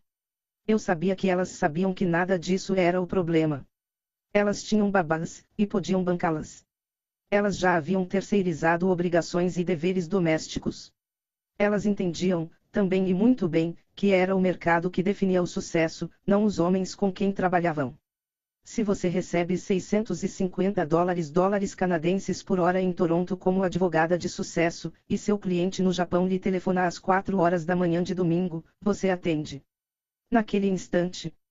Você atende, agora, mesmo que tenha acabado de pegar no sono depois de amamentar seu bebê. Você atende porque algum advogado hiperambicioso de Nova York ficaria muito feliz em atender em seu lugar e é por isso que é o mercado que define o trabalho. O suprimento cada vez menor de homens com ensino superior gera um problema de gravidade crescente para as mulheres que querem se casar, bem como namorar. Primeiro, as mulheres têm uma forte propensão a se casar na mesma hierarquia de dominância econômica ou em uma superior. Elas preferem um parceiro de status igual ou superior. Isso se aplica também a outras culturas. O mesmo não se aplica, aliás, para os homens, que estão perfeitamente dispostos a se casar dentro do mesmo nível social ou inferior, como indicam os dados do PIL, embora demonstrem uma preferência por parceiras um tanto mais jovens. A recente tendência em direção ao esvaziamento da classe média também tem aumentado à medida que mulheres ricas tendem mais e mais a ter parceiros ricos. Por esse motivo, e por causa do declínio de empregos bem remunerados na indústria para os homens, um sexto de homens em idade produtiva está atualmente sem trabalho nos Estados Unidos, o casamento é agora algo cada vez mais reservado aos ricos. Não posso deixar de notar a ironia com toques de humor negro nisso tudo. A instituição opressora e patriarcal do casamento agora se tornou um luxo. Porque os ricos tiranizariam a si mesmos porque as mulheres querem um parceiro com emprego e, preferencialmente, de status superior. Em grande parte, porque as mulheres se tornam mais vulneráveis quando têm filhos. Elas precisam de alguém capaz de sustentar mãe e filho quando necessário. É um ato compensatório perfeitamente racional, embora também possa ter uma base biológica. Porque as mulheres que decidem assumir a responsabilidade por um ou mais filhos também iriam querer um adulto para cuidar. Assim, o homem desempregado é um espécime indesejado e ser mãe solteira, uma alternativa preferível. Crianças em lores sem pais têm quatro vezes mais chance de serem pobres. Isso significa que suas mães também são pobres. Crianças sem pais estão em risco muito maior de abuso de álcool e drogas. Crianças vivendo com os pais biológicos casados são menos ansiosas, deprimidas e dilíquanas do que as que vivem com um ou mais pais não biológicos. Crianças em famílias com um só genitor têm duas vezes mais probabilidades de cometer suicídio. A forte guinada na direção do politicamente correto nas universidades exacerbou o problema. As vozes bradando contra a opressão se tornaram mais fortes, parece, em exata proporção a quão igualitárias proporção essa cada vez mais enviesada contra os homens, mesmo agora as escolas se tornaram. Existem cursos inteiros nas universidades abertamente hostis aos homens são áreas de estudo dominadas pelo argumento pós-moderno barra neomarxista de que a cultura ocidental, em especial, é uma estrutura opressora, criada por homens brancos para dominar e excluir as mulheres, e outros grupos selecionados, bem-sucedida somente por causa dessa dominação e exclusão. O patriarcado, ajuda ou obstáculo. Obviamente, a cultura é uma estrutura opressora. Sempre foi assim. É uma realidade universal e fundamental. O rei tirânico é uma verdade simbólica, um arquétipo constante. O que herdamos do passado é deliberadamente cego e obsoleto. É um fantasma, uma máquina e um monstro. Precisa ser resgatado, reparado e mantido à distância através de atenção e esforço dos viventes. Ele esmaga, conforme nos forja em nossas formas socialmente aceitáveis, e desperdiça um grande potencial. Mas oferece grande vantagem, também. Cada palavra que nós pronunciamos é uma dádiva de nossos ancestrais. Cada pensamento contemplado foi pensado anteriormente por alguém mais inteligente. A infraestrutura altamente funcional que nos cerca, especialmente no Ocidente, é uma dádiva de nossos ancestrais, os sistemas político e econômico comparativamente não corruptos, a tecnologia, a riqueza, a expectativa de vida, a liberdade, o luxo e a oportunidade. A cultura toma com uma das mãos, mas em lugares afortunados oferece mais com a outra. Pensar na cultura apenas como opressora é ignorância e ingratidão, bem como perigoso. Isso não quer dizer, como espero que o conteúdo deste livro tenha deixado bem claro até aqui, que a cultura não deva ser objeto de críticas. Considere o seguinte, também, em relação à opressão, qualquer hierarquia gera vencedores e perdedores. Os vencedores são, é claro, mais propensos a justificar a hierarquia e os perdedores, a criticá-la. Mas, 1. Um, a busca coletiva de qualquer objetivo valioso cria uma hierarquia, já que alguns serão melhores e outros, piores nessa busca, não importa qual seja, e, 2. É a busca de objetivos que em grande parte concede à vida o significado que a sustenta. Experienciamos quase todas as emoções que tornam a vida profunda e envolvente como consequência do avanço bem-sucedido na direção de algo profundamente desejado e valorizado. O preço que pagamos por esse envolvimento é a inevitável criação de hierarquias de sucesso, ao mesmo tempo que a consequência inevitável é a diferença no resultado. A igualdade absoluta, portanto, exigiria o sacrifício do valor em si e assim não haveria nada por que valesse a pena viver. Devemos, então, perceber com gratidão que uma cultura complexa e sofisticada possibilita muitos jogos e muitos jogadores de sucesso, e que essa cultura bem estruturada permite que os indivíduos que a compõem joguem e ganhem de muitas maneiras diferentes. É também distorcido considerar a cultura uma criação dos homens. A cultura é simbólica, arquetípica e miticamente masculina. Isso é parte do motivo por que a ideia de patriarcado é tão facilmente aceita. Mas, certamente, ela é criação da humanidade, não dos homens, menos ainda dos homens brancos, que, apesar de tudo, contribuíram com a parte que lhes cabia. A cultura europeia só tem sido dominante, se é que pode ser considerada dominante, há aproximadamente 400 anos. Na escala de tempo da evolução cultural que deve ser medida, no mínimo, em milhares de anos, esse intervalo de tempo mal se nota. Além do mais, mesmo se as mulheres não tivessem contribuído com nada substancial na arte, literatura e ciência antes da década de 1960 e da Revolução Feminista, o que não acredito, o papel que desempenharam na criação dos filhos e no trabalho nas fazendas ainda foi instrumental na libertação de homens, embora bem poucos para que a humanidade pudesse se propagar e avançar. Eis uma teoria alternativa: ao longo da história, homens e mulheres lutaram ferozmente para se libertar dos horrores devastadores da privação e da necessidade. As mulheres frequentemente estavam em desvantagem durante essa luta, pois possuíam todas as vulnerabilidades dos homens, mas carregavam o fardo reprodutivo e tinham menos força física. Além da sujeira, miséria, doença, fome, barbárie e ignorância que caracterizavam as vidas de ambos os sexos muito antes do século XX, quando mesmo as pessoas no mundo ocidental normalmente sobreviviam com menos de um dólar em dinheiro de hoje, as mulheres também tinham que suportar as sérias inconveniências práticas da menstruação, a alta probabilidade de uma gravidez indesejada, a probabilidade de morte ou graves danos durante o parto e o fardo de criar muitos filhos pequenos. Talvez essa seja razão suficiente para a diferença no tratamento legal e prático de homens e mulheres que caracterizou a maioria das sociedades antes das recentes revoluções tecnológicas, incluindo a invenção da pílula anticoncepcional. Pelo menos esses fatores devem ser levados em conta antes que a presunção de que homens tiranizaram as mulheres possa ser aceita como truísmo. Para mim parece que a chamada opressão do patriarcado foi, na verdade, uma tentativa coletiva imperfeita de homens e mulheres se libertarem de privação, doença e trabalho penoso, que se estendem ao longo de milênios. O caso recente de Arunachala oferece um exemplo valioso. Esse homem, o rei dos absorventes da Índia, ficava insatisfeito com o fato de que sua esposa tinha que usar panos sujos durante o período menstrual. Ela lhe disse para escolher entre comprar absorventes higiênicos caros ou leite para a família. Ele passou os 14 anos seguintes em estado de insanidade, de acordo com os vizinhos, tentando sanar o problema. A esposa e a mãe chegaram a abandoná-lo brevemente, apavoradas com sua obsessão. Quando ficou sem voluntárias para testar seu produto, ele teve que usar uma bolsa de sangue de porco como substituto. Não consigo imaginar como esse comportamento melhorou sua popularidade ou status. Agora seus absorventes de baixo custo fabricados localmente são distribuídos por toda a Índia, manufaturados por grupos de autoajuda administrados por mulheres. Suas usuárias experimentaram uma liberdade que nunca vivenciaram antes. Em 2014, Arunachalam, que abandonou os estudos no ensino médio, foi nomeado uma das 100 pessoas mais influentes do mundo pela revista Time. Eu me recuso a aceitar que a principal motivação desse indiano tenha sido o ganho pessoal. Ele é parte do patriarcado.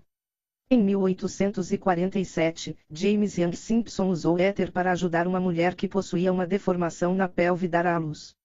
Posteriormente, ele o substituiu pelo clorofórmio, mais eficiente. A primeira bebê nascida com a utilização dessa técnica foi chamada de anestesia.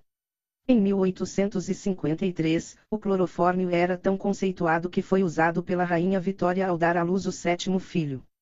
Logo depois, notavelmente, a opção de parto sem dor estava disponível em toda parte. Algumas pessoas alertaram sobre o perigo de se opor à punição de Deus para as mulheres. Em Gênesis 3 horas e 16 minutos, multiplicarei grandemente o seu sofrimento na gravidez, com sofrimento você dará à luz filhos. Houve quem se opusesse à sua utilização também em homens, homens jovens, saudáveis e corajosos simplesmente não precisavam de anestesia. Essa oposição foi inútil. O uso da anestesia se disseminou com extrema velocidade, e muito mais rápido do que seria possível hoje. Até mesmo permanentes membros da igreja apoiavam sua utilização. O primeiro absorvente interno prático, o Tampax, só chegou na década de 1930. Ele foi inventado pelo Dr. Earl Cleveland Haas. Ele o fabricou com algodão comprimido e criou um aplicador de tubos de papel. Isso ajudou a atenuar a resistência aos produtos pelas pessoas que desaprovavam ter que tocar o próprio corpo, o que ocorreria sem o aplicador. No início da década de 1940, 25% das mulheres usavam Tampax. 30 anos mais tarde, eram 70%. Agora, são 4 a cada 5, e as que não utilizam preferem os absorventes externos, que hoje são hiperabsorventes, e se ficham no lugar com adesivos eficientes, bem diferentes dos absorventes dos anos 1970, parecidos com fraldas que eram espessos, desconfortáveis e que precisavam de faixas para se fixar. Murgnanfam, Simpson e Haas oprimiram as mulheres ou as libertarão. E quanto a Gregory Goodwin Pincus, que inventou a pílula anticoncepcional. De que maneira esses homens pragmáticos, esclarecidos e persistentes fizeram parte do patriarcado opressor? Porque ensinamos aos nossos jovens que nossa cultura incrível é o resultado da opressão masculina. Cegas por essa suposição central, disciplinas tão diversas quanto educação, trabalho social, história da arte, estudos de gênero, literatura, sociologia e, cada vez mais, direito tratam homens ativamente como opressores e as atividades dos homens como inerentemente destrutivas. Em geral, elas também promovem diretamente uma ação política radical radical de acordo com as normas das sociedades em que se situam que eles não distinguem da educação. O Pauline Jewett Institute of Women's and Gender Studies Instituto de Estudos sobre Mulheres e Gênero Pauline Jewett, da Universidade Carleton em Ottawa, por exemplo, estimula o ativismo como parte de suas diretrizes. O Gender Studies Department Departamento de Estudos de Gênero, da Universidade de Queen em Kingston, Ontário, ensina teorias e métodos feministas, antirracistas e queers centrados no ativismo para a mudança social indicando seu apoio à suposição de que a educação universitária deve, acima de tudo, fomentar o engajamento político de um tipo específico. Pós-modernidade e o longo braço de Marx. Essas disciplinas extraem sua filosofia de múltiplas fontes todas fortemente influenciadas pelos humanistas marxistas. Dentre eles, Max Horkheimer, que desenvolveu uma teoria crítica na década de 1930. Qualquer resumo breve de suas ideias está fadado a ser simplista demais, mas Horkheimer se considerava um marxista. Acreditava que os princípios ocidentais de liberdade individual ou do livre mercado eram meramente máscaras que serviam para disfarçar as verdadeiras condições do Ocidente: desigualdade, dominação e exploração. Ele defendia que a atividade intelectual deveria se dedicar à mudança social em vez de mera compreensão, e esperava emancipar a humanidade de sua escravidão. Horkheimer e sua escola de Frankfurt de pensadores associados primeiro na Alemanha e, mais tarde, nos Estados Unidos visavam uma crítica e transformação completas da civilização ocidental. Nos últimos anos, o trabalho mais importante foi do filósofo francês Jacques Derrida, líder dos pós-modernistas, em voga no final da década de 1970. Ele descreveu as próprias ideias como uma forma radical de marxismo. Marx tentou reduzir a história e a sociedade à economia, considerando a cultura como a opressão dos pobres pelos ricos. Quando o marxismo foi posto em prática na União Soviética, China, Vietnã, Camboja e em outros lugares, os recursos econômicos foram brutalmente distribuídos. A propriedade privada foi eliminada e a população rural, forçadamente coletivizada. O resultado: dezenas de milhões de pessoas morreram. Outras centenas de milhões foram submetidas a opressão semelhante à ainda praticada na Coreia do Norte, o último baluarte do comunismo clássico. Os sistemas econômicos resultantes eram corruptos e insustentáveis. O mundo entrou em uma guerra fria prolongada e extremamente perigosa. Os cidadãos dessas sociedades viviam uma vida de mentiras, traindo suas famílias, delatando seus vizinhos, sobrevivendo na miséria sem reclamar, senão as ideias marxistas eram muito atraentes para intelectuais utópicos. Um dos principais arquitetos dos horrores do Khmer Vermelho, Khieu Samphan, recebeu o título de doutor pela Sorbonne antes de se tornar o líder do Camboja, em meados da década de 1970. Em sua tese de doutorado, escrita em 1959, ele defende que o trabalho feito por não fazendeiros nas cidades do Camboja era improdutivo, banqueiros, burocratas e executivos não acrescentavam coisa alguma à sociedade. Na verdade, parasitavam o genuíno valor produzido através de agricultura, pequenas indústrias e trabalhos artesanais. As ideias de Sanfan eram vistas com bons olhos pelos intelectuais franceses que lhe outorgaram o título de doutor. De volta ao Camboja, recebeu a oportunidade de colocar suas teorias em prática.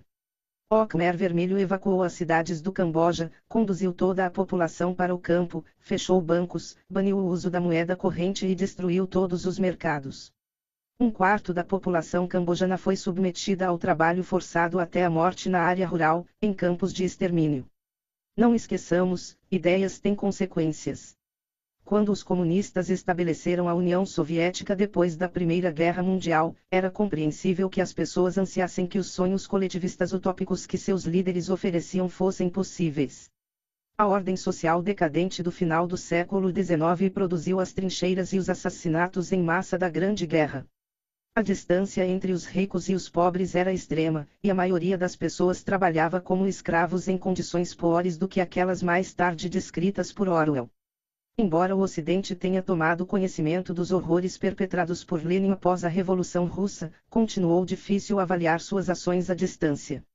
A Rússia estava mergulhada em um caos pós-monárquico, e as notícias de amplo desenvolvimento industrial e redistribuição de propriedades para aqueles que até recentemente eram servos ofereciam motivos para esperança.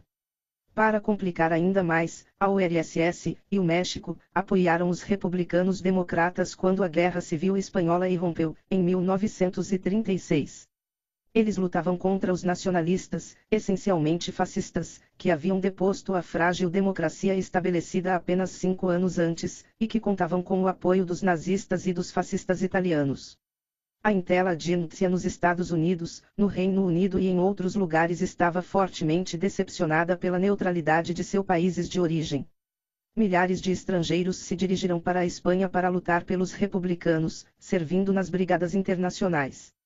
George Orwell foi um deles. Ernest Hemingway atuou como jornalista e foi um apoiador dos republicanos. Jovens norte-americanos, canadenses e britânicos politicamente engajados sentiram a obrigação moral de parar de falar e começar a lutar. Tudo isso desviou a atenção dos acontecimentos na União Soviética naquele momento. Na década de 1930, durante a Grande Depressão, os soviéticos stalinistas enviaram 2 milhões de kuloks, seus camponeses mais ricos, para a Sibéria, levando apenas algumas vacas, alguns empregados ou um pouco mais de terras do que era típico. Do ponto de vista comunista, esses coloques haviam acumulado sua riqueza pilhando aqueles à sua volta e mereciam seu destino. Riqueza era sinônimo de opressão e a propriedade privada, de roubo. Era hora de alguma igualdade. Mais de 30 mil coloques foram mortos na hora.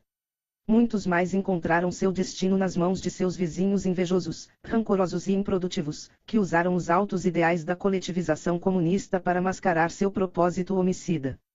Os coloques eram inimigos das pessoas, escória, animais daninhos, porcos imundos.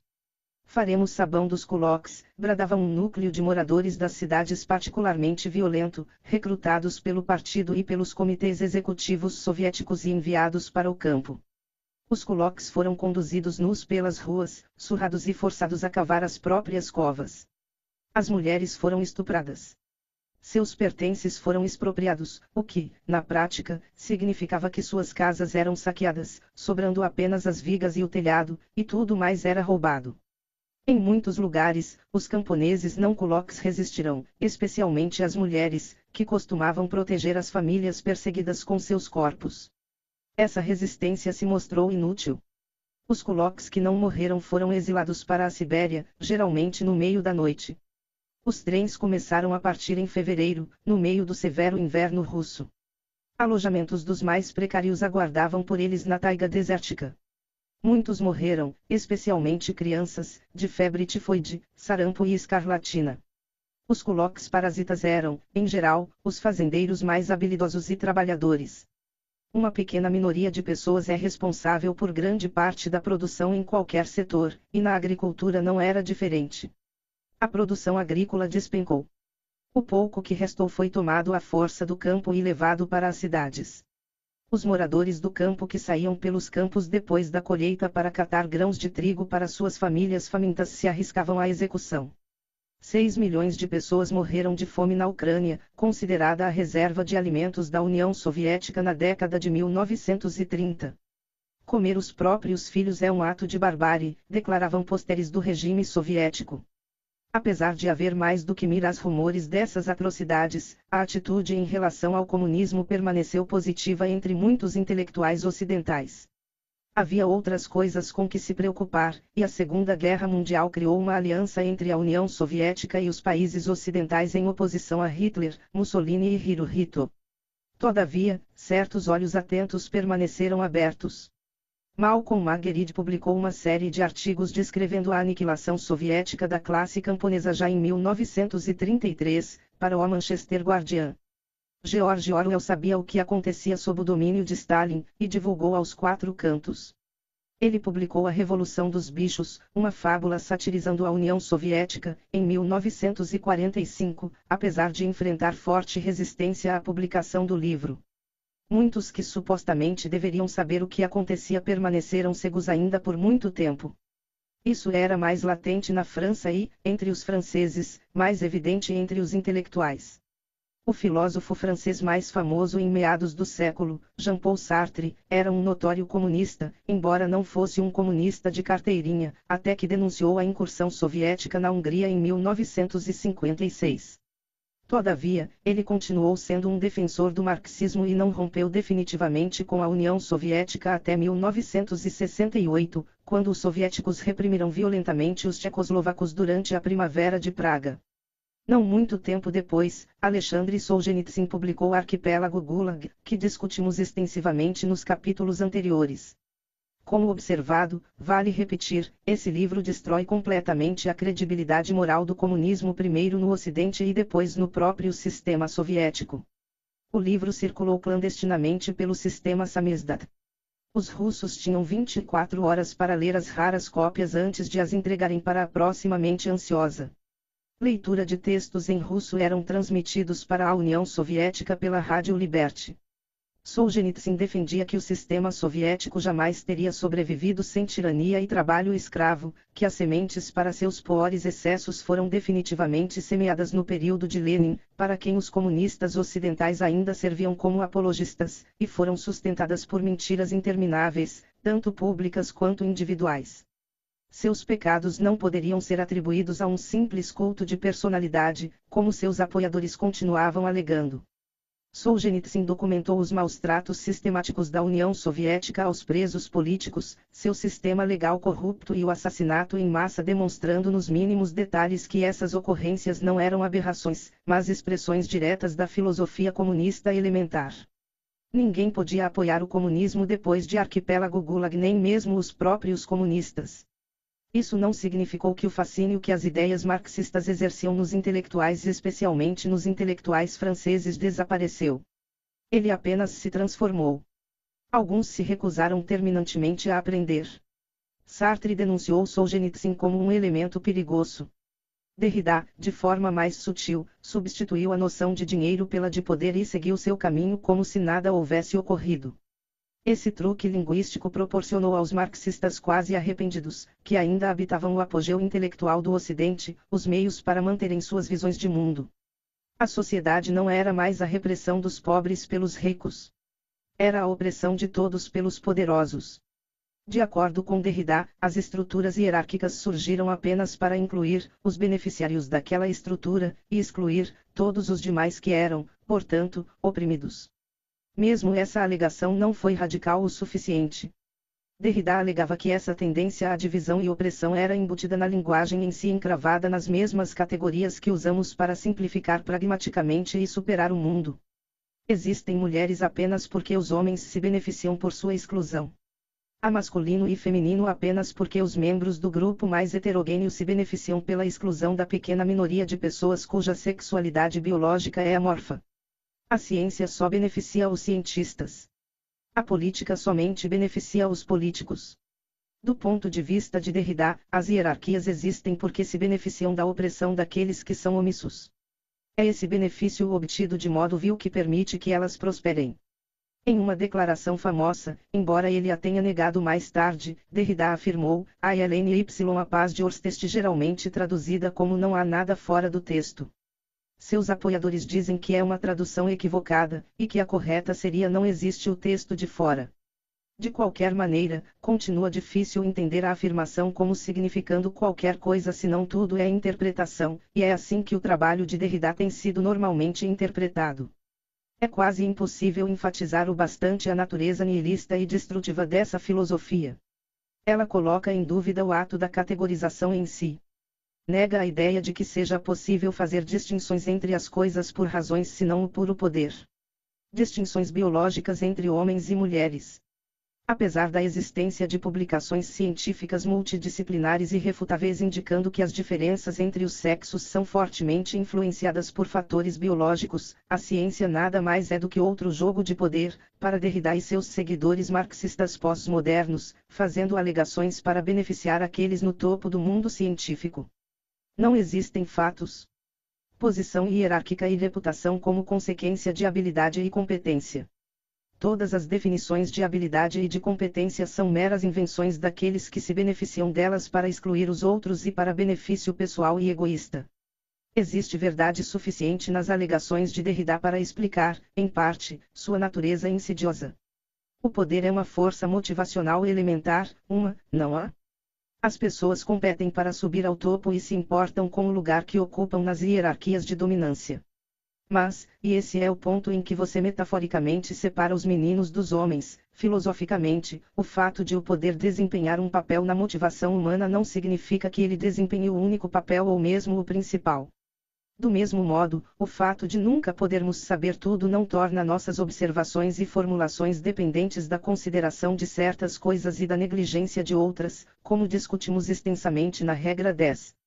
Isso não justifica a alegação de que tudo é interpretação ou que a categorização é apenas exclusão.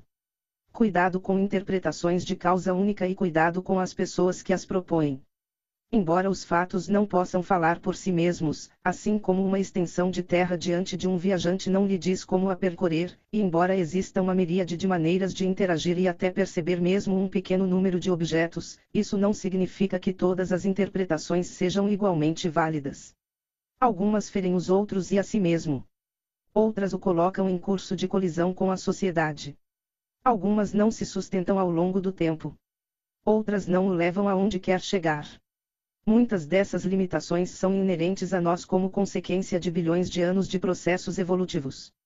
Outras emergem na medida em que somos socializados de modo a cooperar e competir pacífica e produtivamente com os outros. Ainda mais interpretações surgem à medida que descartamos estratégias contraprodutivas através do aprendizado. Um número infinito de interpretações, certamente, o que não é diferente de dizer um número infinito de problemas. Mas um número extremamente limitado de soluções viáveis. Caso contrário, a vida seria fácil. E não é. Veja bem, tenho algumas crenças que podem ser consideradas como tendo uma inclinação à esquerda. Acredito, por exemplo, que a tendência de distribuição de bens valiosos com desigualdade pronunciada constitui uma ameaça sempre presente à estabilidade da sociedade. E penso que há boas evidências. Isso não significa que a solução para o problema seja óbvia. Não sabemos como redistribuir a riqueza sem acrescentar uma nova gama de outros problemas.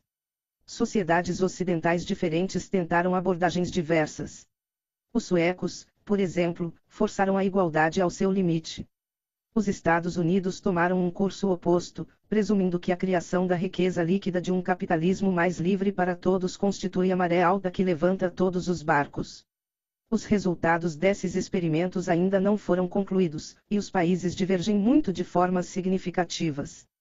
Diferenças em história, área geográfica, tamanho da população e diversidade étnica tornam a comparação direta muito difícil. Mas certamente o caso é que a redistribuição forçada em nome da igualdade utópica é uma cura pior do que a doença.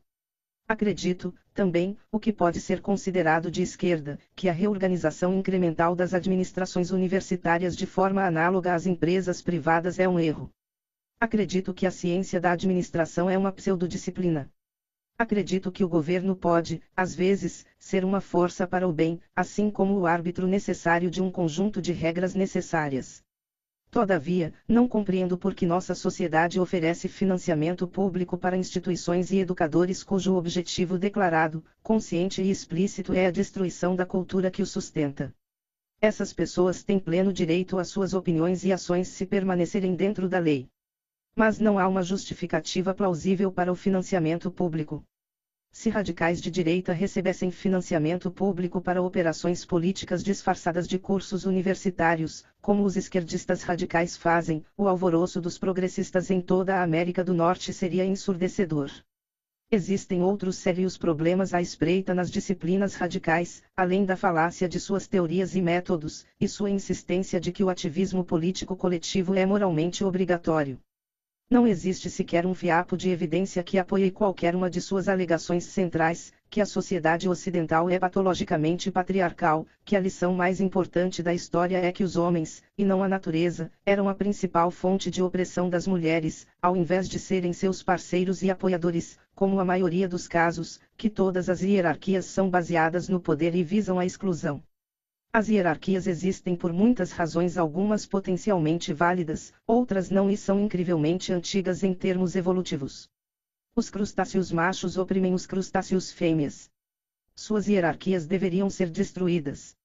Nas sociedades que funcionam bem não em comparação à utopia hipotética, mas contrastadas com outras culturas existentes ou históricas, a competência, e não o poder, é o principal determinante de status. Competência capacidade, habilidade. Não o poder. Isso é óbvio tanto do ponto de vista baseado em fatos quanto da observação geral. Ninguém com câncer cerebral tem uma mentalidade de igualdade suficiente para recusar o serviço de um cirurgião com a melhor formação, a melhor reputação e, talvez, o salário mais alto.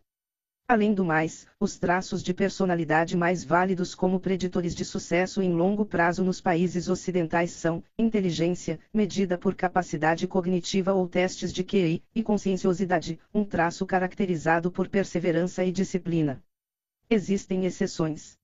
Empreendedores e artistas têm uma pontuação mais alta em abertura para experiências, outro traço de personalidade cardinal, em vez de inconscienciosidade. Mas a abertura é associada com inteligência verbal e criatividade, assim, essa exceção é adequada e compreensível. O poder preditivo desses traços, matemática e economicamente falando, é excepcionalmente alto estando, em termos de poder, entre os mais altos quando comparados com qualquer outra coisa que tenha sido realmente mensurada nas áreas mais rigorosas das ciências sociais. Uma boa bateria de testes de personalidade barra cognitivos pode aumentar a probabilidade de empregar alguém mais competente do que a média, de 50-50 para 85-15. Esses são os fatos, tão sustentados quanto qualquer coisa em ciências sociais, e isso significa mais do que você pode imaginar, pois as ciências sociais são disciplinas mais efetivas do que seus críticos cínicos gostariam.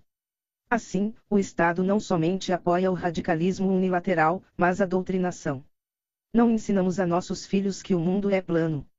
Também não deveríamos lhes ensinar teorias sobre a natureza de homens e mulheres baseados em ideologias sem suporte algum ou sobre a natureza da hierarquia. Não é irracional observar, se os desconstrutivistas se limitassem a isso, que a ciência pode ser influenciada pelos interesses do poder, e alertar contra isso ou salientar que a evidência é, com muita frequência, o que algumas pessoas poderosas, incluindo os cientistas, decidem que é. Afinal, cientistas são pessoas também, e pessoas gostam de poder assim como os desconstrutivistas gostam de ser conhecidos por suas ideias e lutam justificadamente para chegar ao topo de suas hierarquias acadêmicas. Mas isso não significa que a ciência ou mesmo o desconstrutivismo só tenha a ver com poder. Por que acreditar nisso? Por que insistir nisso? Talvez seja porque, se só existe poder, então usá-lo para obter o que se quer se torna plenamente justificável. Esse uso não é restringido por evidência, método, lógica ou mesmo necessidade de coerência. Não há restrição alguma por qualquer coisa fora do texto. Isso deixa a opinião sob essas circunstâncias e a força, sendo que o uso da força é muito atraente, na mesma medida que é certo seu emprego a serviço dessa opinião. A insistência pós-moderna insana e incompreensível em que todas as diferenças de gênero são construções sociais, por exemplo, torna-se compreensível quando seu imperativo moral é entendido quando sua justificativa para a força é de uma vez por todas compreendida, a sociedade precisa ser modificada ou suas distorções, eliminadas até que todos os resultados sejam igualitários. Mas o fundamento da posição de construtivismo social é o desejo pelos resultados igualitários, e não a crença na justiça da eliminação das distorções uma vez que todas as desigualdades de resultados precisam ser eliminadas, desigualdade sendo a origem de todo o mal, então todas as diferenças de gênero precisam ser consideradas construções sociais. Caso contrário, a pressão por igualdade seria radical demais e a doutrina, flagrantemente propagandista demais. Assim, a ordem da lógica é invertida para que a ideologia possa ser camuflada. O fato de que essas declarações levam imediatamente a inconsistências internas dentro da ideologia nunca é enfrentado. O gênero é construído, mas um indivíduo que deseja uma cirurgia de redesignação de gênero deve ser indiscutivelmente considerado um homem preso em um corpo de uma mulher, ou vice-versa. O fato de que ambos não podem ser logicamente verdadeiros, simultaneamente, é simplesmente ignorado, ou racionalizado com outra alegação chocante pós-moderna, que a lógica em si juntamente com as técnicas da ciência é apenas parte do sistema patriarcal opressivo. Ocorre também, é claro, que todos os resultados não podem ser equalizados. Primeiro, os resultados precisam ser medidos.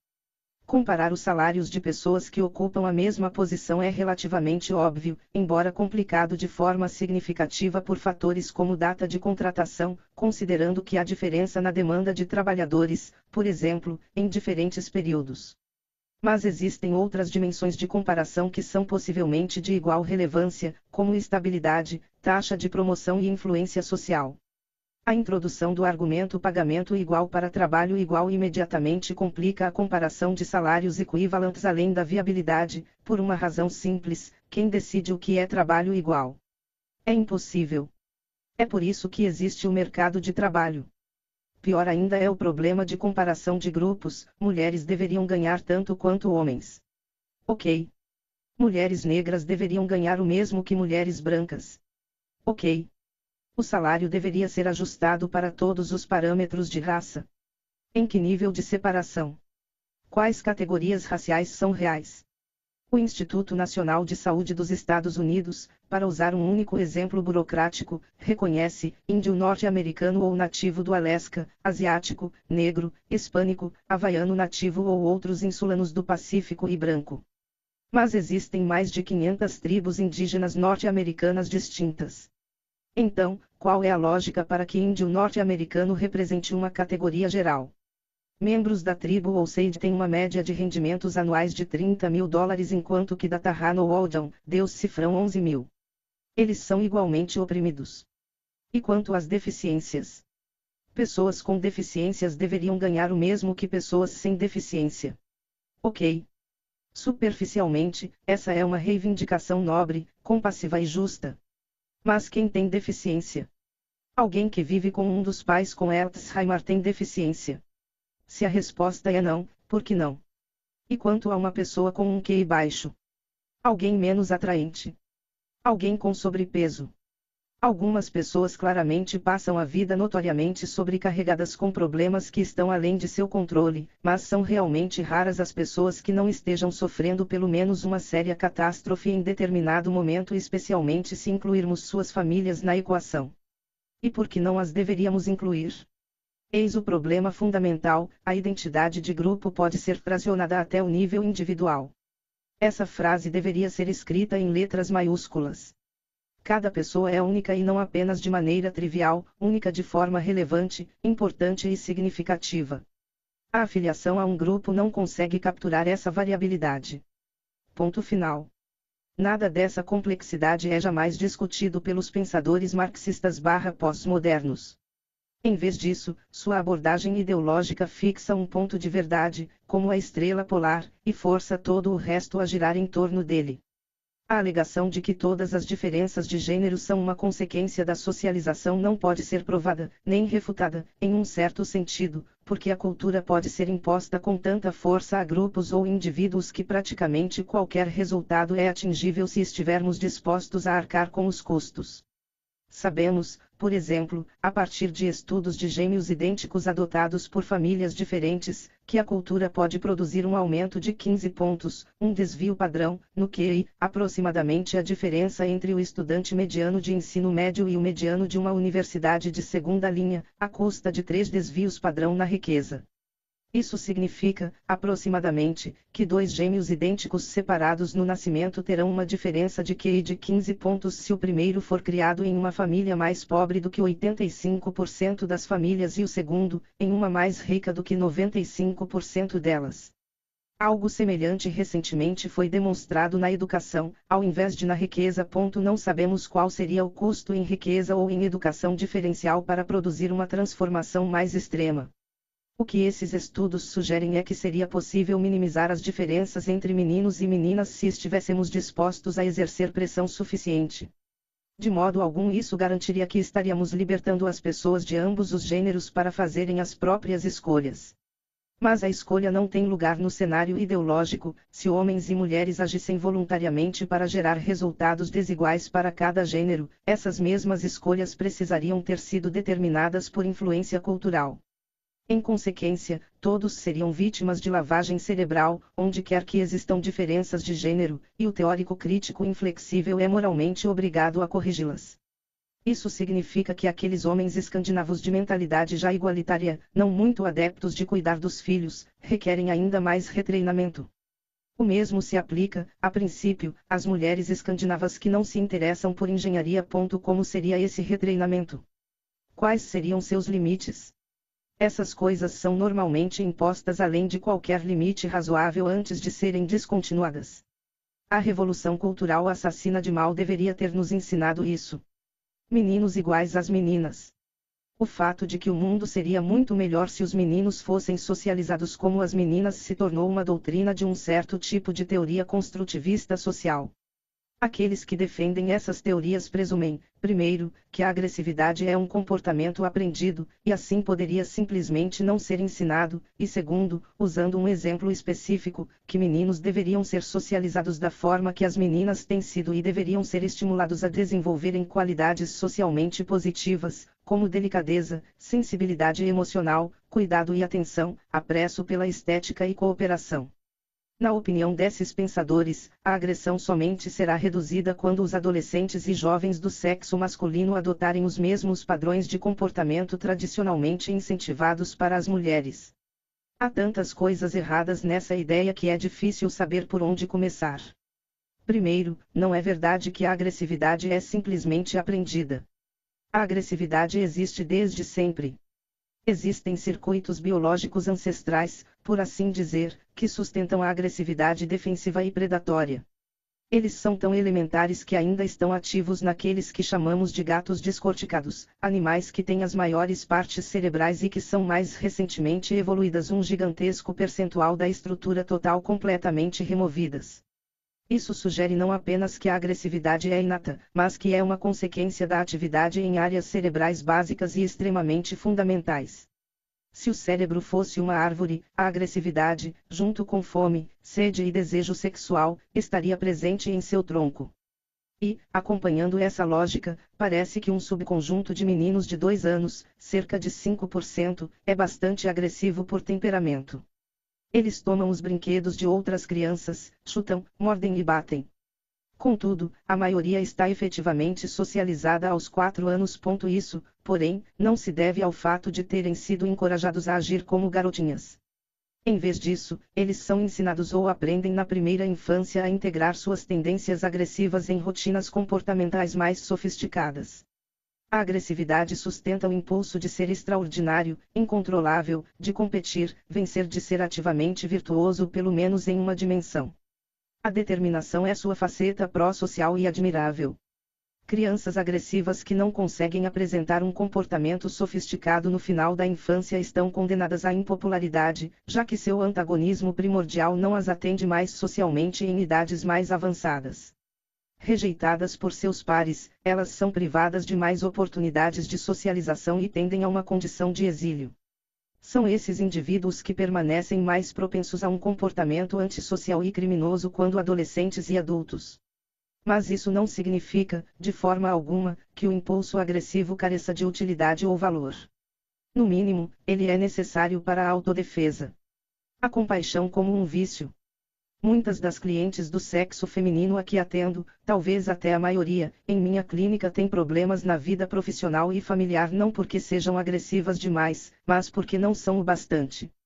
Terapeutas cognitivo-comportamentais chamam o tratamento dessas pessoas, geralmente caracterizadas por traços mais femininos de afabilidade, polidez e compaixão, e neuroticismo, ansiedade e dor emocional, de treinamento de assertividade. Mulheres insuficientemente agressivas e homens, embora sejam mais raros, fazem demais pelos outros. Tendem a tratar as pessoas à sua volta como se fossem crianças desamparadas. Tendem a ser ingênuas presumem que a cooperação deveria ser a base de todas as transações sociais e evitam o conflito, o que significa que evitam confrontar os problemas em seus relacionamentos e no trabalho. Elas reiteradamente se sacrificam pelos outros. Pode parecer uma virtude e definitivamente é uma atitude que confere algumas vantagens sociais, mas pode se tornar, e frequentemente se torna, contraproducente e unilateral. Uma vez que pessoas muito cordeitas se esforçam para atender a outras, não lutam adequadamente por si mesmas. Presumindo que os outros pensem como elas, esperam em vez de garantir que aconteçam reciprocidade por suas ações zelosas. Quando não acontecem, elas se calam. Não exigem ou não conseguem exigir reconhecimento de forma clara. O lado obscuro de suas personalidades emerge, decorrente de sua submissão, e elas se tornam rancorosas. Ensino as pessoas excessivamente cordeitas a prestarem atenção no surgimento desse ressentimento, que é uma emoção muito importante, mas muito nociva. Há duas razões principais para o ressentimento: ter sido explorado, ou ter permitido que o explorassem, ou a recusa birrenta de assumir a responsabilidade e crescer. Se você está ressentido, procure os motivos. Tente discutir o problema com alguém em quem confie. Você está se sentindo injustiçado, de uma maneira imatura. Se, depois de uma ponderação franca, ainda achar que sim, talvez alguém esteja se aproveitando de você. Significa que agora tem obrigação moral de se impor. Significa confrontar seu chefe, marido, esposa, filho ou pais. Pode significar coletar evidências estrategicamente para que, ao confrontar a pessoa, possa oferecer vários exemplos do comportamento inadequado, pelo menos três, para que ela não possa se esquivar facilmente de suas acusações pode significar deixar de ceder quando elas lhe oferecem seus contra-argumentos. As pessoas raramente têm mais de quatro na manga. Se você permanecer inabalável, elas ficam irritadas, choram ou fogem. É muito útil recorrer às lágrimas em situações como essa. Elas podem ser usadas para incitar culpa por parte do acusador por, teoricamente, ter ferido os sentimentos ou provocado um sofrimento emocional. Mas as lágrimas são geralmente derramadas na raiva. Um rosto vermelho é uma boa pista. Se você conseguir defender seu argumento ao longo das quatro primeiras respostas e resistir às emoções decorrentes, conquistará a atenção de seu alvo e talvez seu respeito. Entretanto, isso é um conflito autêntico, e não é agradável nem fácil. Você também precisa saber claramente o que pretende obter da situação e estar preparado para articular claramente seu desejo. É uma boa ideia dizer à pessoa que está confrontando exatamente o que gostaria que ela fizesse ao invés do que ela fez ou está fazendo. Você pode pensar se elas me amassem, saberiam o que fazer. Essa é a voz do ressentimento. Presuma a ignorância antes da maldade. Ninguém tem uma linha direta para suas vontades e necessidades, nem mesmo você. Se tentar determinar exatamente o que quer, pode descobrir que é mais difícil do que pensava. A pessoa que o oprime provavelmente não é mais sábia, especialmente no que diz respeito a você. Diga a ela diretamente o que seria preferível depois que identificar o que é. Faça um pedido, o menor e mais razoável possível, mas assegure que o cumprimento dessa exigência será satisfatório. Assim, você enfrenta a discussão também com uma solução em vez de levar apenas um problema. Pessoas cordeitas, compassivas, empáticas e avessas ao conflito, todas essas características podem ser agrupadas, deixam que outras pisem nelas, e depois se ressentem. Elas se sacrificam pelos outros, às vezes excessivamente, e não conseguem compreender porque não há reciprocidade. Pessoas cordeitas são submissas, e isso lhes rouba a independência. O perigo associado a isso pode ser amplificado pelo traço de ordem superior do neuroticismo. Pessoas cordeitas concordam com qualquer um que faça uma sugestão em vez de insistir, pelo menos às vezes, nas próprias ideias. Assim, elas se perdem, tornam-se indecisas e facilmente manipuláveis. Se, além disso, sentirem medo e se magoarem com facilidade, têm menos motivos para buscar o próprio caminho de modo independente, pois fazer isso as expõe a ameaças e perigos, pelo menos em curto prazo. Esse é o caminho para o transtorno de personalidade dependente, tecnicamente falando. Ele pode ser considerado o extremo oposto do transtorno de personalidade antissocial, o conjunto de traços de personalidade característicos de delinquência na infância e na adolescência e de criminalidade na fase adulta. Seria maravilhoso se o oposto de um criminoso fosse um santo, mas não é assim. O oposto de um criminoso é uma mãe edipiana, um tipo diferente de criminoso. A mãe edipiana e pais podem desempenhar esse papel também, mas é mais raro, diz para seu filho: Eu vivo só para você. Ela faz tudo por seus filhos. Ela amarra seus sapatos, corta a comida, deixa que durmam em sua cama com muita frequência. Esse é um método eficiente e sem conflitos para evitar a tensão sexual indesejada, também. A mãe edipiana faz um pacto consigo mesma, com seus filhos e com o diabo em pessoa. O trato é o seguinte: acima de tudo, nunca me abandone. Em contrapartida, farei tudo por você. À medida que envelhecer sem amadurecer, você se tornará inútil e amargo, mas nunca terá que assumir qualquer responsabilidade, e tudo que fizer de errado sempre será culpa de outra pessoa. Os filhos podem aceitar ou rejeitar o pacto e têm certo poder de escolha. A mãe Edipiana é a bruxa da história de João e Maria. As duas crianças na fábula têm uma nova madrasta. Ela ordena ao marido que abandone as crianças na floresta, já que passam um período de fome e ela acha que as crianças comem demais. Ele obedece à esposa, leva os filhos para o meio da floresta e os abandona à própria sorte. Vagando famintos e solitários, eles se deparam com um milagre. Uma casa. E não é qualquer casa. É uma casa de doces. Uma casa feita de biscoito. Uma pessoa que não tenha recebido muito afeto, empatia, simpatia e cooperação pode ser cética e se perguntar: isso é muito bom para ser verdade. Mas as crianças são novas e estão desesperadas demais. Dentro da casa há uma gentil senhora disposta a salvar, dar carinho e cuidar de crianças desamparadas, toda maternal, pronta para se sacrificar para realizar todos os desejos delas imediatamente. Ela oferece às crianças tudo o que querem a qualquer hora, e elas nunca precisam fazer nada. Mas toda essa atenção e cuidado a deixam faminta. Ela coloca João em uma jaula para que engorde ainda mais rápido. Mas João engana a bruxa, fazendo-a pensar que ele ainda está muito magro, oferecendo um osso velho toda vez que ela verifica se sua perna já está suculenta o bastante. Em determinado momento a bruxa, desesperada com a demora, acende o forno, preparando-se para cozinhar e devorar o objeto de sua devoção. Maria, que aparentemente não foi ludibriada a aceitar a submissão, espera um momento de descuido e empurra a gentil senhora para dentro do forno.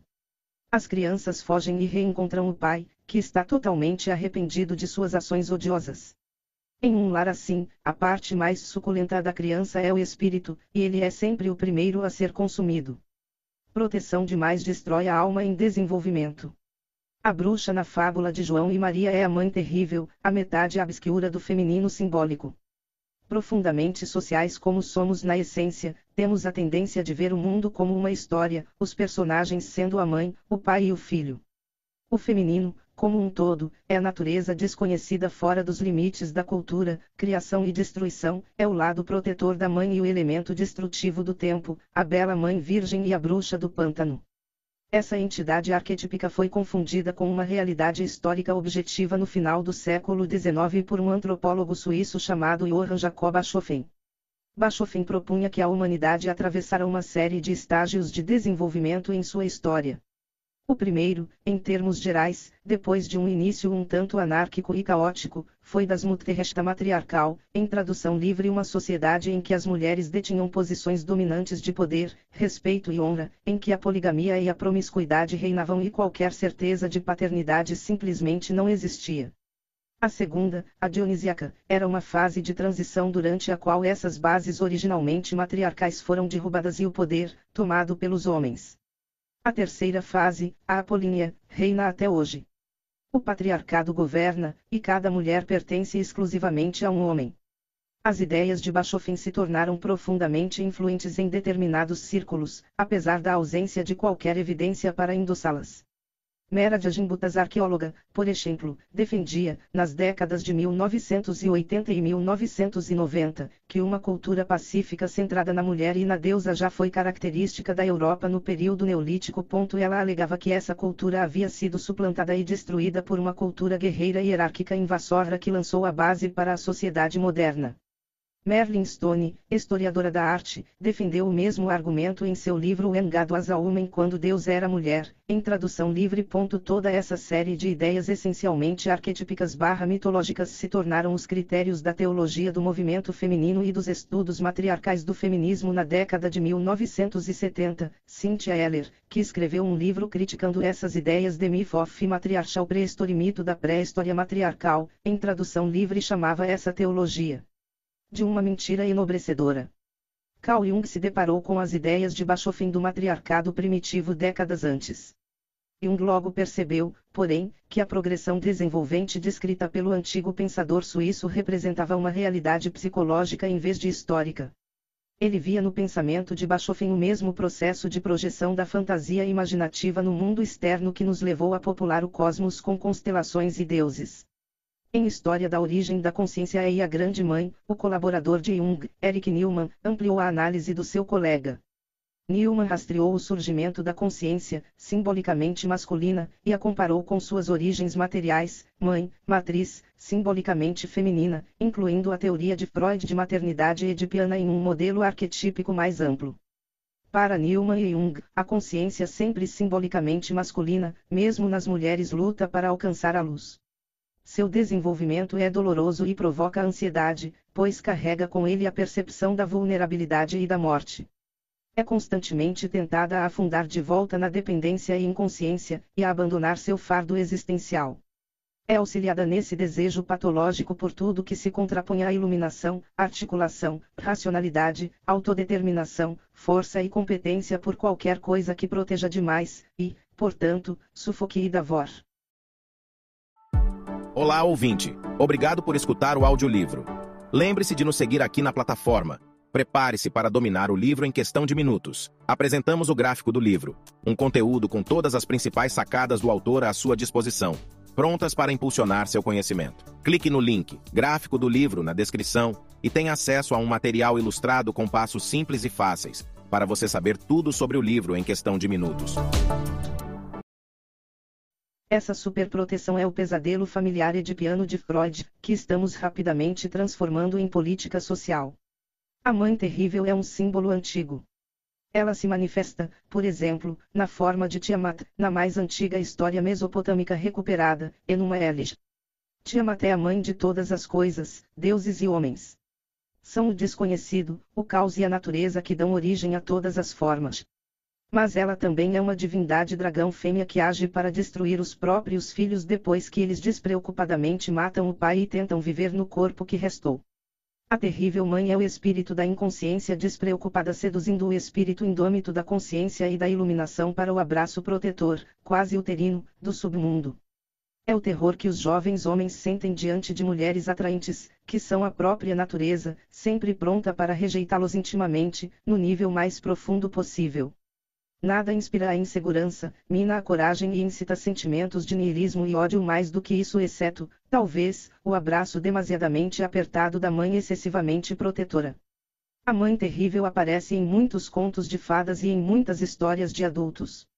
Em A Bela Adormecida, ela é a rainha má, a natureza obscura em pessoa malévola, na versão da Disney. Os pais da princesa Aurora não convidam essa força das trevas para o batizado de sua filha. Assim, eles a protegem demais do lado destrutivo e perigoso da realidade, preferindo que cresça despreocupada. A recompensa deles. Na puberdade, ela ainda é inconsciente. O espírito masculino, seu príncipe, é tanto o homem que pode salvá-la, arrancando-a dos pais, quanto sua própria consciência, aprisionada em uma masmorra por causa das maquinações do lado obscuro da feminilidade. Quando esse príncipe escapa e ataca implacavelmente a bruxa má, ela se transforma no dragão do caos. O masculino simbólico a derrota com a verdade e a fé, e encontra a princesa, que o príncipe desperta com um beijo. Pode-se argumentar, como ocorre mais recentemente em Frozen, da Disney, e muito propagandístico da causa, que uma mulher não precisa de um homem para a salvar. Isso pode ou não ser verdade. Pode ser apenas que a mulher que queira, ou tenha, um filho precise de um homem para salvá-la ou pelo menos que a apoie e ajude. Em todo caso, é certo que uma mulher precisa que a consciência seja resgatada, e, como mencionado anteriormente, a consciência é simbolicamente masculina e é assim desde o início dos tempos, disfarçada de ordem e logos, o princípio mediador. O príncipe pode ser um amante, mas também pode ser a vigília atenta, a clareza de visão e a independência obstinada da própria mulher. Esses são traços de personalidade masculinos tanto realística quanto simbolicamente, pois os homens são de fato menos compassivos e cordatos do que as mulheres, em média, e menos suscetíveis à ansiedade e dor emocional. E, repetindo, um, isso é ainda mais verdade nos países escandinavos em que a igualdade de gênero é mais avançada e, dois, as diferenças não são pequenas pelos padrões pelos quais essas coisas são mensuradas. A relação entre o masculino e a consciência também é retratada, simbolicamente, no filme da Disney A Pequena Sereia. Ariel, a heroína, é bastante feminina, mas também tem um forte espírito de independência. Por esse motivo, ela é a favorita do pai, embora seja ela quem crie mais problemas. Seu pai, Tritão, é o rei, representando o conhecido, a cultura e a ordem, com uma pitada de ditador e tirano opressor. Como a ordem é sempre contraposta pelo caos, Tritão tem uma adversária, Úrsula, um povo com seus tentáculos uma serpente, uma górgona, uma hidra. Assim Úrsula está na mesma categoria arquetípica que o dragão barra malévola em A Bela Adormecida, ou a rainha invejosa em Branca de Neve, Lady Tramela em Cinderela, a rainha vermelha em Alice no País das Maravilhas, Cruelia de Vil em Cento e um Dálmatas, Madame Medusa em Bernardo e Bianca e Mamãe Gotel em Enrolados. Ariel quer iniciar um romance com Príncipe Eric, a quem resgatou anteriormente em um naufrágio. Úrsula engana Ariel para que ela lhe dê sua voz em troca de ter três dias como humana. Úrsula sabe muito bem, porém, que Ariel sem sua voz não conseguirá se relacionar com o príncipe. Sem sua capacidade de falar sem o Logos, sem a palavra divina, ela permanecerá embaixo da água, inconsciente, para sempre. Quando Ariel não consegue se casar com o príncipe Eric, Úrsula rouba sua alma e a coloca em sua grande coleção de semiseres encolhidos e deformados, bem protegidos por suas graças femininas. Quando o rei Tritão aparece para exigir que ela devolva sua filha, Úrsula faz uma terrível oferta, ele pode tomar o lugar de Ariel. Obviamente, a eliminação do rei sábio, que representa o lado benevolente do patriarcado, era o plano inicial de Úrsula. Ariel é libertada, mas Tritão agora está reduzido a uma patética sombra de si mesmo. Mas, o principal, Úrsula agora tem o tridente mágico de Tritão, a fonte de seu poder divino. Felizmente para todos os envolvidos, exceto Úrsula, o príncipe Eric retorna, distraindo a rainha má do submundo com um golpe de arpão. Isso cria oportunidade para que Ariel ataque Úrsula, que cresce, em resposta, assumindo proporções monstruosas da mesma forma que Malévola, a rainha má de a Bela Adormecida. Úrsula cria uma enorme tempestade e dá vida a uma frota de navios naufragados no fundo do oceano. Enquanto ela se prepara para matar Ariel, Eric comanda um navio naufragado e a golpeia com o um mastro quebrado. Tritão e as outras almas capturadas são libertadas. O revitalizado Tritão então transforma sua filha em ser humano para que possa ficar com Eric. Para uma mulher ser completa, como sugere a fábula, precisa criar um relacionamento com a consciência masculina e enfrentar o mundo terrível, que às vezes se manifesta, principalmente, na forma de sua mãe superpresente. Um homem de verdade pode ajudá-la a fazer isso até certo ponto, mas é melhor para todos os envolvidos quando ninguém é dependente demais. Certo dia, quando eu era criança, estava jogando softball com alguns amigos. Os times eram mistos, de meninos e meninas. Já tínhamos idade suficiente para que meninos e meninas começassem a demonstrar interesse uns pelos outros de uma forma não familiar. O status estava se tornando mais relevante e importante. Meu amigo Jake e eu estávamos prestes a nos socar, empurrando um ao outro perto da área de lançamento, quando minha mãe passava ao longe. Ela ainda estava relativamente distante, aproximadamente 30 metros, mas pude perceber imediatamente pela mudança em sua linguagem corporal que ela sabia o que estava acontecendo. Obviamente, as outras crianças a viram também. Ela passou direto? Eu sabia que fazer aquilo foi doloroso para ela. Parte dela estava preocupada com que eu voltasse para casa com o nariz sangrando e o olho roxo. Seria fácil para ela simplesmente gritar: Ei, meninos, parem com isso, ou mesmo se aproximar e intervir. Mas não o fez. Alguns anos mais tarde, quando eu enfrentava alguns problemas de adolescente com meu pai, minha mãe disse: Se fosse muito bom aqui em casa, você nunca sairia. Minha mãe é uma pessoa compassiva. Ela é empática, cooperativa e cordeita. Às vezes ela permitia que as pessoas mandassem nela. Quando ela voltou a trabalhar depois de cuidar dos filhos pequenos, ela teve dificuldade de se impor aos homens. Às vezes isso a deixava ressentida, algo que ela também vivenciava, por vezes, no relacionamento com meu pai, que é fortemente inclinado a fazer o que ele quer, quando quer.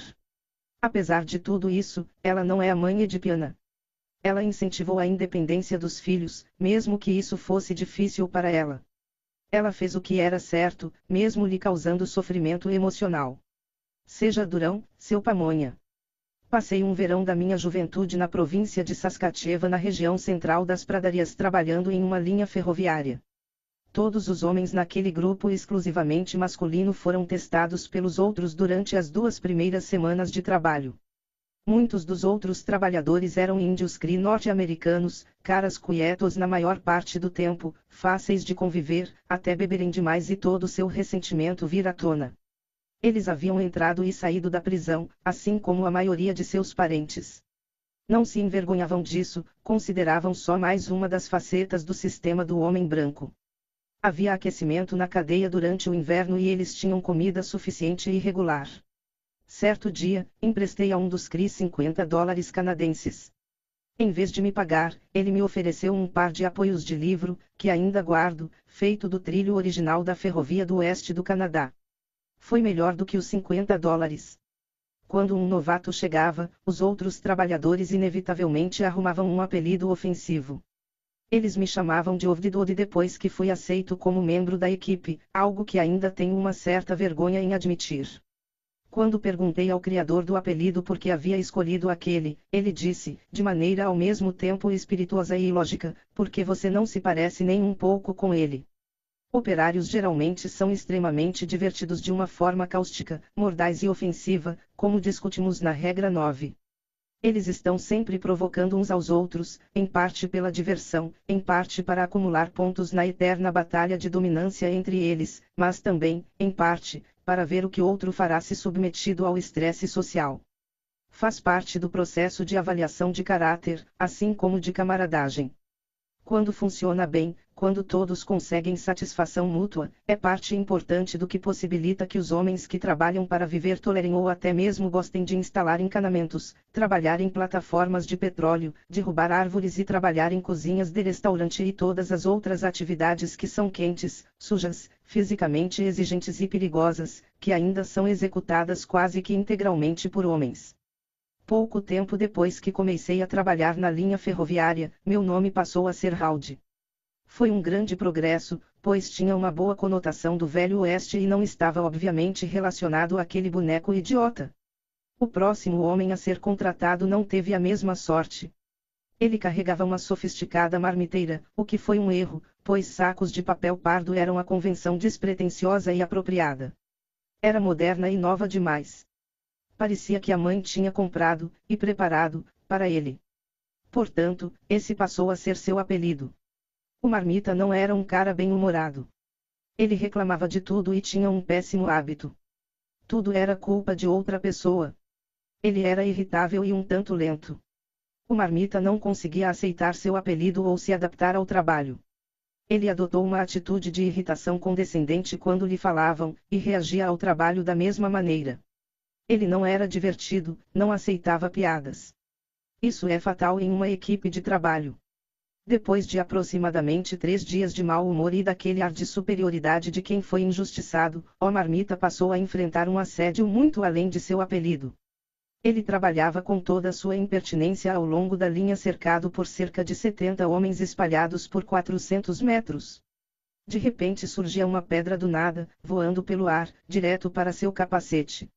Se acertasse diretamente o capacete, a pedra faria um som surdo, para a satisfação geral de todos os observadores.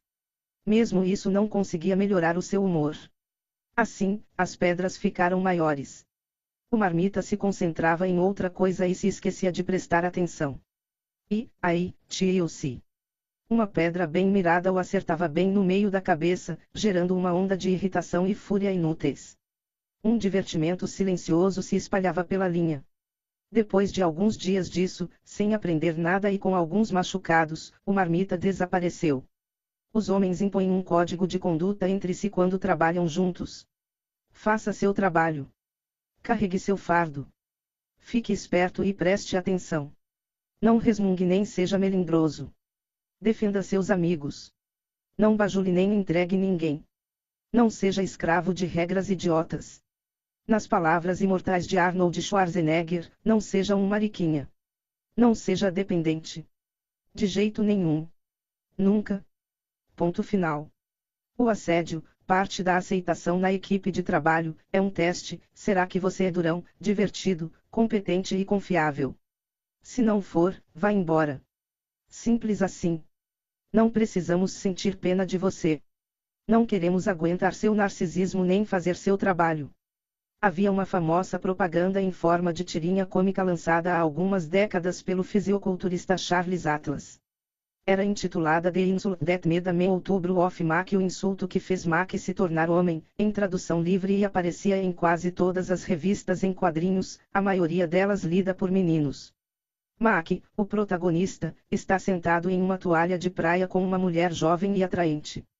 Um valentão passa por eles e chata areia em seus rostos. Mac Reed. O homem muito maior que Mac o agarra pelo braço e diz: Ouça. Eu esmagaria sua cara. Só que você é tão magrelo que poderia se esfarelar e sumir. O valentão vai embora. Mac diz para a garota, esse valentão. Eu me vingarei algum dia. Ela adota uma postura provocadora e diz, ah, não deixe que ele te incomode, rapazinho. Mac vai para casa, reflete sobre sua psique patética e compra o programa Atlas. Logo ele adquire um corpo novo. Na próxima vez que vai à praia, dá um soco no nariz do valentão. A garota, agora admirada, pendura-se em seus braços. Ah, Mac, diz ela. Você é um homem de verdade, afinal. Esse anúncio é famoso por uma razão. Ele resume a psicologia sexual humana em sete quadrinhos bem claros. O jovem rapaz fracote fica envergonhado e constrangido com o próprio corpo, como deveria ser. O que há de bom nele? Ele é humilhado por outros homens e, pior, pelas mulheres atraentes. Em vez de se afogar em ressentimento e se amargurar no porão jogando videogames de cuecas coberto de farelo de Cheetos, ele se apresenta com o que Alfred Adler, o colega mais prático de Freud, chamava de fantasia compensatória. O objetivo dessa fantasia não é tanto a satisfação de um desejo, mas o esclarecimento de um genuíno caminho a seguir. Mac observa bem seu corpo franzino de espantalho e decide que deveria desenvolver um corpo mais forte. O mais importante, coloca seu plano em ação. Ele se identifica com a parte de si mesmo que poderia transcender seu estado atual e se torna o herói da própria aventura. Ele retorna à praia e dá um soco no nariz do valentão. Mac vence.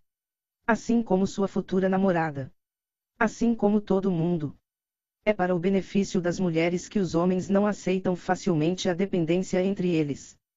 Parte dos motivos pelos quais tantas mulheres que trabalham não se casam, hoje, como mencionamos, é porque não querem ter que cuidar de um homem, com dificuldade de emprego, e dos filhos. E com razão. Uma mulher deve cuidar dos filhos, embora isso não seja tudo o que deva fazer. E um homem deve cuidar da mulher e dos filhos, embora não seja tudo o que deva fazer. Mas uma mulher não deve ter que cuidar do homem, pois precisa cuidar dos filhos, e um homem não deve ser mais um filho. Isso significa que ele precisa não ser dependente. Essa é uma das razões pelas quais os homens têm pouca paciência com outros homens dependentes. E não devemos esquecer: mulheres perversas podem criar filhos dependentes, podem sustentar e até se casar com homens dependentes, mas mulheres despertas e conscientes querem um parceiro desperto e consciente. É por essa razão que Nelson Mandela, de Os Simpsons, é tão necessário para o pequeno grupo social que cerca o filho anti-herói de Homer, Bart. Sem Nelson, o rei dos valentões, a escola seria dominada por rancorosos e melindrosos Milhouses, narcisistas e intelectuais Martin Princes, o garoto alemão molenga e devorador de chocolate, e o infantil Ralph Wiggins. Mandes é uma criança durona, corretiva e autossuficiente que usa sua capacidade de desprezo para decidir até que ponto o comportamento imaturo e patético será tolerado. Parte da genialidade de Os Simpsons é a recusa de seus autores a simplesmente taxar Nelson como um valentão irrecuperável. Abandonado pelo pai inútil, negligenciado, felizmente, por sua mãe insensível e promíscua, Nelson se sai muito bem, considerando-se a situação. Ele chega até a atrair o interesse romântico da progressista Lisa, para espanto e perplexidade da própria Lisa, pelas mesmas razões que tornaram 50 tons de cinza um fenômeno mundial. Quando a docilidade e a inofensividade se tornam as únicas virtudes aceitáveis, então a severidade e a dominância começarão a exercer um fascínio inconsciente.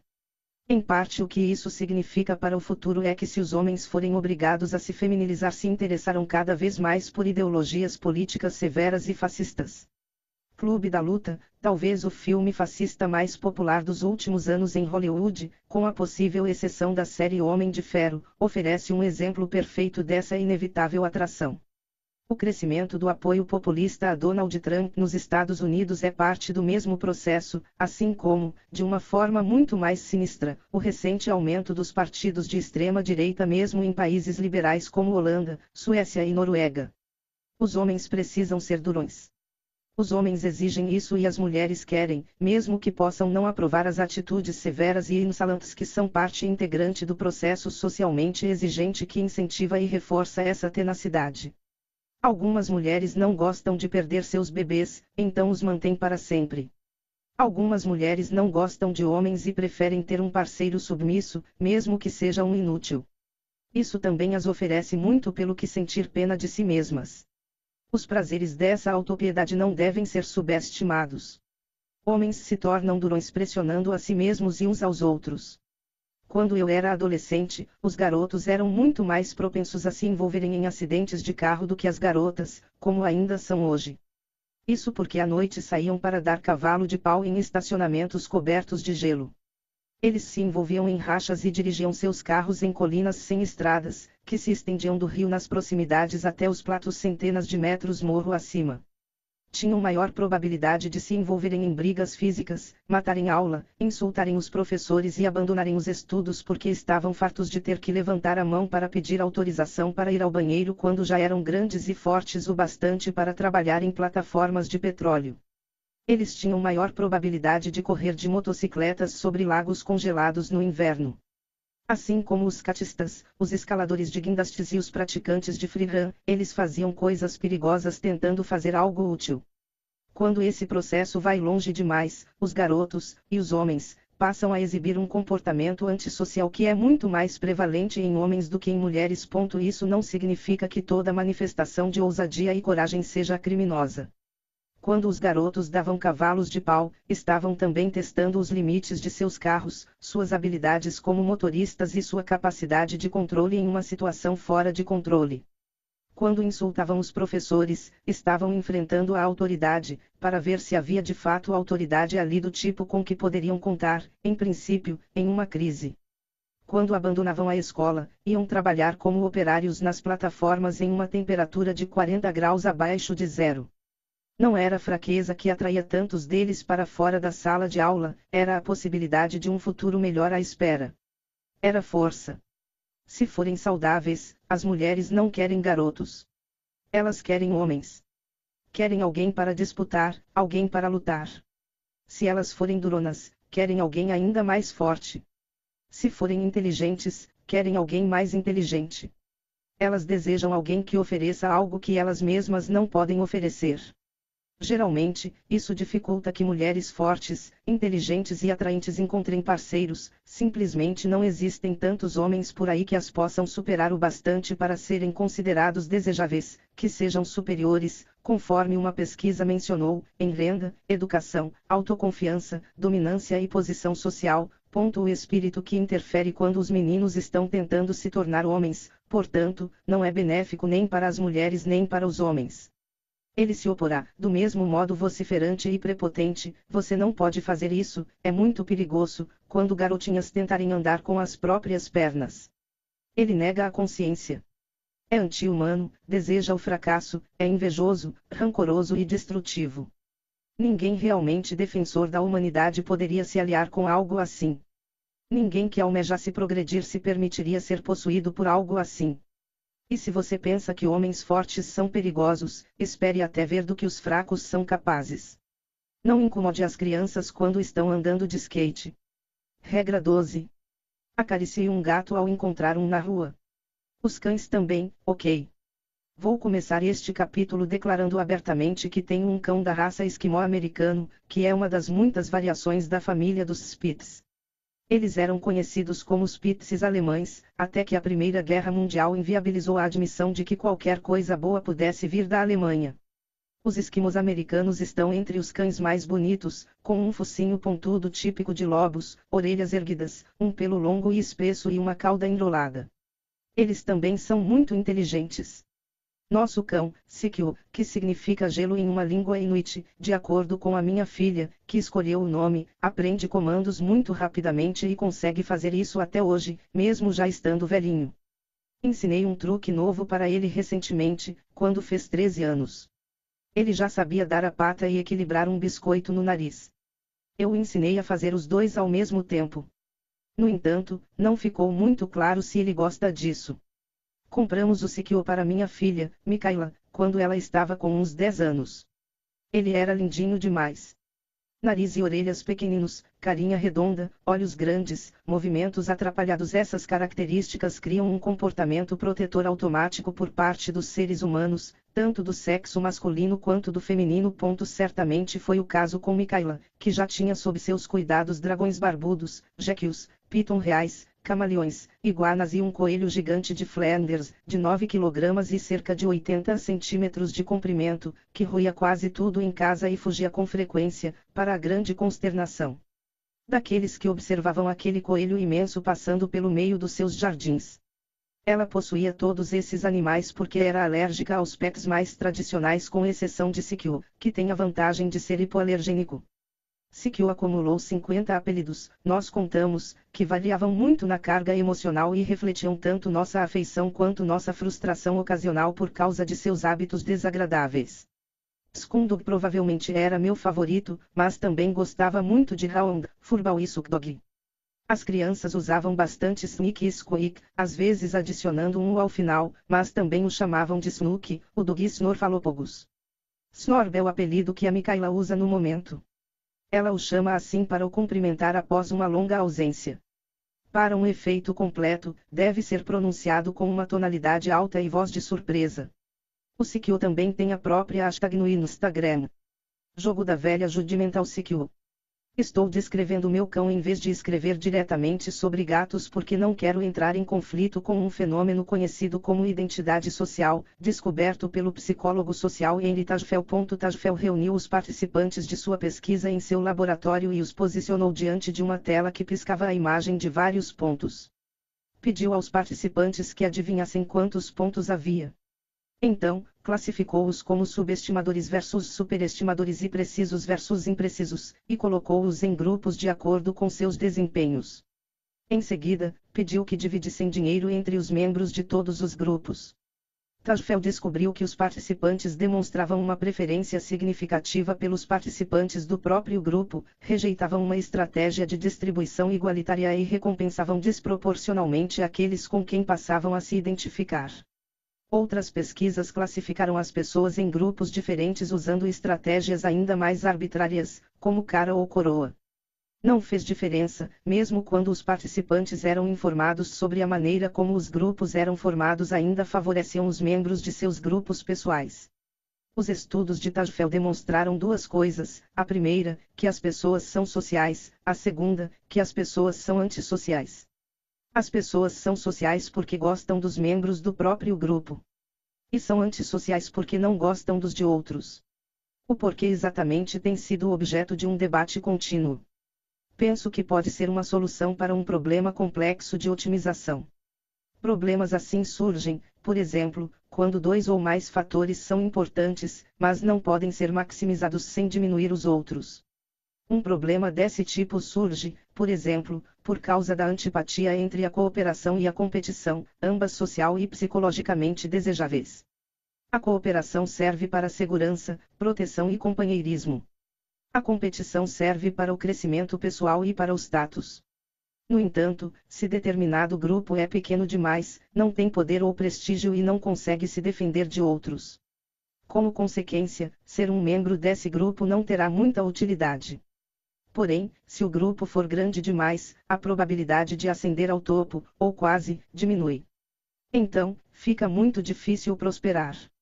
Talvez as pessoas se identifiquem com os grupos determinados pelo acaso do cara ou coroa porque querem, em um nível profundo, organizar e proteger a si mesmas e ainda ter alguma probabilidade razoável de subir na hierarquia de dominância. Assim, elas favorecem o próprio grupo porque, ao fazê-lo, ajudam-no a prosperar e ascender em algo que fracassa não é uma boa estratégia. De qualquer forma, é por causa da descoberta de Tajfel sobre a identidade social que comecei este capítulo sobre gatos fazendo uma descrição sobre meu cão. De outro modo, a simples menção de um gato no título seria suficiente para que muitas pessoas que preferem cães se voltassem contra mim só porque não os incluí no grupo de criaturas que devem ser acariciadas. Uma vez que também gosto de cães, não há motivos para sofrer tal destino. Então, se você gosta de acariciar cães quando encontra um na rua, não se sinta na obrigação de me odiar. Fique tranquilo, com certeza é uma ação que aprovo. Também quero me desculpar com todas as pessoas que preferem os gatos, que podem ter se sentido desprezadas agora, porque esperavam uma história de gatos, mas tiveram que ler todo esse texto a respeito de cães. Talvez elas fiquem satisfeitas por uma certa garantia de que os gatos ilustram melhor a ideia que quero passar, e de que ainda vou falar sobre eles. Porém, vamos falar de outras coisas primeiro. Os sofrimentos e as limitações do ser. A ideia de que a vida é sofrimento é um princípio, de uma forma ou de outra, em todas as doutrinas religiosas predominantes, como já debatemos. Os budistas declaram isso abertamente. Os cristãos o representam com a cruz os judeus homenageiam o sofrimento suportado ao longo dos séculos. Esse tipo de pensamento caracteriza os grandes credos de forma universal, porque os seres humanos são intrinsecamente frágeis. Podemos nos machucar, e até quebrar, tanto física quanto emocionalmente, e estamos todos sujeitos à degradação do envelhecimento e da perda. Esse é um conjunto de fatos deprimente, e faz sentido imaginar como podemos ter alguma esperança de prosperarmos e sermos felizes, ou até mesmo querermos existir, às vezes, em tais condições. Conversei recentemente com uma cliente cujo marido havia se engajado em uma batalha bem-sucedida contra o câncer por um período agonizante de cinco anos. Os dois resistiram de forma notável e corajosa todo esse tempo.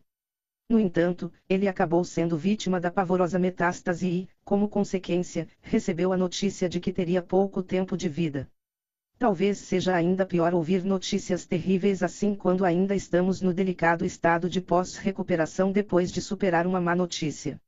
A tragédia em um momento assim parece ser particularmente injusta. É o tipo de coisa que pode tirar sua fé até mesmo na esperança em si. Em geral, é suficiente para causar um verdadeiro trauma. Minha cliente e eu havíamos discutido várias questões, algumas filosóficas e abstratas e outras mais concretas. Compartilhei com ela alguns dos meus pensamentos sobre os porquês da vulnerabilidade humana. Quando meu filho, Julian, tinha cerca de três anos, era muito bonitinho. Hoje, 20 anos depois, ele ainda é bonitinho, um elogio que tenho certeza que ele vai gostar de ler. Por causa dele, pensei muito sobre a fragilidade das crianças pequenas. Uma criança de 3 anos pode ser ferida com muita facilidade. Os cães podem mordê-la. Os carros podem atropelá-la. Outras crianças malvadas podem empurrá-la. Ela pode ficar doente, o que eventualmente aconteceu. Julian tinha uma tendência a ter febres altas e sofrer com os delírios que elas provocam. Em diversas ocasiões tive que levá-lo ao chuveiro comigo para abaixar sua temperatura enquanto alucinava, ou até mesmo lutava comigo, em seu estado febril. Há poucas coisas que tornam mais difícil aceitar as limitações fundamentais da existência humana do que um filho doente. Micaela, um ano e alguns meses mais velha do que Julian, também teve seus problemas. Quando ela estava com dois anos, eu a erguia e colocava sobre meus ombros para carregá-la por aí. As crianças gostam disso. Só que depois, quando a punha no chão novamente, ela se sentava e começava a chorar. Então, parei de fazer isso. Pareceu ser o fim do problema com uma pequena exceção. Minha esposa, Temi, disse-me que havia algo de errado com o modo como Micaela andava. Eu não conseguia perceber. Temi achou que talvez pudesse estar relacionado com a reação dela ao ser carregada nos meus ombros. Micaela era uma criança radiante e muito fácil de lidar. Um dia, quando tinha cerca de 14 meses, levei-a junto com seus avós e Temi para o Cabo Cod, quando morávamos em Boston. Quando chegamos lá, Temi e os pais dela foram caminhando na frente, e fiquei com Micaela no carro. Estávamos nos bancos da frente. Ela estava deitada ao sol, balbuciando algumas palavras. Eu me aproximei para ouvir o que ela dizia: feliz, feliz, feliz, feliz. Ela era assim. Contudo, quando fez seis anos, ela começou a ficar desanimada. Era difícil fazer com que se levantasse da cama pela manhã. Ela se vestia muito devagar. Quando caminhávamos para algum lugar, ficava para trás. E reclamava que seus pés doíam e que seus sapatos estavam apertados. Compramos dez pares diferentes para ela, mas não adiantou. Ela ia para a escola e mantinha a cabeça erguida, comportando-se como deveria. Mas quando chegava a casa, e via sua mãe, começava a chorar. Havíamos nos mudado recentemente de Boston para Toronto e atribuímos essas alterações de comportamento ao estresse da mudança. Porém, não melhorava. Micaela começou a subir e descer as escadas, vagarosamente, degrau a degrau. Ela começou a se movimentar como se fosse muito mais velha. Reclamava quando alguém segurava sua mão. Um dia, muito depois, ela me perguntou: Pai, quando brincávamos de este porquinho foi ao mercado com os dedinhos, quando eu era pequena, aquilo devia doer. Aprendemos algumas coisas tarde demais.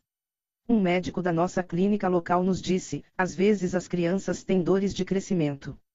Isso é normal. Mas você poderia considerar levá-la a um fisioterapeuta. Foi o que fizemos. O fisioterapeuta tentou mexer no calcanhar de Micaela. Ele não se moveu. Não era nada bom. Ele nos disse: sua filha tem artrite reumatoide juvenil. Não era o que queríamos ouvir. Não gostamos dele. Voltamos à clínica. E outro médico nos disse para levarmos Micaela ao hospital infantil. Ele adicionou: leve-a ao atendimento de emergência. Assim conseguiram que um reumatologista a veja rapidamente. Micaela tinha artrite, de fato. Aquele fisioterapeuta, o portador das más notícias, estava certo. Eram 37 articulações afetadas. Artrite poliarticular idiopática juvenil severa, AIJ. A causa?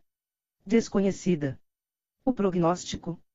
Substituição precoce de múltiplas articulações.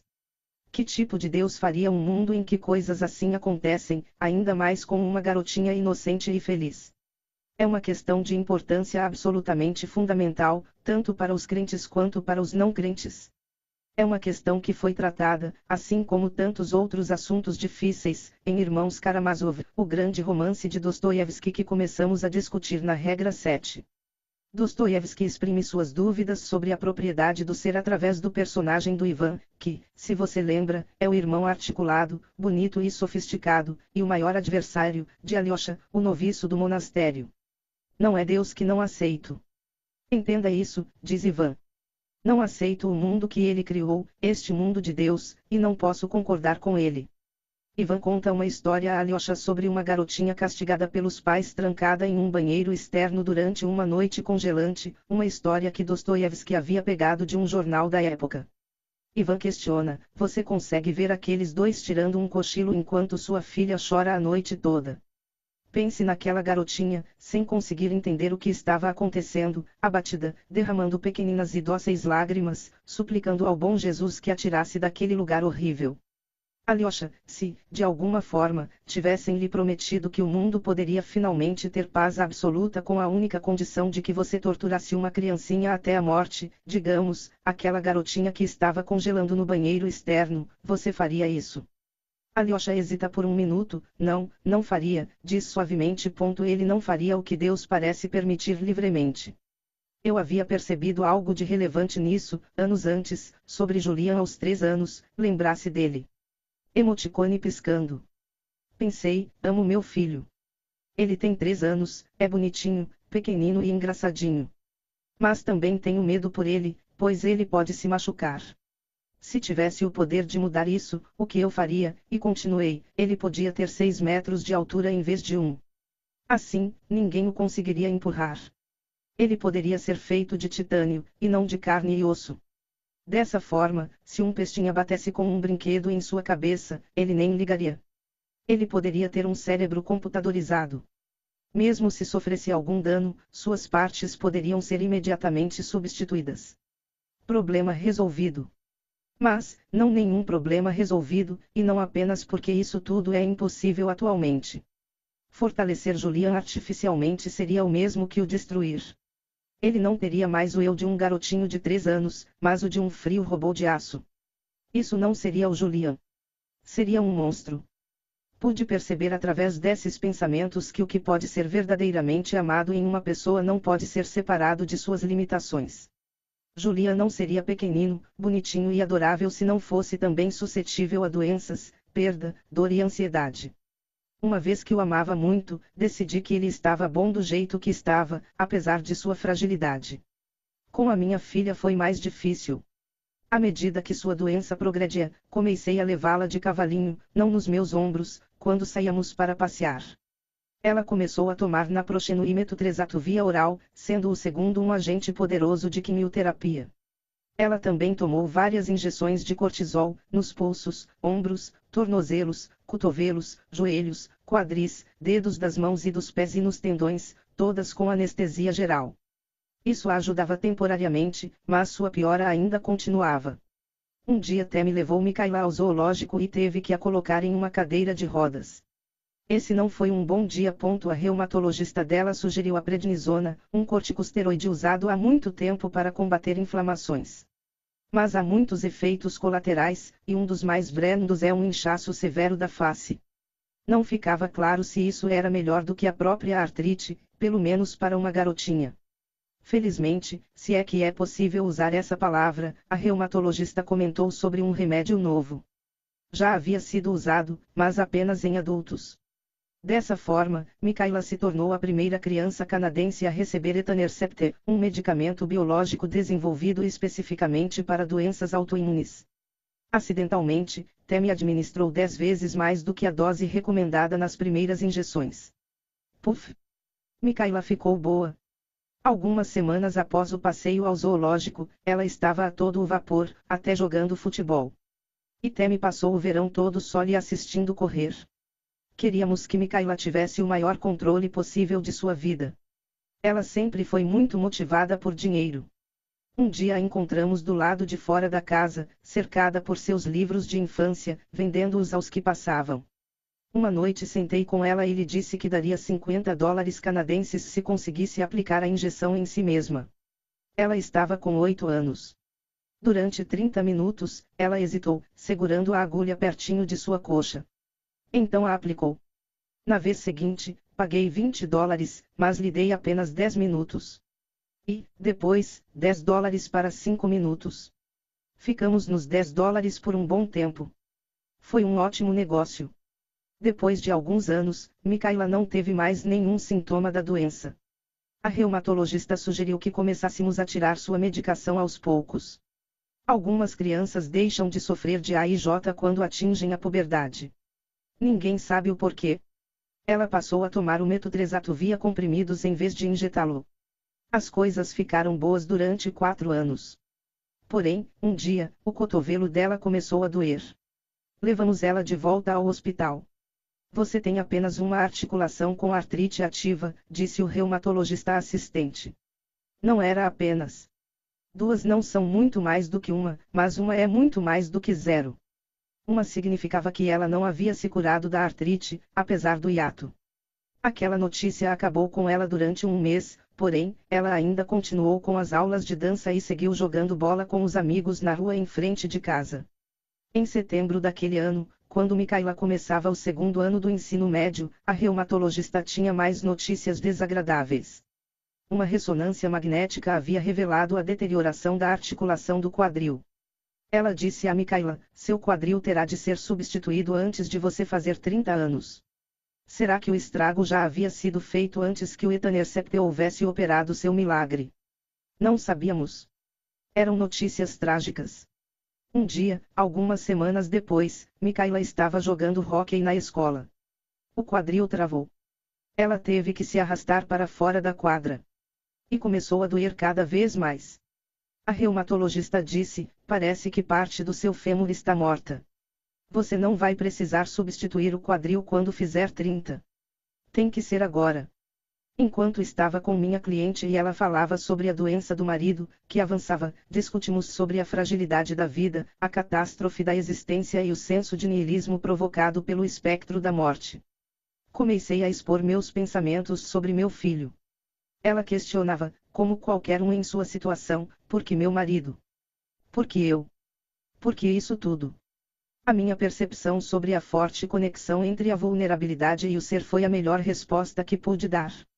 Contei uma antiga história judaica, que acredito ser parte dos comentários da Torá. Ela começa com uma pergunta, estruturada ao estilo de um koan budista. Imagine um ser que é onisciente, onipresente e onipotente. O que falta para um ser assim? A resposta: limitação. Se você já é tudo e está em todos os lugares o tempo todo, não há mais aonde ir nem nada mais a ser. Tudo o que poderia ser, já é, e tudo o que poderia acontecer, já aconteceu. E é por isso, continua a história, que Deus criou o homem. Sem limitações, não há história. Se não houver história, não há o ser. Essa ideia tem me ajudado a lidar com a terrível fragilidade do ser. E ajudou minha cliente também. Não quero exagerar a importância disso. Não quero dizer que, de alguma forma, fica tudo certo. Ela ainda tinha que lidar com o marido que sofria de câncer, assim como eu ainda tinha que lidar com a terrível doença da minha filha. Porém, há algo a ser dito no sentido de reconhecer que a existência e a limitação estão inerentemente ligadas. 30 raios Convergence no centro. Tem uma roda. Mas somente os vácuos entre os raios é que facultam seu movimento. O oleiro faz um vaso, manipulando a argila. Mas é o oco do vaso que lhe dá utilidade. Paredes são massa com portas e janelas, mas somente o vácuo entre as massas lhes dá utilidade. Uma percepção como essa surgiu mais recentemente na cultura pop mundial durante a evolução do ícone cultural da DC Comics, Super-Homem. Ele foi criado em 1938 por Jerry Siegel e Joe Shuster. No início, ele podia mover carros, trens e até navios.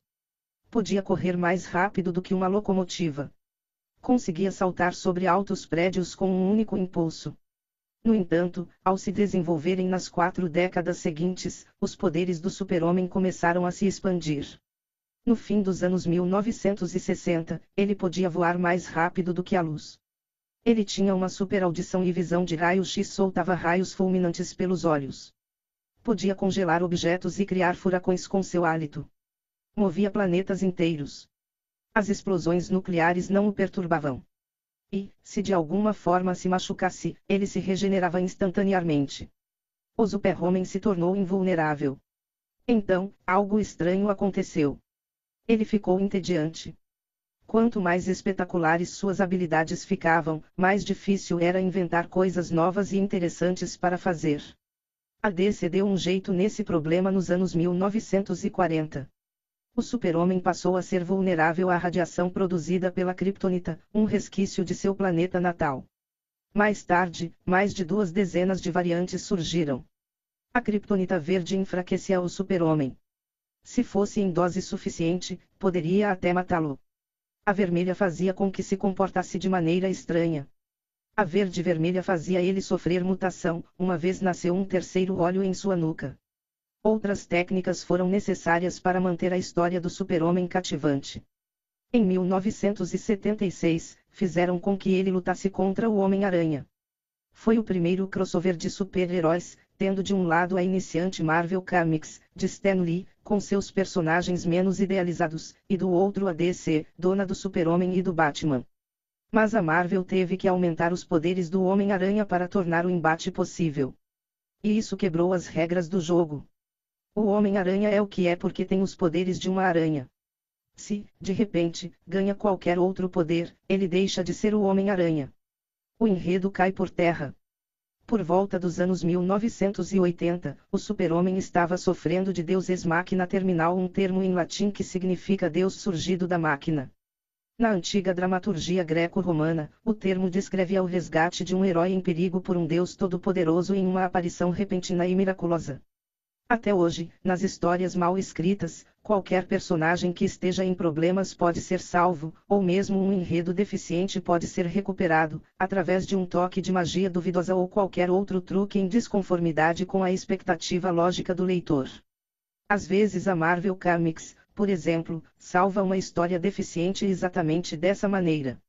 A salva-vidas, por exemplo, é uma personagem dos X-Men que consegue desenvolver qualquer tipo de poder necessário para salvar uma vida. É muito bom tê-la por perto. Não faltam outros exemplos na cultura popular. Por exemplo, no fim do livro A Dança da Morte, de Stephen King, alerta de spoiler, é Deus quem destrói os vilões na ficção. A nona temporada inteira, 1985-86, da série de televisão norte-americana Dallas revelou-se mais tarde ser apenas um sonho. Os fãs não gostam dessas coisas, e com razão. Eles foram enganados. As pessoas que estão acompanhando uma história se dispõem a deixar de lado a descrença desde que as limitações que tornam a história possível sejam coerentes e consistentes. Os escritores, de sua parte, concordam em se sujeitar às escolhas iniciais da trama. Quando eles trapaceiam, os fãs se irritam. Eles ficam com vontade de atirar o livro no fogo e de lançar um tijolo na TV. E foi esse o problema com o super-homem, ele desenvolveu poderes tão extremos que poderia agir como Deus para se livrar de qualquer coisa, a qualquer momento. Como consequência, nos anos 1980, a franquia quase acabou. O artista escritor John Barnes conseguiu reformulá-la com sucesso ao reescrever o Super-Homem mantendo sua biografia, mas tirando vários dos seus novos poderes. Ele já não era capaz de erguer planetas nem ignorar uma bomba H. Também passou a depender do Sol para garantir seus poderes, como um vampiro às avessas. Ele ganhou algumas limitações sensatas.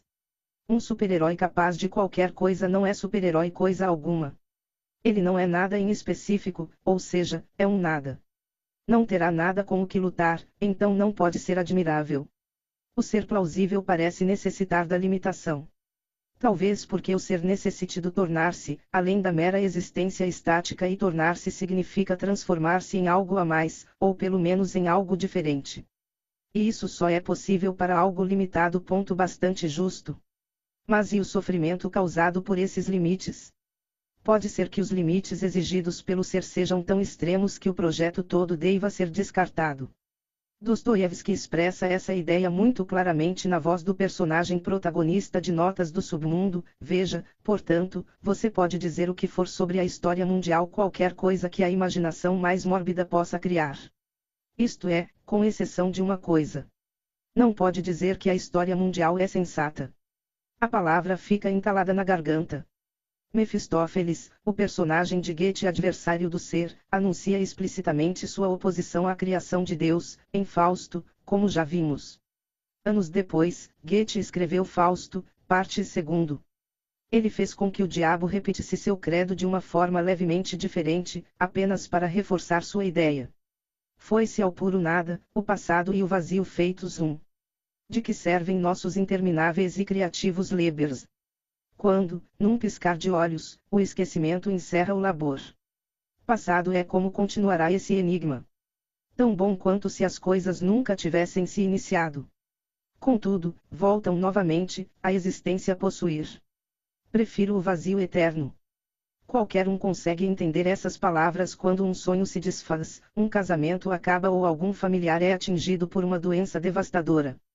Como pode a realidade estar estruturada de forma tão insuportável? Como isso pode acontecer? Talvez, como os garotos de Columbine sugeriram, veja a regra 6, fosse melhor nem mesmo existir. Talvez fosse ainda melhor se nem o ser existisse. Porém, as pessoas que chegam à primeira conclusão estão flertando com o suicídio, enquanto as que chegam à segunda flertam com algo ainda pior, algo verdadeiramente monstruoso. Elas estão se associando com a ideia da destruição total. Estão brincando com o genocídio e ainda pior. Mesmo as regiões mais sombrias possuem cantos ainda mais escuros. E o mais terrível é que essas conclusões são compreensíveis, talvez até inevitáveis, embora não seja inevitável as colocar em prática. O que uma pessoa sensata deve pensar, por exemplo, quando se depara com o sofrimento de uma criança? Não seria essa mesma pessoa sensata e compassiva que ocuparia sua mente com esses pensamentos? Como pode um Deus bom permitir que um mundo assim exista? Por mais lógicas, por mais compreensíveis que sejam, há um problema nessas conclusões. As ações tomadas com base nelas, talvez até os próprios pensamentos, inevitavelmente transformam uma situação ruim em ainda pior. Odiar a vida, desprezá-la mesmo por causa da dor genuína que ela inflige serve apenas para tornar a própria vida pior, insuportavelmente pior. Não há qualquer protesto genuíno nisso. Nem bem algum nisso, mas apenas o desejo de produzir o sofrimento pelo sofrimento. Essa é a própria essência do mal. As pessoas que chegam a ter esse tipo de pensamento estão a um passo da desordem total. Às vezes só lhes faltam as ferramentas. Às vezes, assim como Stalin, elas estão com o dedo sobre o botão nuclear. Haveria, porém, alguma outra alternativa coerente, considerando-se os horrores óbvios da existência. Será que o próprio ser, com seus mosquitos que transmitem a malária, crianças soldados e doenças neurológicas degenerativas, pode ser verdadeiramente justificado? Não sei se poderia ter formulado uma resposta adequada para essa pergunta no século XIX, antes que os horrores totalitários do século XX tivessem sido monstruosamente perpetrados em milhões de pessoas. Não sei se é possível entender por que tais dúvidas seriam moralmente proibidas sem a existência do Holocausto, da expurgação stalinista e do catastrófico grande salto adiante de Mao. E também não acho que seja possível responder à questão pelo pensamento. Pensar nos leva, inexoravelmente, ao abismo. Não funcionou com Tolstói. Pode até não ter funcionado com Nietzsche, que, pode-se dizer, pensava mais claramente do que qualquer outro na história. No entanto, se nas situações mais extremas não podemos depender do pensamento, o que nos resta? O pensamento, afinal, é a mais alta realização das realizações humanas, não é? Talvez não. Há algo que prevalece sobre o pensamento, apesar do seu poder verdadeiramente impressionante. Quando a existência se revela como existencialmente intolerável, o pensamento desmorona por si só, Nessas situações nas profundezas, é a percepção, e não o pensamento, que resolve. Talvez você possa começar percebendo o seguinte: quando ama alguém, não é apesar da limitação do outro. É por causa das limitações do outro. Claro, é complicado. Você não precisa morrer de amores por cada falha, mas simplesmente aceitar. Não deve interromper sua tentativa de tornar a vida melhor ou apenas deixar que o sofrimento exista. Porém, parece haver limites no caminho do aprimoramento, os quais talvez não queiramos ultrapassar, sob pena de sacrificarmos nossa própria humanidade. É claro, uma coisa é dizer, o ser requer limites, e continuar a vida feliz, quando o sol está brilhando e seu pai não tem Alzheimer, seus filhos estão felizes e seu casamento, feliz. Mas e quando as coisas dão errado? Desintegração e dor. Micaela passou muitas noites em claro sofrendo com a dor. Quando seu avô veio nos visitar, deu para ela alguns comprimidos do seu Tilenol 3 segundos, que contém codeína. Assim, ela conseguia dormir. Mas não por muito tempo. Nossa reumatologista, muito prestativa na remissão de Micaela, chegou ao limite de sua coragem ao lidar com a dor da nossa filha. Ela já havia prescrito opiáceos a uma jovem, que acabou ficando viciada. Ela jurou que nunca mais faria isso. E disse: já tentaram ibuprofeno. Foi naquele momento que Micaela aprendeu que os médicos não sabem de tudo. Para ela, o ibuprofeno era uma migalha de pão para alguém faminto. Conversamos com outro médico. Ele ouviu atentamente. E, depois, ajudou Micaela. Primeiro, prescreveu Tilenol 3 segundos, a mesma medicação que o avô havia compartilhado por um tempo. Isso foi corajoso. Os médicos enfrentam muita pressão para que evitem prescrever opiáceos ainda mais para crianças. Mas eles funcionam. Porém, pouco tempo depois, o Tilenol já não era suficiente. Ela começou a tomar oxicodona, um opiáceo vulgarmente conhecido como a heroína caipira. Controlou a dor dela, mas gerou outros problemas. Temi levou Micaela para almoçar uma semana após ela começar a tomar esse remédio. Parecia que estava bêbada. A fala estava enrolada. A cabeça dela balançava. Isso não era bom. Minha cunhada é enfermeira de cuidados paliativos. Ela achava que poderíamos adicionar ritalina à oxicodona, uma anfetamina que é geralmente usada para crianças hiperativas. A Ritalina deixou a Micaela alerta novamente e tinha uma certa função de aliviar a dor, é muito bom saber disso ao cuidar de alguém que enfrenta um terrível sofrimento. Porém a dor dela se tornou cada vez mais excruciante. Ela começou a cair. Depois, seu quadril travou de novo, dessa vez no metrô, em um dia em que as escadas rolantes não estavam funcionando. O namorado dela a carregou pelas escadas e tomaram um táxi para casa. O metrô já não era mais um meio de transporte confiável. Em março daquele ano, compramos uma scooter de 50 cilindradas para Micaela. Era perigoso deixá-la pilotar. Mas também era perigoso para ela perder toda a sua liberdade. Escolhemos o primeiro perigo. Ela passou no teste de habilitação, o que a concedeu o direito de pilotar o veículo durante o dia. Em alguns meses, ela poderia ter sua habilitação definitiva. Em maio, seu quadril foi substituído. O cirurgião também pôde ajustar uma diferença de comprimento pré-existente em sua perna. O osso também não havia necrosado. Havia apenas uma sombra no raio-x. Sua tia e seus avós vieram para vê-la. Tivemos alguns dias melhores. Porém, imediatamente após a cirurgia, Micaela foi colocada em um centro de reabilitação para adultos. Ela era a pessoa mais jovem ali, com cerca de 60 anos de diferença em relação aos outros. Sua companheira de quarto, uma senhora muito neurótica, não deixava ninguém apagar as luzes, nem mesmo à noite. Não conseguia ir ao banheiro sozinha e tinha de usar um urinol. Ela não suportava que a porta do quarto fosse fechada.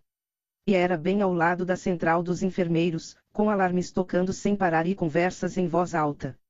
Ninguém dormia ali, exatamente onde era necessário dormir. Visitantes não eram permitidos após as 19 horas.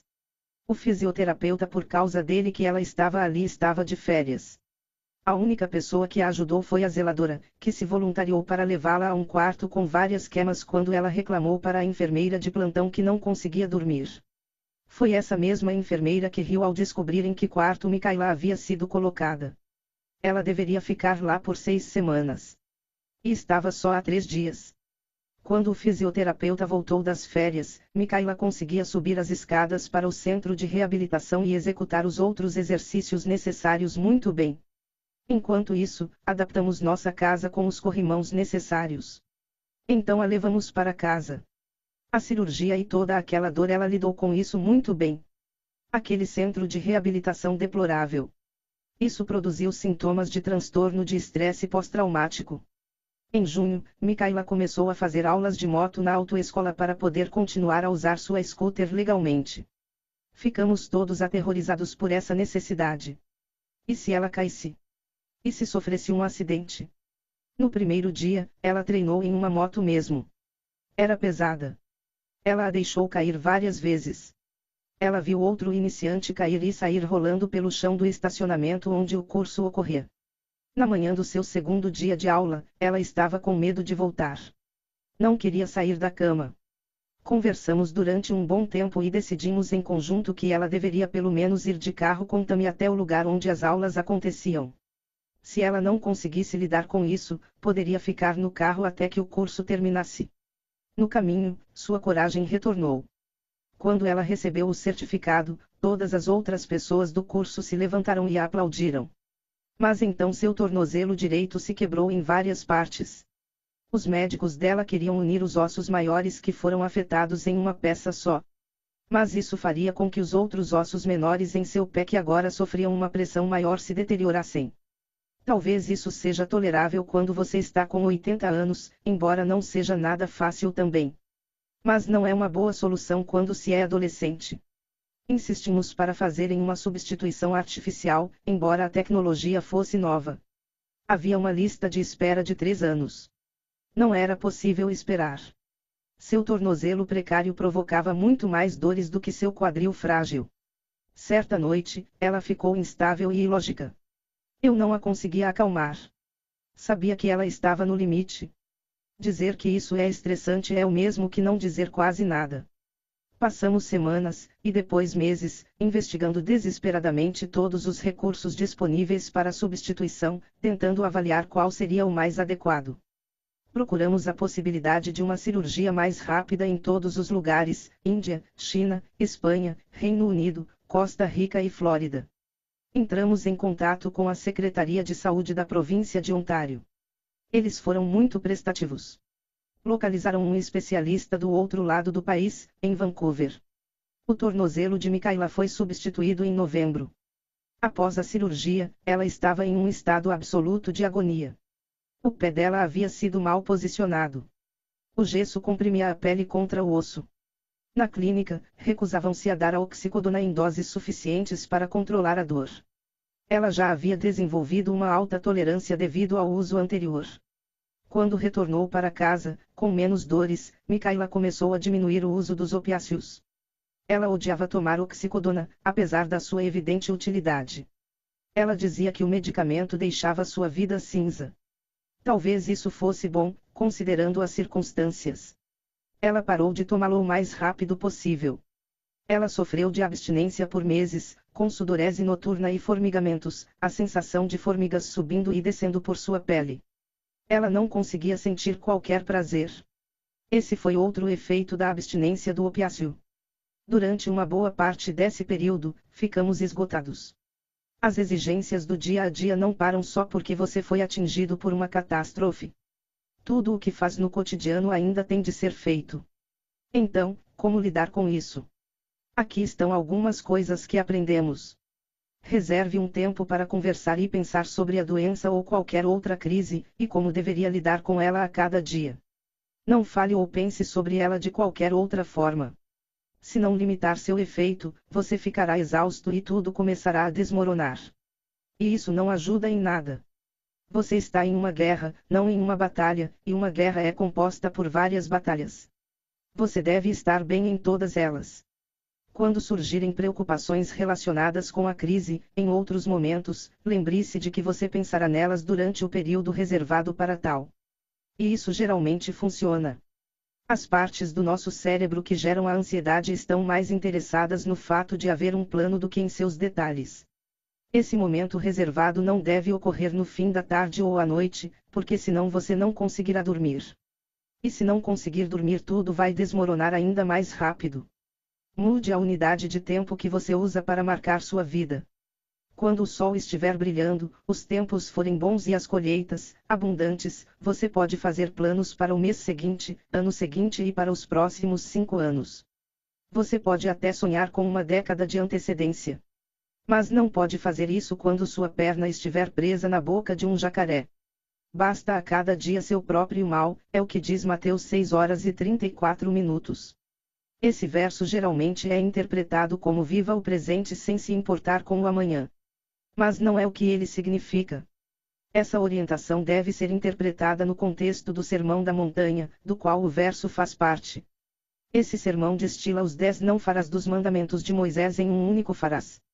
Cristo ordena seus seguidores a depositarem sua fé no reino celestial de Deus e na verdade. E isso é um ato de coragem. Aspire alto, como de Peto, criador do Pinóquio. Faça um desejo para uma estrela e depois aia corretamente, de acordo com essa aspiração. Uma vez que esteja alinhado com os céus, poderá se concentrar no dia. Tenha cuidado. Coloque as coisas que pode controlar em ordem. Arrume o que está desorganizado e deixe o que já está bom melhor. Se você for cuidadoso, conseguirá lidar com isso. As pessoas são muito fortes. Podem sobreviver a muita dor e perdas. Porém, para perseverar, elas devem ver o bem no ser. Se não conseguirem isso, estarão verdadeiramente perdidas. Os cães, de novo, mas finalmente os gatos. Os cães são como as pessoas. Eles são amigos e aliados dos seres humanos. São sociais, hierárquicos e domesticáveis. Estão felizes na base da pirâmide familiar. Retribuem a atenção que recebem através de lealdade, admiração e amor.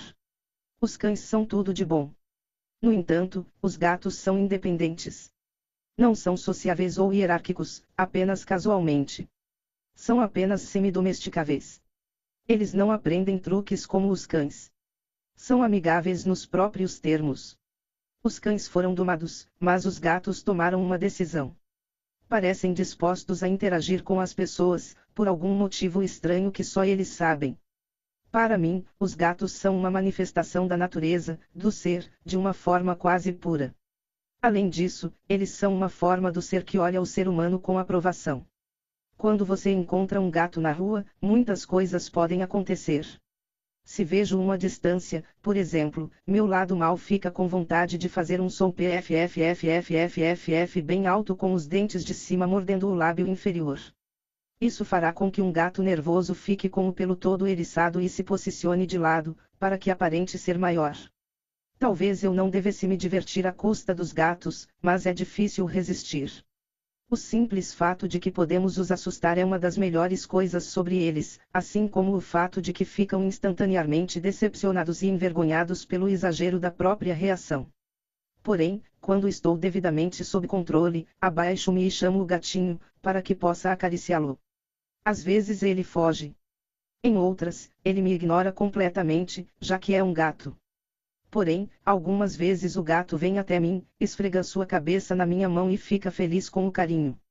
Às vezes ele até fica de barriga para cima, arqueando suas costas no chão de concreto sujo, apesar de os gatos geralmente morderem e arranharem até uma mão amiga quando estão nessa posição. Na casa em frente à minha tem uma gata chamada Ginger.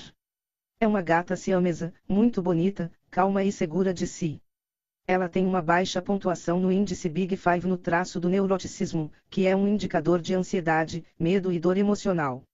Ela não fica incomodada com os cães. Nosso cão Sikyu é amigo dela.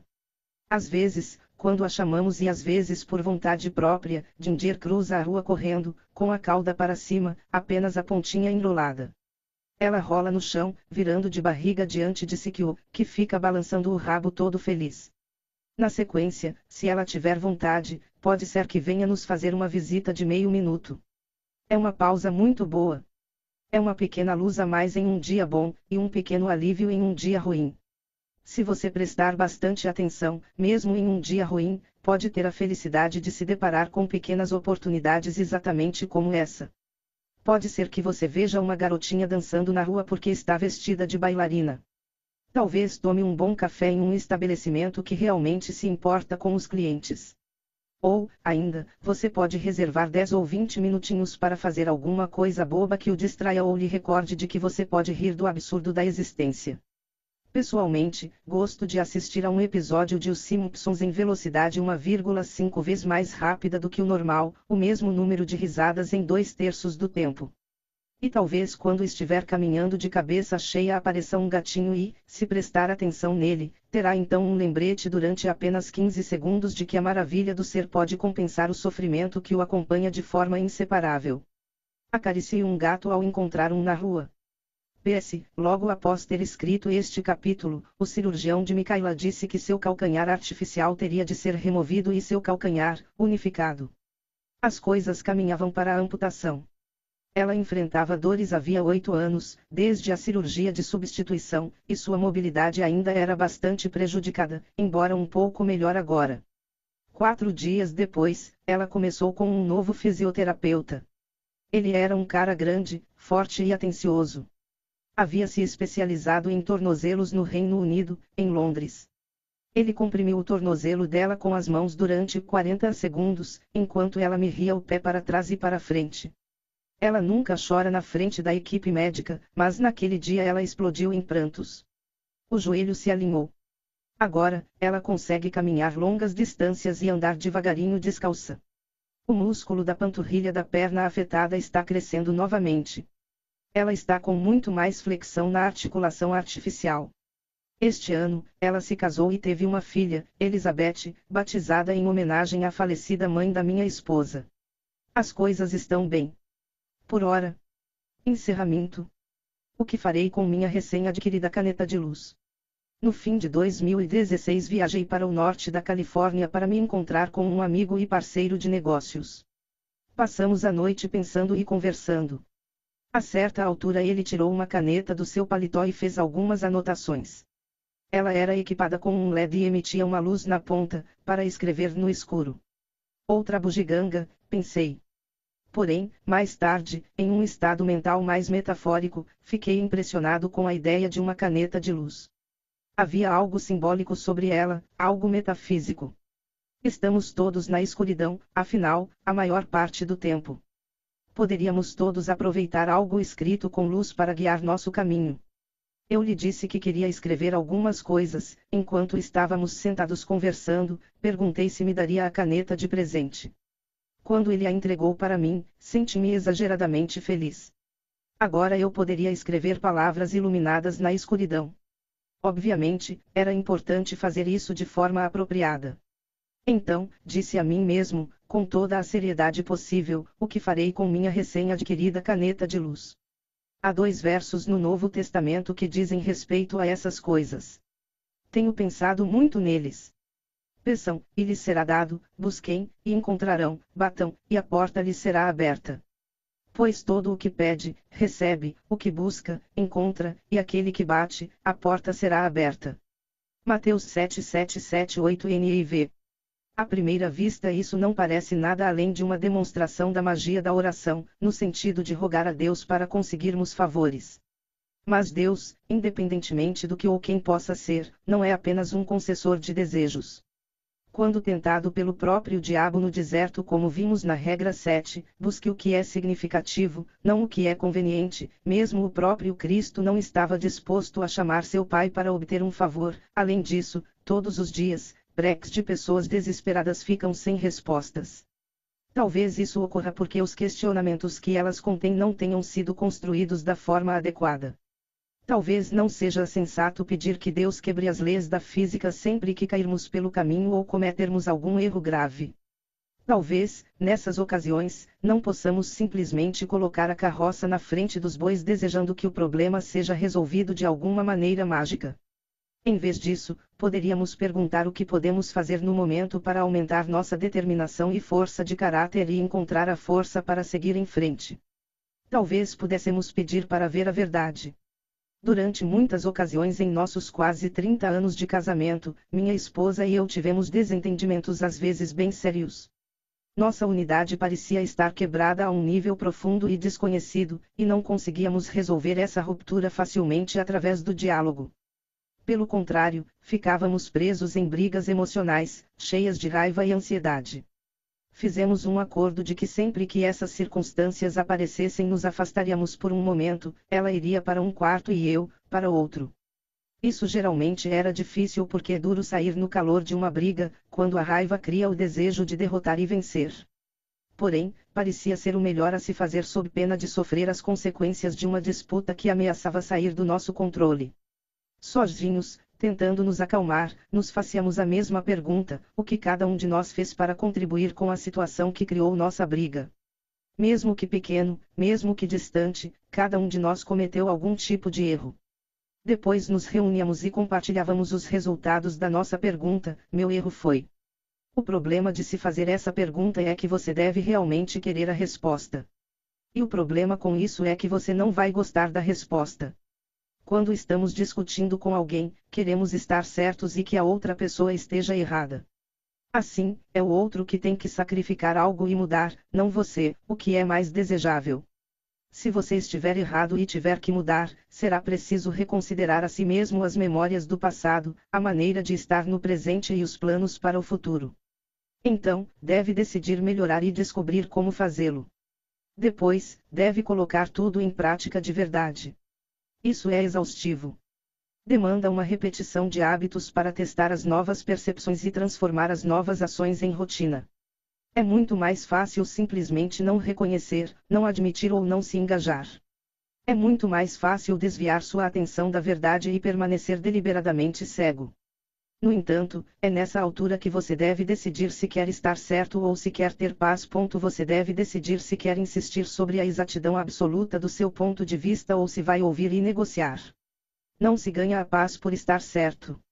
Seu único ganho é estar certo enquanto seu parceiro, errado, derrotado e errado. Faça isso dez mil vezes e seu casamento acaba, ou você vai preferir que acabe. Escolher a alternativa buscar a paz significa ter que decidir que quer a resposta mais do que estar certo. Essa é a porta de saída da prisão das suas preconcepções teimosas. Isso significa verdadeiramente seguir o princípio da regra 2: cuide de si mesmo como cuidaria de alguém sob sua responsabilidade. Minha esposa e eu aprendemos que se fizermos essa pergunta e genuinamente desejarmos a resposta, não importa o quão infame, terrível e vergonhosa possa ser, surgirá, das profundezas de nossa mente, alguma lembrança de algo idiota e errado que fizemos em algum ponto de um passado geralmente não tão distante. Então, pode voltar ao seu parceiro e revelar porque você é um idiota, pedir desculpas, sinceras, a outra pessoa pode fazer o mesmo e pedir desculpas, sinceras, e assim os dois idiotas poderão conversar novamente. Talvez isso seja a verdadeira oração, a pergunta: o que fiz de errado e o que posso fazer agora para deixar as coisas pelo menos um pouquinho melhores. Mas seu coração deve estar aberto à terrível verdade. Você deve estar receptivo àquilo que não quer ouvir. Quando decide aprender com seus erros, para que sejam retificados, você abre uma linha de comunicação com a fonte de todos os pensamentos reveladores. Talvez seja a mesma coisa que consultar sua consciência. Talvez seja a mesma coisa, de alguma forma, que argumentar com Deus. Foi com esse espírito e com alguns papéis à minha frente que me fiz a pergunta: o que farei com minha recém-adquirida caneta de luz? Perguntei com o desejo de realmente saber a resposta. Esperei por uma. Estava tendo uma conversa com dois elementos diferentes de mim mesmo. Estava verdadeiramente pensando ou escutando, no sentido descrito na regra 9, presuma que a pessoa com quem está conversando possa saber algo que você não sabe. Essa regra pode ser aplicada para os outros assim como para si mesmo. Fui eu, é claro, que fiz a pergunta e fui eu, é claro, que a respondi. Mas esses dois eus não eram o mesmo. Não sabia qual seria a resposta. Estava esperando que ela aparecesse no teatro da minha imaginação. Estava esperando as palavras surgirem do nada. Como pode uma pessoa elaborar algo e se surpreender com o resultado? Como pode não saber o que pensa? De onde vêm os novos pensamentos? Quem ou o que os pensa? Uma vez que havia ganhado há pouco uma caneta de luz capaz de escrever palavras iluminadas na escuridão, queria fazer o melhor que pudesse com ela. Então, fiz a pergunta certa e, quase imediatamente, a resposta se revelou: escreva as palavras que você quer que sejam inscritas em sua alma. Escrevi isso. Parecia muito bom, um pouco romântico demais, concordo, mas estava no espírito do jogo. Então, subi a aposta. Decidi fazer a mim mesmo as perguntas mais difíceis que poderia imaginar e esperar as respostas. Se você tem uma caneta de luz, afinal, deveria usá-la para responder a perguntas difíceis. Esta foi a primeira: o que farei amanhã? A resposta veio: o maior bem possível no menor período de tempo. Isso foi satisfatório, também combinar um objetivo ambicioso com as demandas da eficiência máxima. Um desafio digno. A segunda pergunta foi na mesma linha: o que farei no ano que vem? tentar garantir que o bem que fizer naquele momento seja excedido apenas pelo que farei no ano posterior. Uma resposta sólida, também uma bela extensão das ambições detalhadas na anterior. Contei ao meu amigo que estava testando um experimento sério com a caneta que havia me dado. Perguntei se poderia ler o que havia escrito até então em voz alta. As perguntas e as respostas tocaram fundo nele também. Isso foi bom. Foi o estímulo para continuar. A próxima pergunta encerrou a primeira rodada: O que farei da minha vida?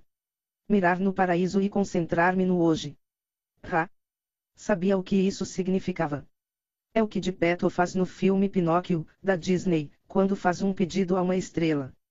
O escultor ancião ergue seus olhos para aquele diamante reluzente bem acima do mundo ordinário das preocupações humanas diárias e articula seu desejo mais profundo, que a marionete que havia criado perde-se as cordas através das quais é manipulada e se transforma assim em um garoto de verdade. Essa também é a mensagem central do Sermão da Montanha, como vimos na regra 4, compare a si mesmo com quem você foi ontem, mas que vale a pena repetir aqui. Porque vocês se preocupam com roupas. Vejam como crescem os lírios do campo. Eles não trabalham nem tecem. Contudo, eu lhes digo que nem Salomão, em todo o seu esplendor, vestiu-se como um deles. Se Deus veste assim a erva do campo, que hoje existe e amanhã é lançada ao fogo, não vestirá muito mais a vocês, homens de pequena fé. Portanto, não se preocupem, dizendo, que vamos comer, ou que vamos beber, ou que vamos vestir pois os pagãos é que correm atrás dessas coisas, mas o Pai Celestial sabe que vocês precisam delas. Busquem, pois, em primeiro lugar o reino de Deus e a sua justiça, e todas essas coisas lhes serão acrescentadas. Mateus 6, 28, 34 NVI. O que tudo isso quer dizer? Oriente-se corretamente. Depois e apenas depois concentre-se no dia. Direcione sua visão para o bem, o bonito e a verdade, depois foque-a cuidadosamente nas preocupações de cada momento. Foque continuamente o paraíso enquanto trabalha diligentemente na terra. Assim, cuide atentamente do futuro enquanto cuida atentamente do presente. E terá a melhor chance de aperfeiçoar os dois. Passei, então, a aplicar o uso do tempo em meus relacionamentos com as pessoas, escrevi e li as perguntas e respostas para meu amigo, o que farei para minha esposa. Trate-a como se fosse a Santa Mãe de Deus, para que possa dar à luz o herói redentor do mundo. O que farei para minha filha? Dê suporte, escute, proteja-a, treine sua mente e diga-lhe que está tudo bem se quiser ser mãe. O que farei para meus pais? Haia de tal modo que suas ações justifiquem todo o sofrimento que suportaram. O que farei para meu filho? Encorajou a ser um verdadeiro filho de Deus. Honrar sua esposa como a mãe de Deus é reconhecer e apoiar o elemento sagrado do papel dela como mãe, não apenas dos seus filhos, mas como tal. Uma sociedade que se esquece disso não consegue sobreviver. A mãe de Hitler deu Hitler à luz, e a mãe de Stalin deu Stalin à luz. Será que faltou algo em seus relacionamentos essenciais? É provável que sim, dada a importância do papel materno na formação da confiança para citar apenas um único exemplo crucial. Talvez a importância de seus deveres maternos e relacionamentos com seus filhos não tenha sido adequadamente enfatizada. Talvez o que essas mulheres faziam em seus contextos maternos não fosse adequadamente reconhecido pelo marido, pelo pai e pela sociedade. Quem, então, uma mulher poderia criar se tivesse sido tratada corretamente, com honra e cuidado? Afinal de contas, o destino do mundo repousa em cada novo infante pequeno, frágil e ameaçado, mas, em tempo, capaz de pronunciar as palavras e realizar os feitos que mantêm o equilíbrio delicado e eterno entre o caos e a ordem. Dar suporte à minha filha. Isso significa encorajá-la em tudo o que quiser fazer corajosamente, mas incluir nisso uma apreciação genuína por sua feminilidade, reconhecer a importância de ter uma família e filhos e resistir à tentação de menosprezar ou desvalorizar esse aspecto em relação à realização das ambições pessoais ou da carreira. Não é à toa que a representação da Santa Mãe e seu filho é uma imagem divina como falamos há pouco. As sociedades que deixam de honrar essa imagem que param de ver a importância fundamental e transcendental dessa relação também deixam de existir. Agir para justificar o sofrimento dos seus pais é recordar todos os sacrifícios que todos os outros que viveram antes de você, não apenas seus pais, fizeram por você durante todo o decorrer do terrível passado, agradecer todo o progresso que foi feito até aqui e agir de acordo com essa memória e gratidão. As pessoas se sacrificaram imensamente para trazerem o que temos agora à existência. Em muitos casos, elas literalmente morreram por isso e devemos agir com respeito por esse fato. Encorajar meu filho a ser um verdadeiro filho de Deus. Isso significa querer que ele faça o que é certo, acima de tudo, e se esforçar para apoiá-lo enquanto ele o faz. Isso é, penso, parte da mensagem sacrificial, valorizar e apoiar o comprometimento do seu filho com o bem transcendente acima de todas as coisas, incluindo seu progresso mundano, digamos, e sua segurança e, talvez, até sua vida. Continuei a fazer perguntas. As respostas vinham em segundos. O que farei para o estranho? Convidá-lo para minha casa e tratá-lo como um irmão, para que ele se torne um. Isso quer dizer estender a mão da confiança para alguém de modo que a melhor parte dele possa emergir e fazer o mesmo. Isso significa manifestar a hospitalidade sagrada que faz com que a vida entre aqueles que ainda não se conhecem seja possível. O que farei para uma alma caída? Ofereça a mão genuína e cautelosamente, mas não se junte a ela em seu atoleiro. É um bom resumo do que vimos na regra 3, seja amigo de pessoas que queiram o melhor para você. Isso é uma ordem para se abster tanto de lançar pérolas aos porcos quanto de camuflar seu vício com a virtude. O que farei para o mundo? Conduzir a mim mesmo de maneira que o ser seja mais valioso do que o não ser. Haia de modo que você não fique mais amargo e corrupto pela tragédia da existência. Essa é a essência da regra 1, costas eretas, ombros para trás confronte a incerteza do mundo voluntariamente, com fé e coragem. Como vou ensinar às pessoas? Compartilhando com elas as coisas que considero verdadeiramente importantes. Essa é a regra 8, diga a verdade. Ou, pelo menos, não minta.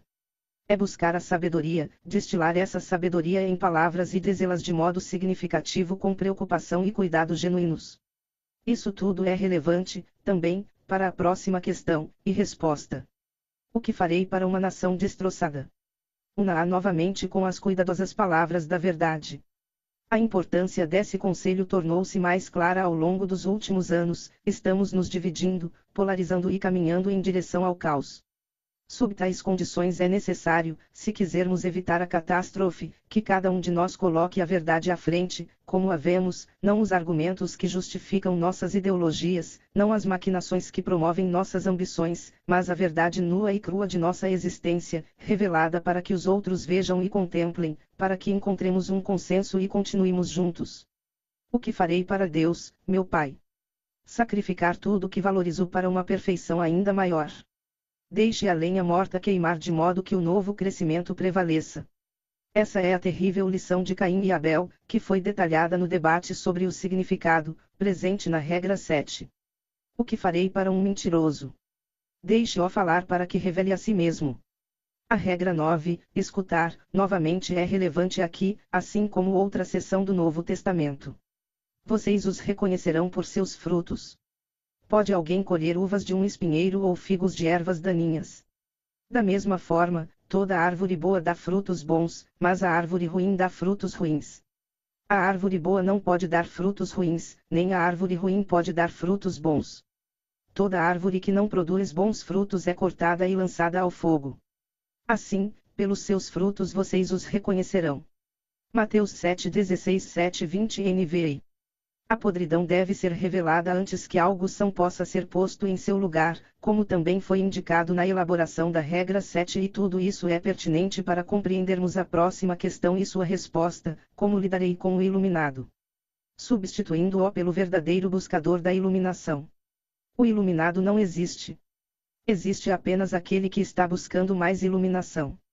O ser apropriado é um processo, não um estado, uma jornada, e não um destino.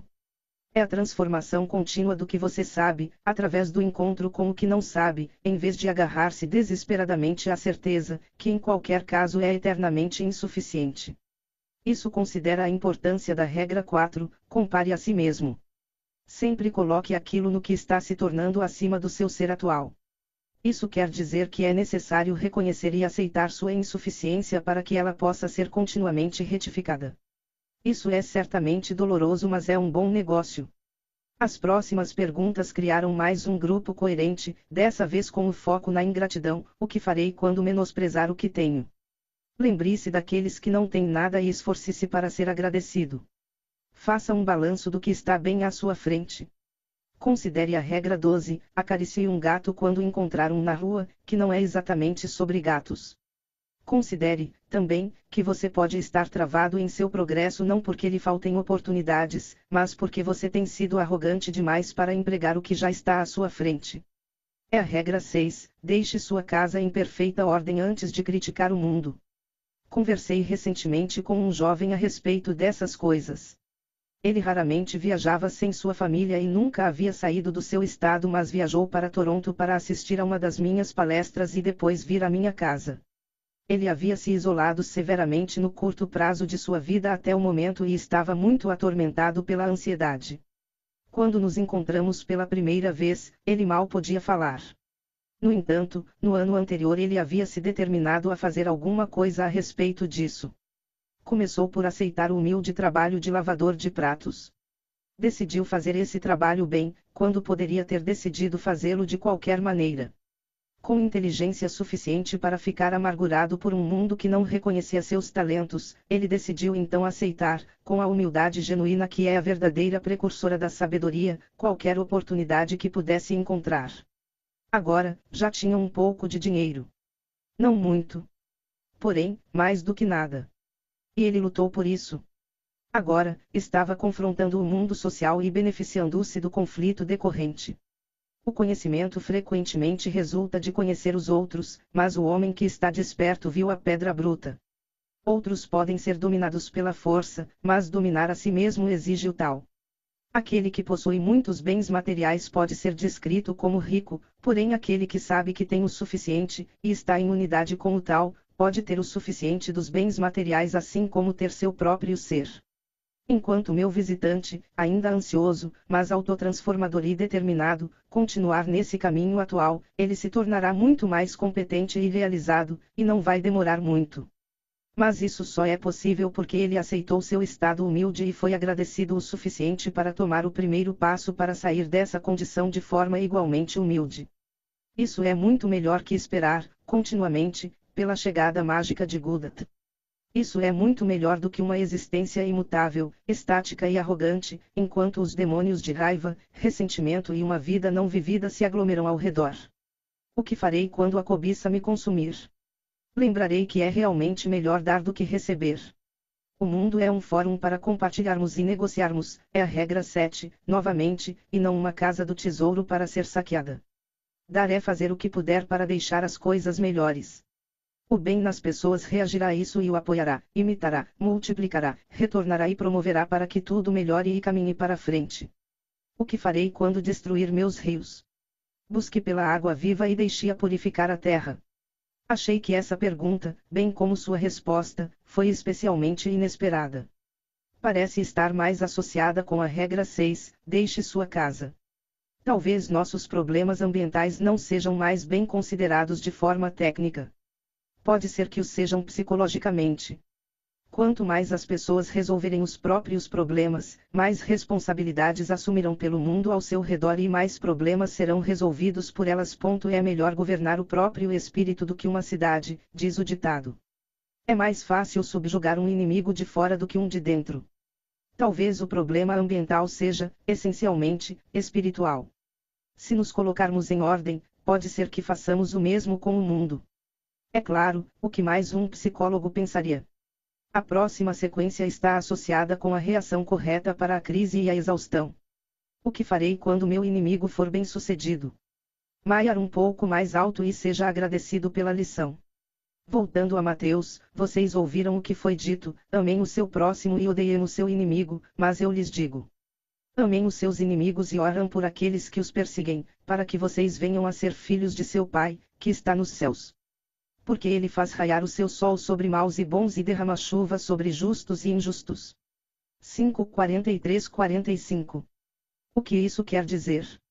Aprenda com o sucesso dos seus inimigos, ouça, regra 9, as críticas deles para colher quaisquer fragmentos de sabedoria da oposição deles que puder incorporar para sua melhoria, adote como sua ambição a criação de um mundo em que aqueles que trabalham contra você vejam a luz, despertem e sejam bem-sucedidos, de forma que o bem que você mira os inclua, também. O que farei quando estiver cansado e impaciente? Aceitar agradecidamente a mão que se estende para me ajudar. Isso tem dois significados. É uma ordem para, em primeiro lugar, perceber a realidade das limitações do ser individual e, em segundo, aceitar e ser agradecido pelo apoio dos outros família, amigos, conhecidos e dos estranhos, também. A exaustão e a impaciência são inevitáveis. Há muito para ser feito e pouco tempo para tanto. Porém, não precisamos lutar sozinhos, e bons resultados são colhidos quando distribuímos responsabilidades, unimos esforços e compartilhamos os créditos de um trabalho produtivo e significativo. O que farei com a realidade do envelhecimento? Substituir o potencial da minha juventude com as realizações da minha maturidade. Isso ecoa novamente a discussão sobre a amizade que permeia a regra 3, e a história do julgamento e da morte de Sócrates que podem ser resumidas da seguinte forma: uma vida vivida em sua totalidade justifica as próprias limitações. O jovem sem conquistas tem suas possibilidades para comparar as realizações dos anciãos. Não fica claro se isso é necessariamente um mau negócio, para qualquer um dos dois.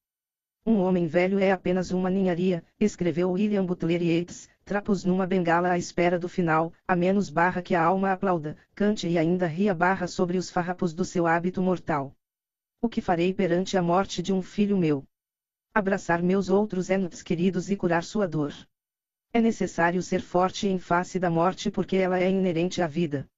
É por esse motivo que digo aos meus alunos: busquem ser aquela pessoa no funeral do seu pai a quem todos os outros buscarão para se confortar em sua dor e tristeza.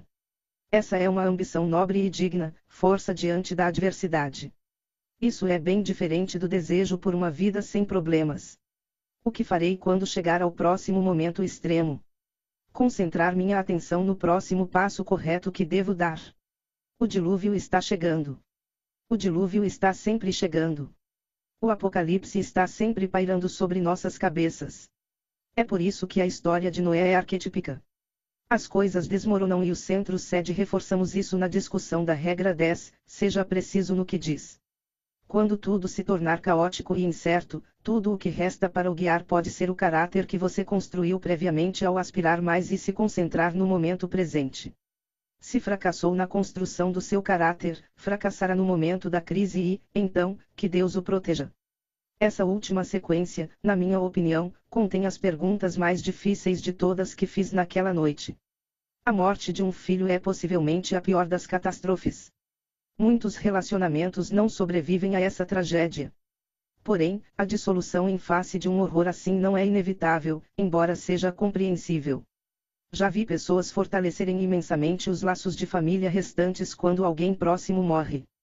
Vi como eles se voltaram àqueles que permaneceram e redobraram seus esforços para se conectarem com eles e os apoiarem. Por causa disso, todos reconquistaram pelo menos um pouco daquilo que foi destroçado pela morte. Sendo assim, precisamos nos comiserar em nosso sofrimento. Precisamos nos unir em face da tragédia da existência. Nossas famílias podem ser a sala de estar com a lareira aconchegante, acolhedora e calorosa enquanto as tempestades do inverno assolam lá fora. A percepção aumentada da fragilidade e da mortalidade produzida pela morte pode aterrorizar, amargurar e separar. Mas pode também despertar. Ela pode relembrar aqueles que estão de luto que não deixem que as pessoas que os amam passem despercebidas. Uma vez fiz uns cálculos assustadores sobre meus pais, que estão na casa dos 80 anos.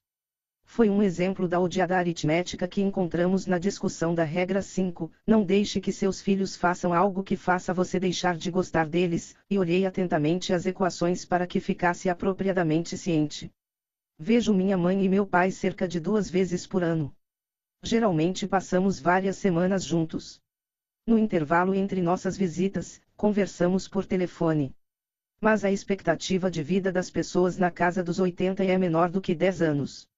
Isso quer dizer que verei meus pais, se tiver sorte, menos do que vinte e poucas vezes. Isso é algo terrível de perceber. Porém, saber disso me impede de não dar o devido valor para essas oportunidades. A próxima sequência de perguntas e respostas lida com o desenvolvimento do caráter. O que direi para um irmão sem fé? O rei dos condenados é um péssimo juiz do ser. Creio firmemente que a melhor forma de consertar o mundo o sonho de um faz tudo, se houver algum é consertar a si mesmo, como discutimos na regra 6. Qualquer coisa diferente disso é presunção. Qualquer outra coisa incorre no risco de danos, como consequência da sua ignorância e falta de habilidade. Mas tudo bem. Há muito o que fazer exatamente onde você está. Afinal, suas falhas pessoais específicas afetam o mundo negativamente. Seus pecados, porque nenhuma outra palavra serviria aqui, voluntários e conscientes tornam as coisas piores do que tem que ser. Sua inação, inércia e cinismo removem do mundo aquela parte de você que poderia aprender a aliviar o sofrimento e criar a paz. Isso não é bom. Há infinitas razões para nos desesperarmos com o mundo e nos tornarmos furiosos, ressentidos e buscarmos vingança. Deixar de fazer os sacrifícios adequados, de revelar a si mesmo, de viver e dizer a verdade, tudo isso o enfraquece. E nesse estado enfraquecido você não conseguirá prosperar no mundo, e isso não será benefício algum para si mesmo e para os outros. Você fracassará e sofrerá de forma estúpida. Isso corromperá sua alma. Como poderia ser diferente? A vida já é difícil o suficiente quando tudo está indo bem. E quando começa a ir mal? Aprendi através de dolorosa experiência que não há nada que esteja indo tão mal que não possa ser piorado. É por isso que o inferno é um poço sem fundo. É por isso que o inferno está associado ao pecado que acabei de mencionar. No pior dos casos, o sofrimento terrível das almas desafortunadas torna-se atribuível, por seu próprio julgamento, aos erros que cometeram conscientemente no passado, atos de traição, falsidade, crueldade, negligência, covardia e, o mais comum de todos, a cegueira proposital. Sofrer terrivelmente e saber que você mesmo é a causa, isso é o inferno. E, uma vez lá, é muito fácil amaldiçoar o próprio ser. E não é de surpreender. Porém, isso não se justifica. E é por isso que o Rei dos Condenados é um péssimo juiz do ser. Como podemos construir a nós mesmos como pessoas com quem podemos contar nos melhores e piores momentos na paz e na guerra? Como podemos construir em nós mesmos o tipo de caráter que não vai se juntar, durante seu sofrimento e miséria, com todos aqueles que habitam o inferno? As perguntas e respostas continuaram, todas pertinentes, de uma forma ou de outra, às regras que eu descrevi neste livro. O que farei para fortalecer meu espírito?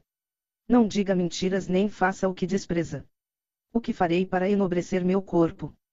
Usá-lo apenas a serviço da minha alma. O que farei com as perguntas mais difíceis? Considere-as como o portal para o caminho da vida. O que farei com a situação do homem pobre? Batalhar através do bom exemplo para erguer seu coração abatido.